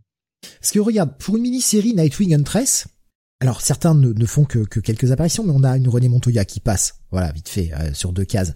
On a Gordon qui passe sur une page, on a Bullock, on a ce personnage d'Ellison qui, ne reviendra pas, mais voilà, qui est présent. On a pas mal de flics en bleu. On a Nightwing, on a Huntress, évidemment, puisque la, mini-série porte leur nom, donc il serait quand même bien qu'ils soient là. On a Oracle qui est là. On a du monde, en fait. Tu retrouves des têtes connues, t'as as, l'impression, t'es dans le Badverse, clairement, avec cette mini. Et c'est un sentiment que je ne retrouve pas actuellement dans les autres séries, euh, les, autres titres, qui gravitent autour du titre Batman lui-même. Donc c'est un truc, enfin, j'aimais bien cette époque, voilà, où euh, je, trouve, je trouve que Gotham était plus vivante finalement. Ouais, au niveau de. Pardon, je t'en prie. Non, je t'en prie, Jonathan. Non, non, je t'en prie, vas-y. Au niveau de, du, traitement des, des personnages, c'est vrai que le personnage d'Huntress euh, est quand même très bien maîtrisé de la part de, de Devin Grayson parce que elle est, euh, elle est certes toujours dans son côté euh, vengeresque, mais en même temps, elle est, elle sait être charmeuse, elle sait être euh, être dans l'autodérision. Enfin, elle est pas non plus euh, totalement bornée, quoi. Enfin, voilà, elle a. Euh, oui. Mais c'est le personnage borderline, quoi. C'est l'anti-héros par excellence, tel qu'on les aimait dans les années 90, quoi. bah voilà. Et moi, ce que j'allais dire, c'est que surtout la comparaison, c'est vrai qu'il faut la soulever. on avait ce personnage qui était. C'est chaud là. C'est chaud quand même. Il faut la soulever quand même. Hein. La comparaison. Oui, oui, oui, oui. Ouais. Oui. Euh, euh, donc, euh, Faut je tirer une conclusion aussi. Hein. on, on avait on avait ce personnage dans les années 90 qui qui euh, qui n'en fait pas trop pour devenir chiant. Euh, C'est-à-dire que là, effectivement, elle a des elle a des côtés euh, un petit peu un petit peu rebelles. Elle rentre pas dans les lignes, mais en même temps, euh, on s'attache quand même au personnage. Voilà, on n'a pas envie de, de lâcher la lecture euh, tellement le personnage est agaçant. Et maintenant, j'ai tendance à dire que, euh, enfin, j'ai tendance à dire, j'ai pas tendance à dire, mais j'ai tendance à constater plutôt que euh, les, euh, les les personnages de la Bat Family, surtout les personnages nouvellement créés, hein, bah, ont tous des comportements de, de, de petits cons et de et d'emmerdeurs euh, ou d'emmerdeuses. Hein, D'ailleurs, ça dépend. Il y en a pour tous les pour tous les Genre. pour tous les genres, ouais, exactement. Euh, donc euh, donc voilà et euh, c'est euh, c'est c'est un petit peu le, le triste constat, c'est-à-dire qu'à qu'à l'époque on savait écrire des personnages autres que Batman et Robin qui étaient euh, qui étaient intéressants et surtout qui étaient pas euh, qui étaient pas agaçants quoi. T'avais pas envie de fermer le comic book euh, dès que tu voyais Huntress quoi. Alors que maintenant il y a vraiment des des des, personnages c'est euh, épidermique quoi. Tu, tu sais que tu sais qu'ils vont qu'ils vont péter les couilles et ça ne manque pas. Tu lis trois pages et ils sont déjà à faire ah non non moi je veux pas faire ça parce que c'est pas bien et puis ils font la morale au héros qui est là depuis Oh, ça va, l'imitation du 40 ans. Kaïd, euh, c'est bon. Hein. non, c'est pas c'est pas c'est pas le cas là. Mais euh, donc euh, donc voilà. euh, Non mais c'est vrai que c'est ça qui fait la force, je trouve, notamment du, du, du site de Nightwing aujourd'hui, c'est que les personnages, pour la majorité, sont bien écrits. bah, Donc ils sont surtout anciens. La plupart. dans le Nightwing actuel, Ouais. oui, oui, oui, Non, Bon, mais à part, peu à part, importe, tu euh, à vois. part sa sœur, quoi. oui, voilà. Ah oui Mais- non mais je parle des je parle des personnages euh, super héroïques surtout. Oh, moi je pense les personnages dans l'ensemble, hein. il y en a qui sont agaçants, ils ne sont pas forcément super héroïques. Et c'est ça la force de tu vois Nightwing là en ce moment, c'est que voilà, euh, les personnages sont euh, pour euh, pour le moins euh, bien écrits. Il n'y a pas effectivement ce côté un peu gna gna gna quoi. Non mais tu vois, dans les années 90, on a commencé à voir euh, Huntress, on a commencé à voir euh, Batgirl, la troisième, la muette. Euh, tout ça, c'est des personnages que j'aime bien. Euh, j'ai jamais été euh, refroidi à, à voir leur présence dans les comics. Alors que maintenant, tu me montres un Ghostmaker, une Mighty Molly, non, une ah, Miracle Mighty Molly. c'est Miracle Molly. Enfin bon, bref, c'est pratiquement pareil. Ou Bluebird, ou euh, Signal, ou euh, enfin, il y en a, on en a eu, on en a eu plein. Ou pancarte. Euh, pardon. Ouais, ouais. Bah, ça, il pourrait s'appeler pancarte. Hein. Euh, c'est, enfin, tu vois, c'est, c'est, euh, ça me donne vraiment pas envie. Pire que ça, ça me, ça me rebute quoi d'aller, d'aller lire, euh, d'aller lire le comic book en question. C'est, j'ai j'ai vraiment l'impression que euh, euh, à l'époque, on savait créer du supporting cast qui, qui, bah, j'ai envie de dire, qui savait rester à sa place aussi, quoi. C'est-à-dire que qui volait pas la vedette au héros et qui essayait pas d'être plus fort que Batman ou plus fort que, que, que Nightwing. Ils avaient leur rôle à jouer, euh, mais euh, c'était bien équilibré, quoi. Euh, Graf nous disait euh, par rapport à No Man's Land, j'ai du mal pour tout vous dire. J'en suis au deuxième volume et je trouve ça long. Voilà. Euh, Alexandre Ah, ça disait- s'accélère, ça s'accélère au fur et à mesure. Alexandre nous disait, ils écrivent des jeunes, euh, ils, ils écrivent, pardon, ils les écrivent, excusez-moi, comme des jeunes hipsters, faut dire, et pour un public jeune, Punchline, Ghostmaker, même Harley, euh, et quand tu fais une série Mary Jane, voilà. Euh, Gra- Graf nous dit, non pardon, Nico Chris nous dit, ça manquait de réseaux sociaux dans l'écriture à l'époque. Non, je déconne. Et ouais, non, mais il y a aussi ça, mais bon, bref. Et Graf nous dit, signal effectivement pas terrible, je préfère WhatsApp. Voilà. Putain, il serait capable de nous créer un personnage qui s'appelle WhatsApp un jour? Non, non, c'est une marque déposée. Ils peuvent pas. Ouais, mais enfin, écrit différemment. Euh... Non, non, non, non. Non. Ah, je pense qu'ils se respectent encore un peu trop pour ça. Et puis DC va avoir du mal à par Il s'appellera. WhatsApp. Il s'appellera Non, WhatsApp. mais, euh, au niveau du trademark, ça va être, ça va être compliqué à faire passer, quoi. Parce que le but c'est de trademarker et faire des, faire des IP, hein, c'est clairement ça. Mais euh, je, je suis très content euh, de cette lecture. C'est une série que je croyais avoir lu, mais en fait, euh, en la relisant, non, je, je pense que j'avais jamais lu ce truc-là. Je suis très content de la lecture. Euh, Est-ce que c'est une série incontournable? Absolument pas. Euh, pour moi, Mais ça va être un- une bonne série de check-it. Voilà. Mais j'ai- j'aime bien ce qu'elle a fait, euh, j'aime bien les thèmes abordés, j'aime bien ce côté enquête. Et comme tu l'as dit tout à l'heure, et je te rejoins, effectivement, Nightwing et Huntress sont un plus et ça, ça fait partie de l'univers Gotham et c'est grâce à ça qu'on peut mettre un peu Gotham. On est à une époque pré-Gotham Central, hein, faut pas l'oublier. Donc Mmh, euh, mmh, mmh. voilà, en le remettant dans le contexte, c'est très cool, mais c'est vrai qu'on aurait pu carrément se passer d'eux. Au final, ouais. Plus ça avance, sur le premier numéro, pas du tout. Enfin, le premier numéro, euh, c'est clairement un récit euh, super héroïque. Et puis plus ça avance, plus le, plus l'intrigue autour des flics, autour du, du polar euh, pur et dur prend le, prend le pas. Et plus tu te dis, euh, bon bah finalement, enfin, moi, moi, dans ma lecture, je me disais, bon, allez, euh, je vais, je vais, je vais, je vais- j'ai essayé de lire euh, plus rapidement les passages avec euh, Nightwing et, et Huntress tellement j'étais beaucoup plus pressé d'aller voir la suite de ce qui se passait avec euh, avec cette intrigue euh, policière quoi. Euh, Jonathan, un dernier petit mot de conclusion peut-être? Moi j'ai adoré. Moi je vous le dis, j'ai beaucoup aimé cette euh, cette mini-série. Le premier Wow. épisode euh, peut-être Ouais. euh, Sur l'échelle de Lobo peu. versus The Mask. Un peu trop un peu trop fouillé. Mais je t'ai dit que le premier épisode de Lobo versus The Mac, je l'ai bien aimé. C'est Non, le non, je deuxième- sais, non, je- je- C'est le deuxième qui est affreux, quoi. Mais Ouais, euh, ouais. non, j'ai vraiment bien aimé euh, cette mini-série. Premier épisode peut-être un petit peu trop fouillé, mais c'est de l'exposition et euh, franchement, euh, moi j'ai pas grand-chose à dire. Hein. C'est euh, vraiment c'est du très bon boulot de la part de Devin Grayson. Hein. Alexandre disait, bilan, on préfère 100 fois lire ça à Lobo. Jonathan supérieur à Bunny, on commence à voir la tier list Comic City. Euh, je rappelle Ouais. que euh, The Lost Years, je l'avais suggéré aussi. Hein. Voilà. Non mais c'est pour la vanne. Oui, oui, non. mais- je- Si on fait Par les contre, il y a des euh, mecs quand même, ils sont tellement à fond, tu sais, qu'ils ont mis quand même des, des, des pouces en bas, tu sais, à Jonathan supérieur à Bunny, quoi. Putain.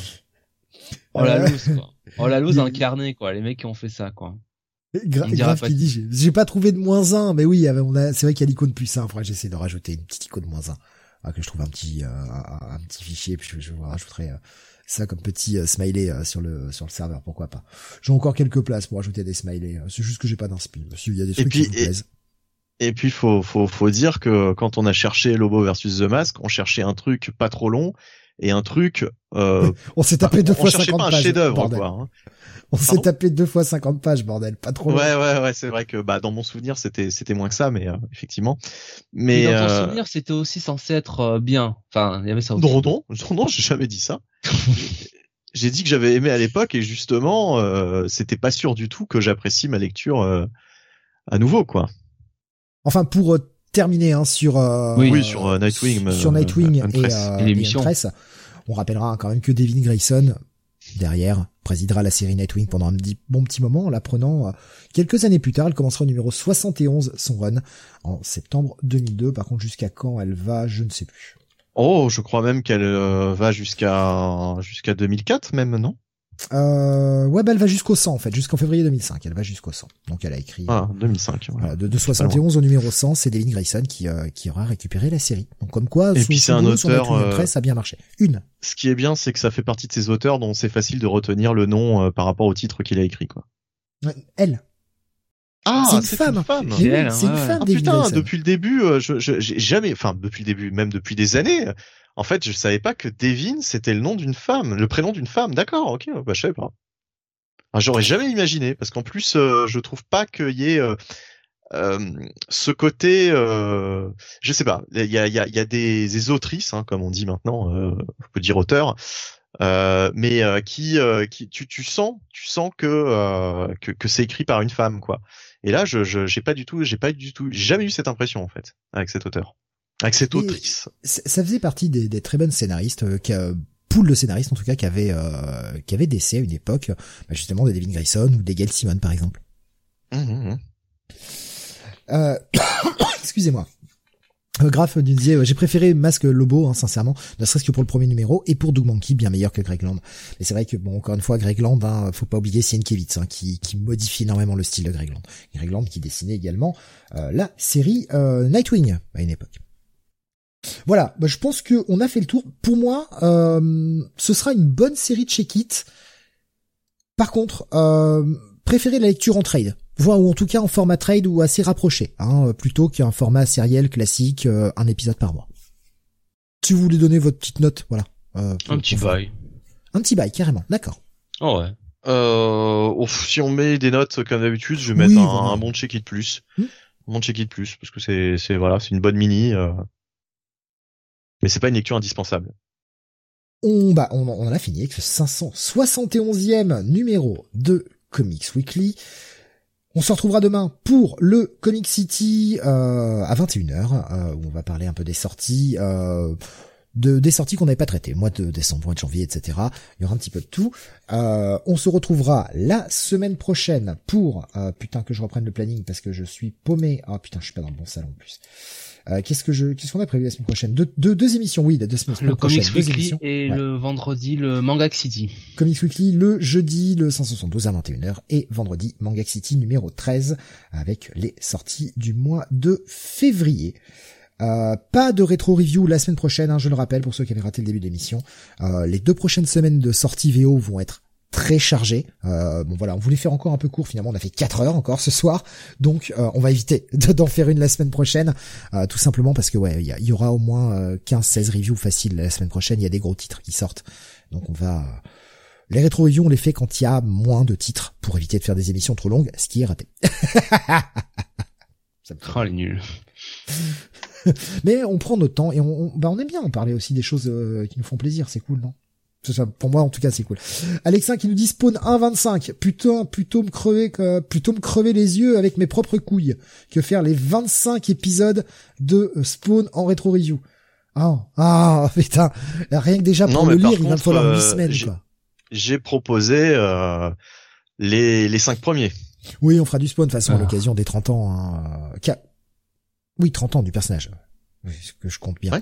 30 ans. Ouais, ça, ça arrivera bientôt, euh, courant, courant du mois de mai, je pense, avril, mai, quelque chose comme ça. Euh, merci encore de nous avoir suivis jusqu'à très tard euh, ce soir, et puis euh, en replay évidemment. Euh, on vous fait des gros bisous. Euh, Rendez-vous donc demain pour le Comic City. Et puis bah, portez-vous bien, passez une excellente fin de nuit. Merci à vous. Salut à tous. Aujourd'hui, les petits enfants.